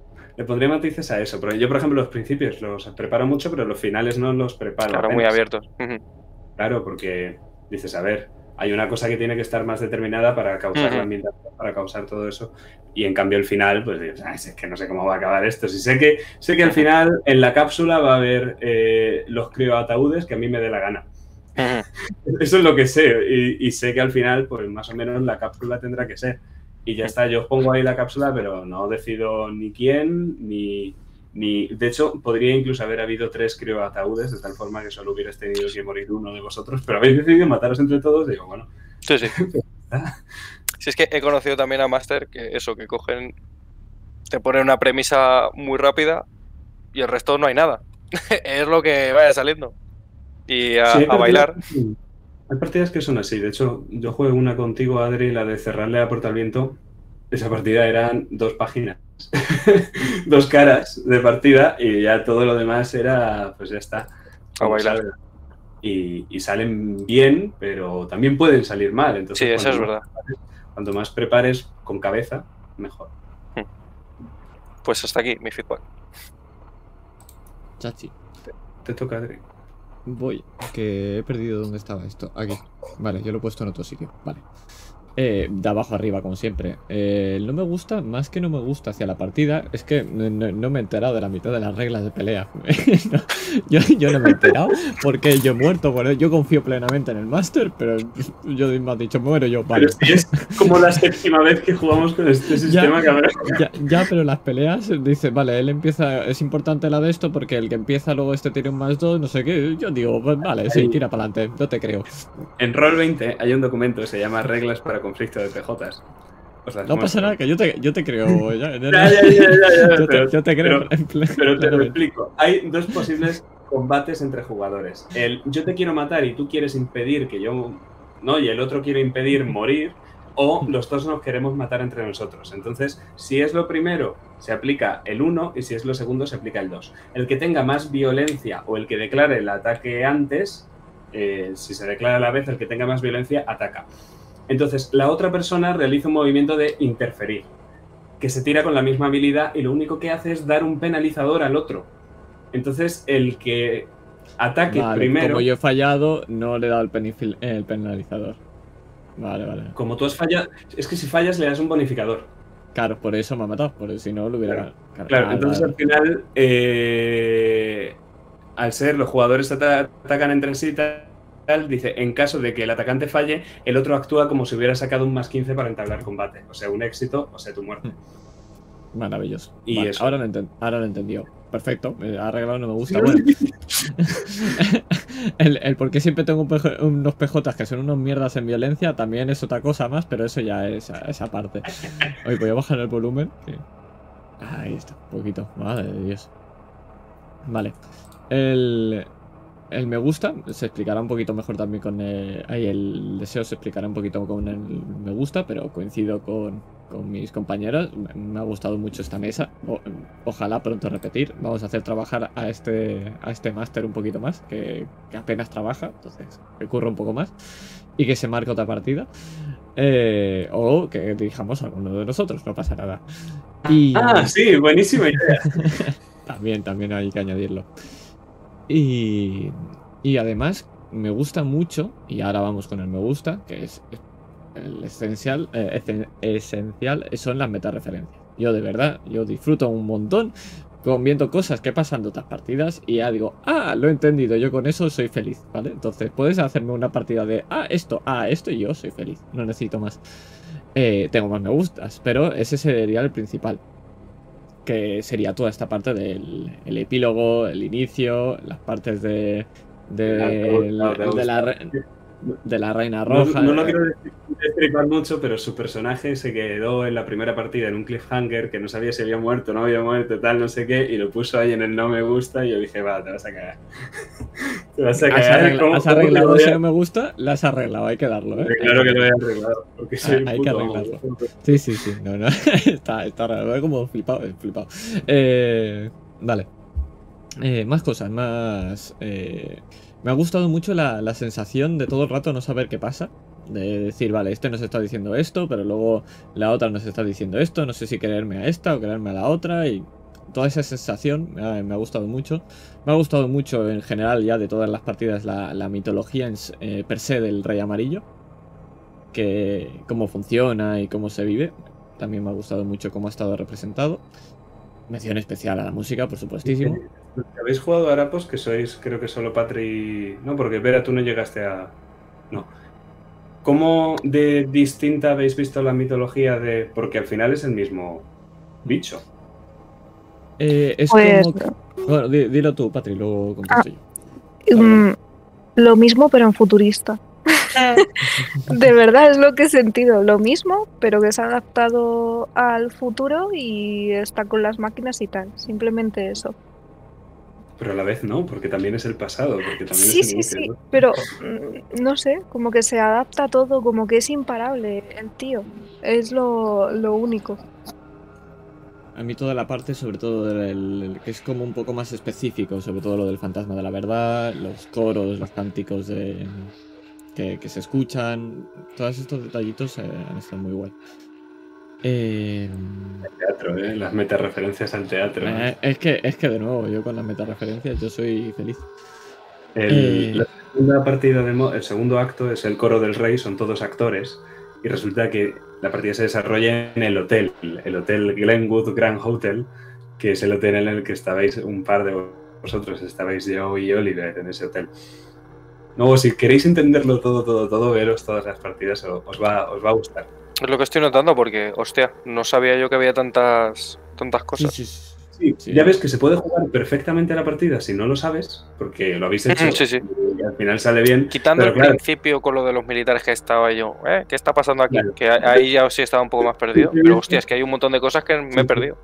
Que, que me he perdido, ¿no? Que, que no sabía que estaban ahí metidas.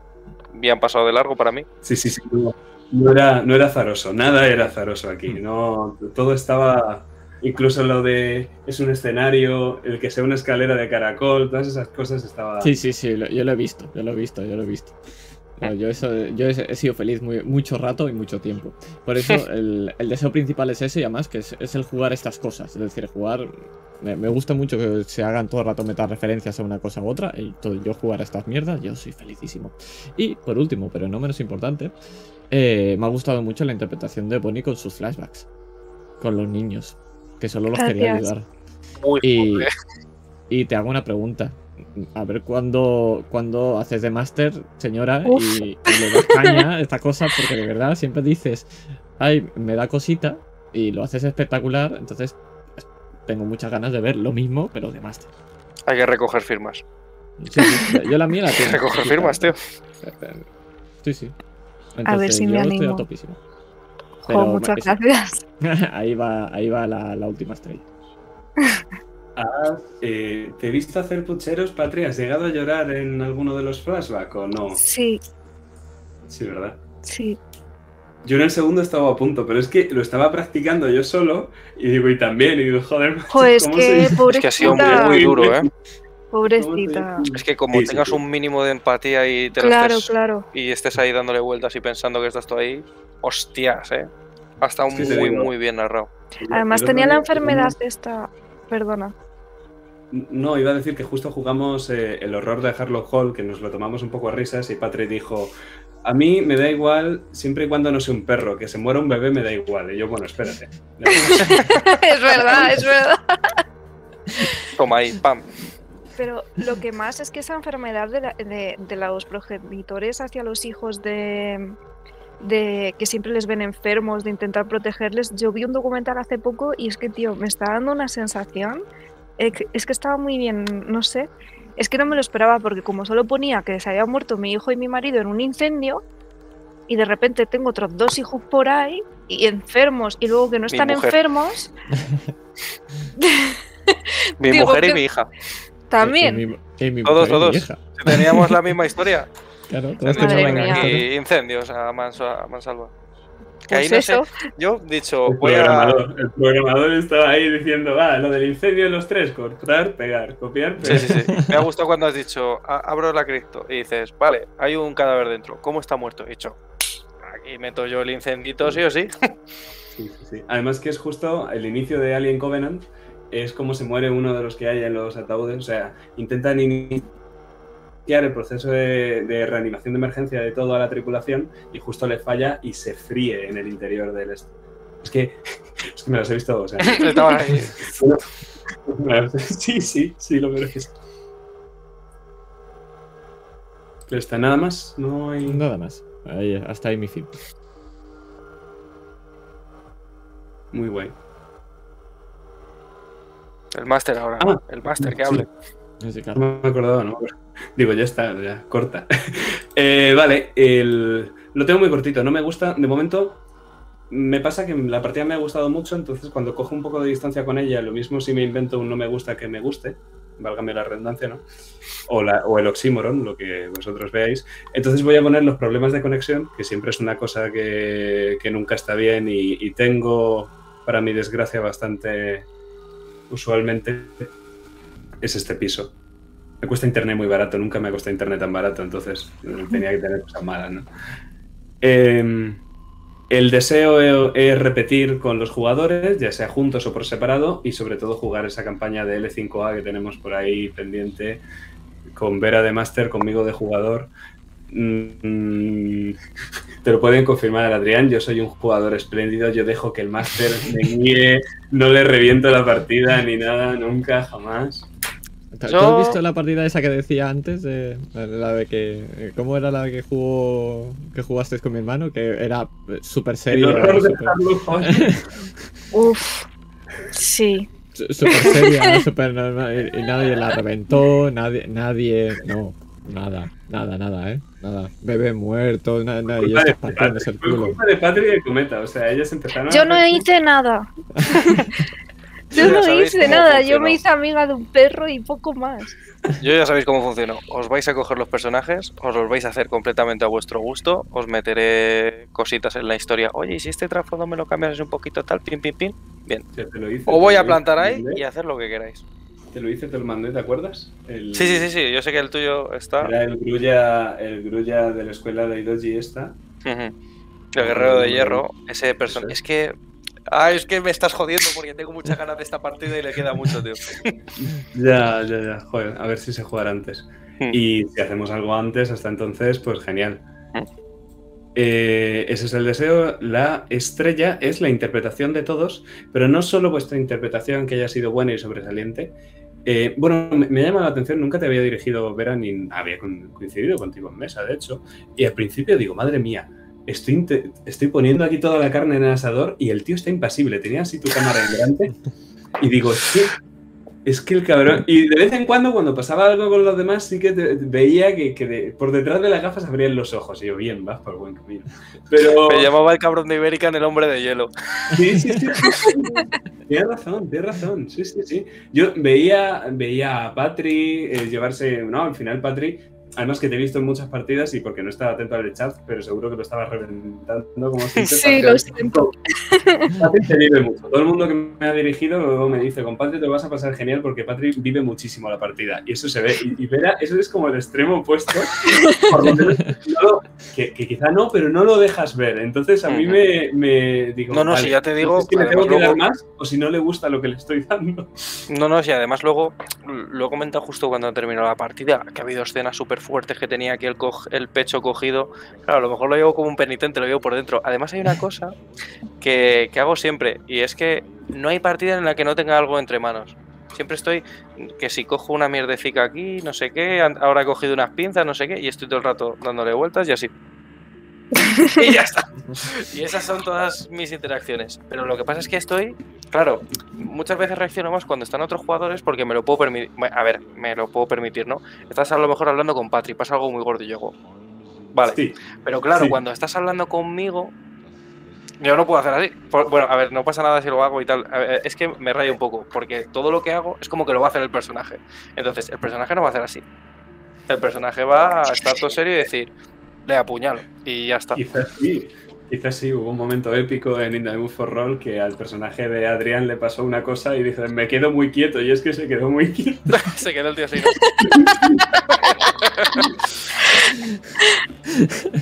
Sí, sí. Pues es verdad que me. No, pero. Vaya, que lo disfruto un montón. Pero ya, además, si ves otras partidas, yo creo que siempre es así, ¿no? Siempre estoy ahí como enfadado, chinado ahí con la partida. Pero es que estoy Es muy, muy Brunilda. concentrado. es un mood, es un mood. Sí. No sé Eh, si aún- se ha visto. A ver, no quiero decir que haya intentado hacer un personaje distinto a Brunilda, pero me ha gustado que fuera muy modosito. Tío, que yo no, no me esperaba que fueras tan cabrón, ¿eh? Lo he dicho por el chat. Digo, Eh, te voy a decir una yo cosa. creía que yo era el no me más bonecito. Yo no me esperaba que fuese tan cabrón. Yo a mí mismo. Era el peor. Era el Y que yo, tenía qué, los ma- qué majo, qué... Era el que. Y además, daos cuenta de que yo siempre dejaba sus flashbacks para los últimos. Sí. Porque digo, no puedo mantener el esto de que no sois neuróticos con sí, os meto- hijo de puta. Claro. Yo, de hecho, al principio, cuando me has empezado a poner los flashbacks, he dicho, ah, esto es de otros. Nos estamos mezclando las mentes con gente que esté conectada aquí a una matriz, con la gente que está dormida, me han introducido pensamientos que no son míos. Yo he dicho, de hecho, fíjate, eh, como estamos despiertos los tres, lo que pasa es que se están entremezclando nuestras historias. Entonces, cuando ha dicho Patrick que se acordaba de los quemados y tal, he dicho, hostia, que los quemados es de mi trasfondo, que mis pensamientos están en su cabeza. Y luego cuando estaba la tía muerta en el hotel con, la, con el cuello de Goya y tal, he dicho, ah, esto va a ser de Oliver, esto no ha sido yo, esto ha sido Oliver. Y pensaba que era de otra gente, que, que no era mío. Hasta que me ha dicho, no, no, que eres un, un Sí, asesino sí, tal. Y he dicho, ah, qué buena monos- idea. La premisa me ha gustado Me mucho. ha, me ha faltado, me ha faltado numerar los monos amarillos para deciros sois presos a la cara, pero, pero a, mí, a mí es lo que más me gusta. A mí no me gusta la ciencia ficción demasiado, me gusta más rollo fantasía ficción, pero si tengo que elegir entre el Warhammer Fantasy o el 40k, siempre me quedo con el Fantasy. Hmm. Y, y de hecho tengo, bueno, creo que tengo el mismo número de códex, pero me gusta más los, en general el lore del Fantasy. Y, pero cuando leí esta partida y vi el giro este de que al final todos son asesinos y que es una nave penal que se Mm. dirigen a una colonia y lo de la deconstrucción de la identidad y tal, y dije, ostras, es que esto no puedo jugar solo el coro del rey, que era la partida que más me gustaba del módulo, digo, tengo que Mm. jugarlas las tres, porque la primera es clásica, pero está guay porque tiene el giro este de interpretar a nazis, eso no se suele ver en una partida. Eh, Mira, es mi esta- personaje. Sí, personaje para nazi. Eh, tiene ese giro esta partida de esto y el coro del rey es espectacular. El coro del Me ha gustado mucho porque he visto. A mí que me gusta mucho la ciencia ficción. No te voy a decir que sea súper fan, pero sí es verdad que me gusta bastante. Y he visto cosas como Demolition Man, cuando están en las cárceles que les están eh, metiendo cursos y que están activos, o. Bueno, y, y tantas de otras de estas películas que, que las personas están congeladas en las cárceles y de mientras están haciendo cosas como Minority Report y cosas así. Entonces, el que nos estuviesen lavando el cerebro para ser otra persona y que cuando llegásemos a la colonia fuésemos ciudadanos modélicos, me ha gustado que mucho. Además, ha habido una cosa que no me ha gustado nada, nada, nada, que he dicho, me cago en la puta, tío, que el trasfondo que me ha mandado no vale ni para tomar por culo porque no es verdad, lo de la toxina anemónica y tal, porque yo estaba pensando en cosas ahí sobre eso y cuando me has dicho, no, no, si tú eres el profesor, el que creó esto, es lo que estamos utilizando, he dicho, ah, vale, que esto es mentira, pero esto es verdad. Y ya he dicho, por eso no te lo he puesto luego en, en el no me gusta, porque se ha encauzado eso y me ha encantado. Eso no está previsto, eso fue improvisación. Bueno, improvisación mía, lo Ah. había pensado yo de antemano. A mí particularmente, a lo mejor a otra persona le habría... Es que hay otra cosa que me ha gustado mucho y es, me voy a llamar gilipollas, pero me ha gustado mucho sobrevivir. Me ha gustado que fuese yo el que he dicho... Es "Ah, que eres el más mate". malo y has sobrevivido. Es que hay que ser malvado en esta vida. Sí, sí, sí, sí, sí. sí. Además, que en el combate, para no llevarse, en el combate entre vosotros dos, estaba ahí como diciendo, El muy perro se ha quedado quieto y digo, bueno, ya se mató. estoy a un hit, estoy a un hit, solo tengo una Mm. oportunidad, no me voy a meter aquí en el fregado que me la llevo. Además, el pensaba, cabrón de Adrián me, la- me ha engañado bien, ¿eh? Cuan- porque cu- ah, me acerco, ya... Te he visto muy tranquilito, he dicho, nada, este lo tengo en el bote, me está confiando en mí, no vamos a ir a los dos para la tierra. Eh, ahí se está agachando para hablar un poquito aquí con Bonnie, que se la ha cargado porque es un cabrón. Y ahora le voy, en cuanto baje la guardia, le voy a meter el puñal en el pescuezo. Y en cuanto has cogido la jerica, he dicho, ni cago en que me va a tocar darme de hostias si soy un pringado y me va a matar. Y no, no, no. Y me ha gustado sobrevivir, me ha gustado Has, mucho has tenido sobrevivir. suerte que mi personaje era más pringado que el tuyo. Has tenido suerte. Lo- los dados, ¿eh? Completamente los dados. Mira, esos Y personajes yo no, no sabía bien quién iba a llevar al músico y quién iba a llevar a Joe. Eso no, os lo dejé elegir y si, si Adri hubiera hablado antes por el grupo se habría quedado a Joe y tal. Y, y al final no, y claro, ya cuando pensé, digo, ostras, le va a tocar el músico que es guitarrista. Y luego pensé, coño, si es que cuadra todo. Y te escribí el mensaje este de Es no el guitarrista y está deprimido. Ay, digo, mira, es mi vida. Sí, ¡Soy yo! Soy yo, soy yo. estrella al momento de, de la guitarra. ¡Oh, sí, sí! ¡Oh! Qué maravilla, qué maravilla. Muchas gracias. Me ha gustado La- mucho. la- Pero La- ya la me- no, no puedes hablar mientras tocas, ¿a que no? Te he visto. que No puedo, e intentaba, pero no puedo. No, antes podía, pero es que hace seis años ya que no, que ya no tengo el mismo nivel que tenía antes. y diciéndole, toca pero anda. Y ya ha entrado la música y he dicho, ah, qué bueno, porque está tocando, porque está la música de fondo, pero él puede jugar tranquilamente porque si no iba a ser muy complicado. Me ha encantado. Me ha parecido, además, pasó una cosa muy parecida en, en el canal de Iberican con una sesión que había unos personajes que podrían haber entrado. Dije yo, ah, me habría gustado mucho que estos personajes en realidad entrasen en un momento en la partida y se les viese y tal. Pues esto ha sido un poco eso, el no, es que mi personaje toca la guitarra y tú cabronazo tocando la guitarra. que eso lo hace mucho Santi, que dice, fumo de la pipa y el hijo puta se saca ¿Y una pipa. fuma de la pipa? Sí, sí, fuma. Pues, Sí, sí. me ha gustado mucho. yo- en, la, en la medida de mis limitaciones, yo lo intento siempre, por eso tengo aquí un corta uñas para cuando tenga que hacer de tag. Sí. Tengo por aquí unas, unas llaves para cuando tal. Tengo ahí una calavera que hoy no os la iba a sacar, pero por si acaso. Podrías haberla sacado perfectamente. Rompiendo la Sí. cuarta pared. Bueno, aquí la quinta, la quinta pared. De hecho, en la En busca de un dios muerto la saqué, la calavera. No tengo. Sí, sí. Ahí, ahí viene la calavera. Dios. Tengo un medallón del The Witcher para cuando me toque ser un ¡Oh! Esto es que lo daban en la premier en la primera temporada en esa que hicieron en Madrid hace bueno, Sí. un porrón de tiempo cuando se sacó. Y tengo aquí la calavera de que, que no, que, o sea que parece de verdad. La compré. Era, Está era- era Halloween en Austria y estaba todo lleno de calaveras de estas y creo que me costó como 7 8 euros. Y siempre Bueno, que cuando quiero estabas tener en una calavera para hacer las gilipollas de Hamlet, ¿sabes? Tira- tiraste la- las calabazas de Halloween. Esa sí que era. Eso era top. Sí, sí, lo siento. Lo siento, lo siento. Yo solo como detalle el decir que la canción es Nothing Else Matters, que es nada más importa, te digo, mira, es que le pega mucho y ya hacia mí es mi canción favorita. Y es la primera que yo toqué eh, cuando yo estaba estudiando, era la primera que yo me aprendí que no era una canción eh, obligatoria. que es por gusto. Claro, Bueno, vale ya referencias, que- ¿no? Yo no, he, yo no he preparado nada. Bueno, he matado a una señora antes de para meterme en el papel, pero. Ah, bueno, ah, Voy a dormir muy tranquila hoy. Entonces, por eso, por eso, es que somos así de pesados con, la- con las canciones. Entonces, por eso le daba yo con, con la tontería de nada más importa. Porque también soy un poco Es que yo pongo tú este from hell, lo lanzo ahí a la partida y me olvido. y ya, ya está, está ahí mi preparación.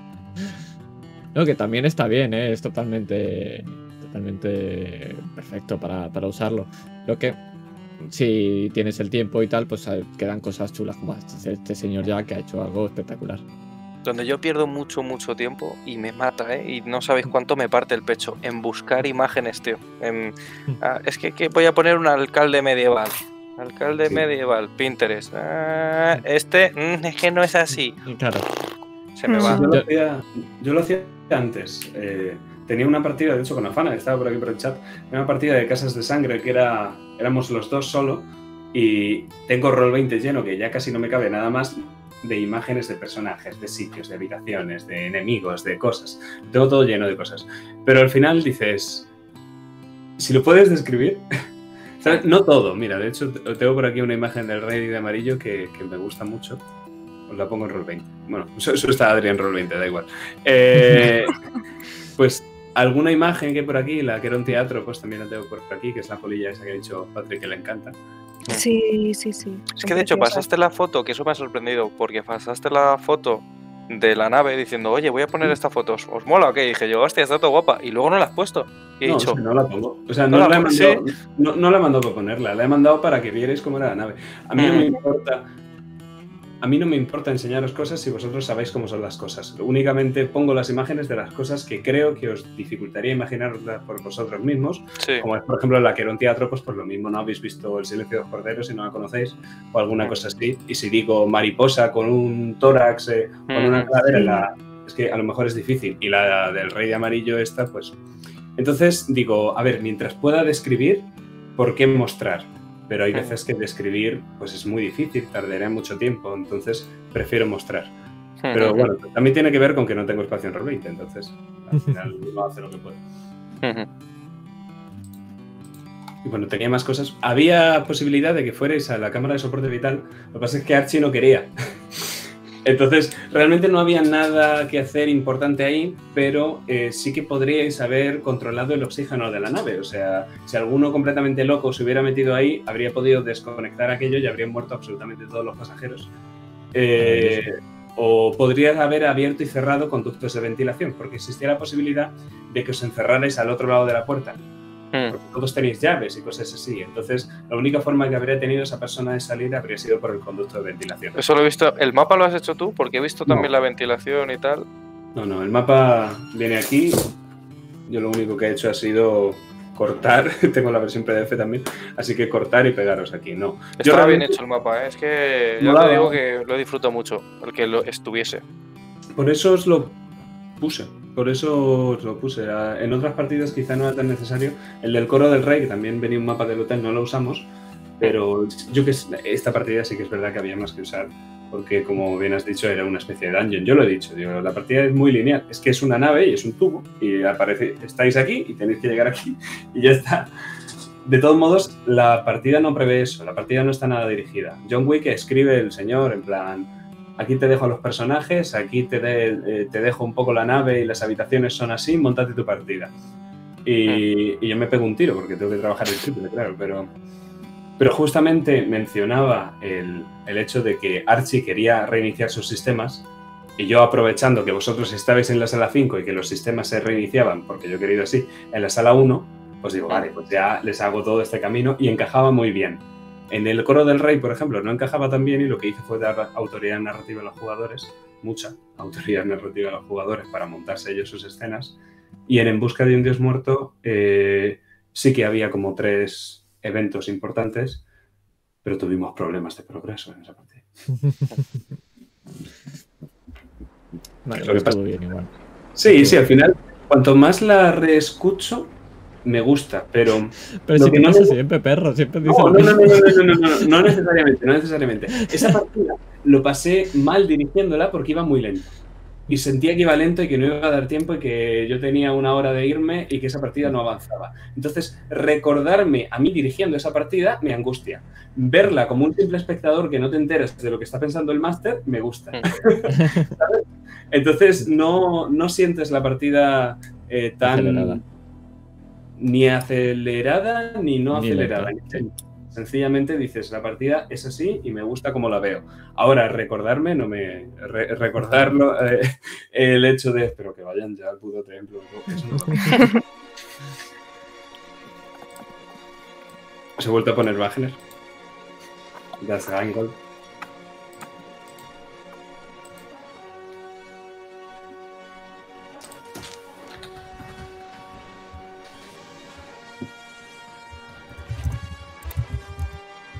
Pues me has puesto el listón alto para la leyenda, ¿eh?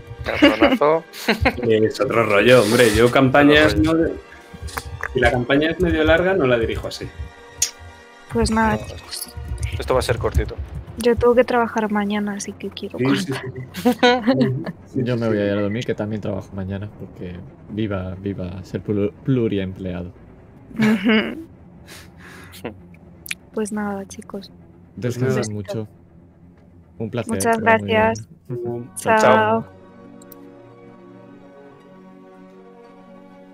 Pues nada.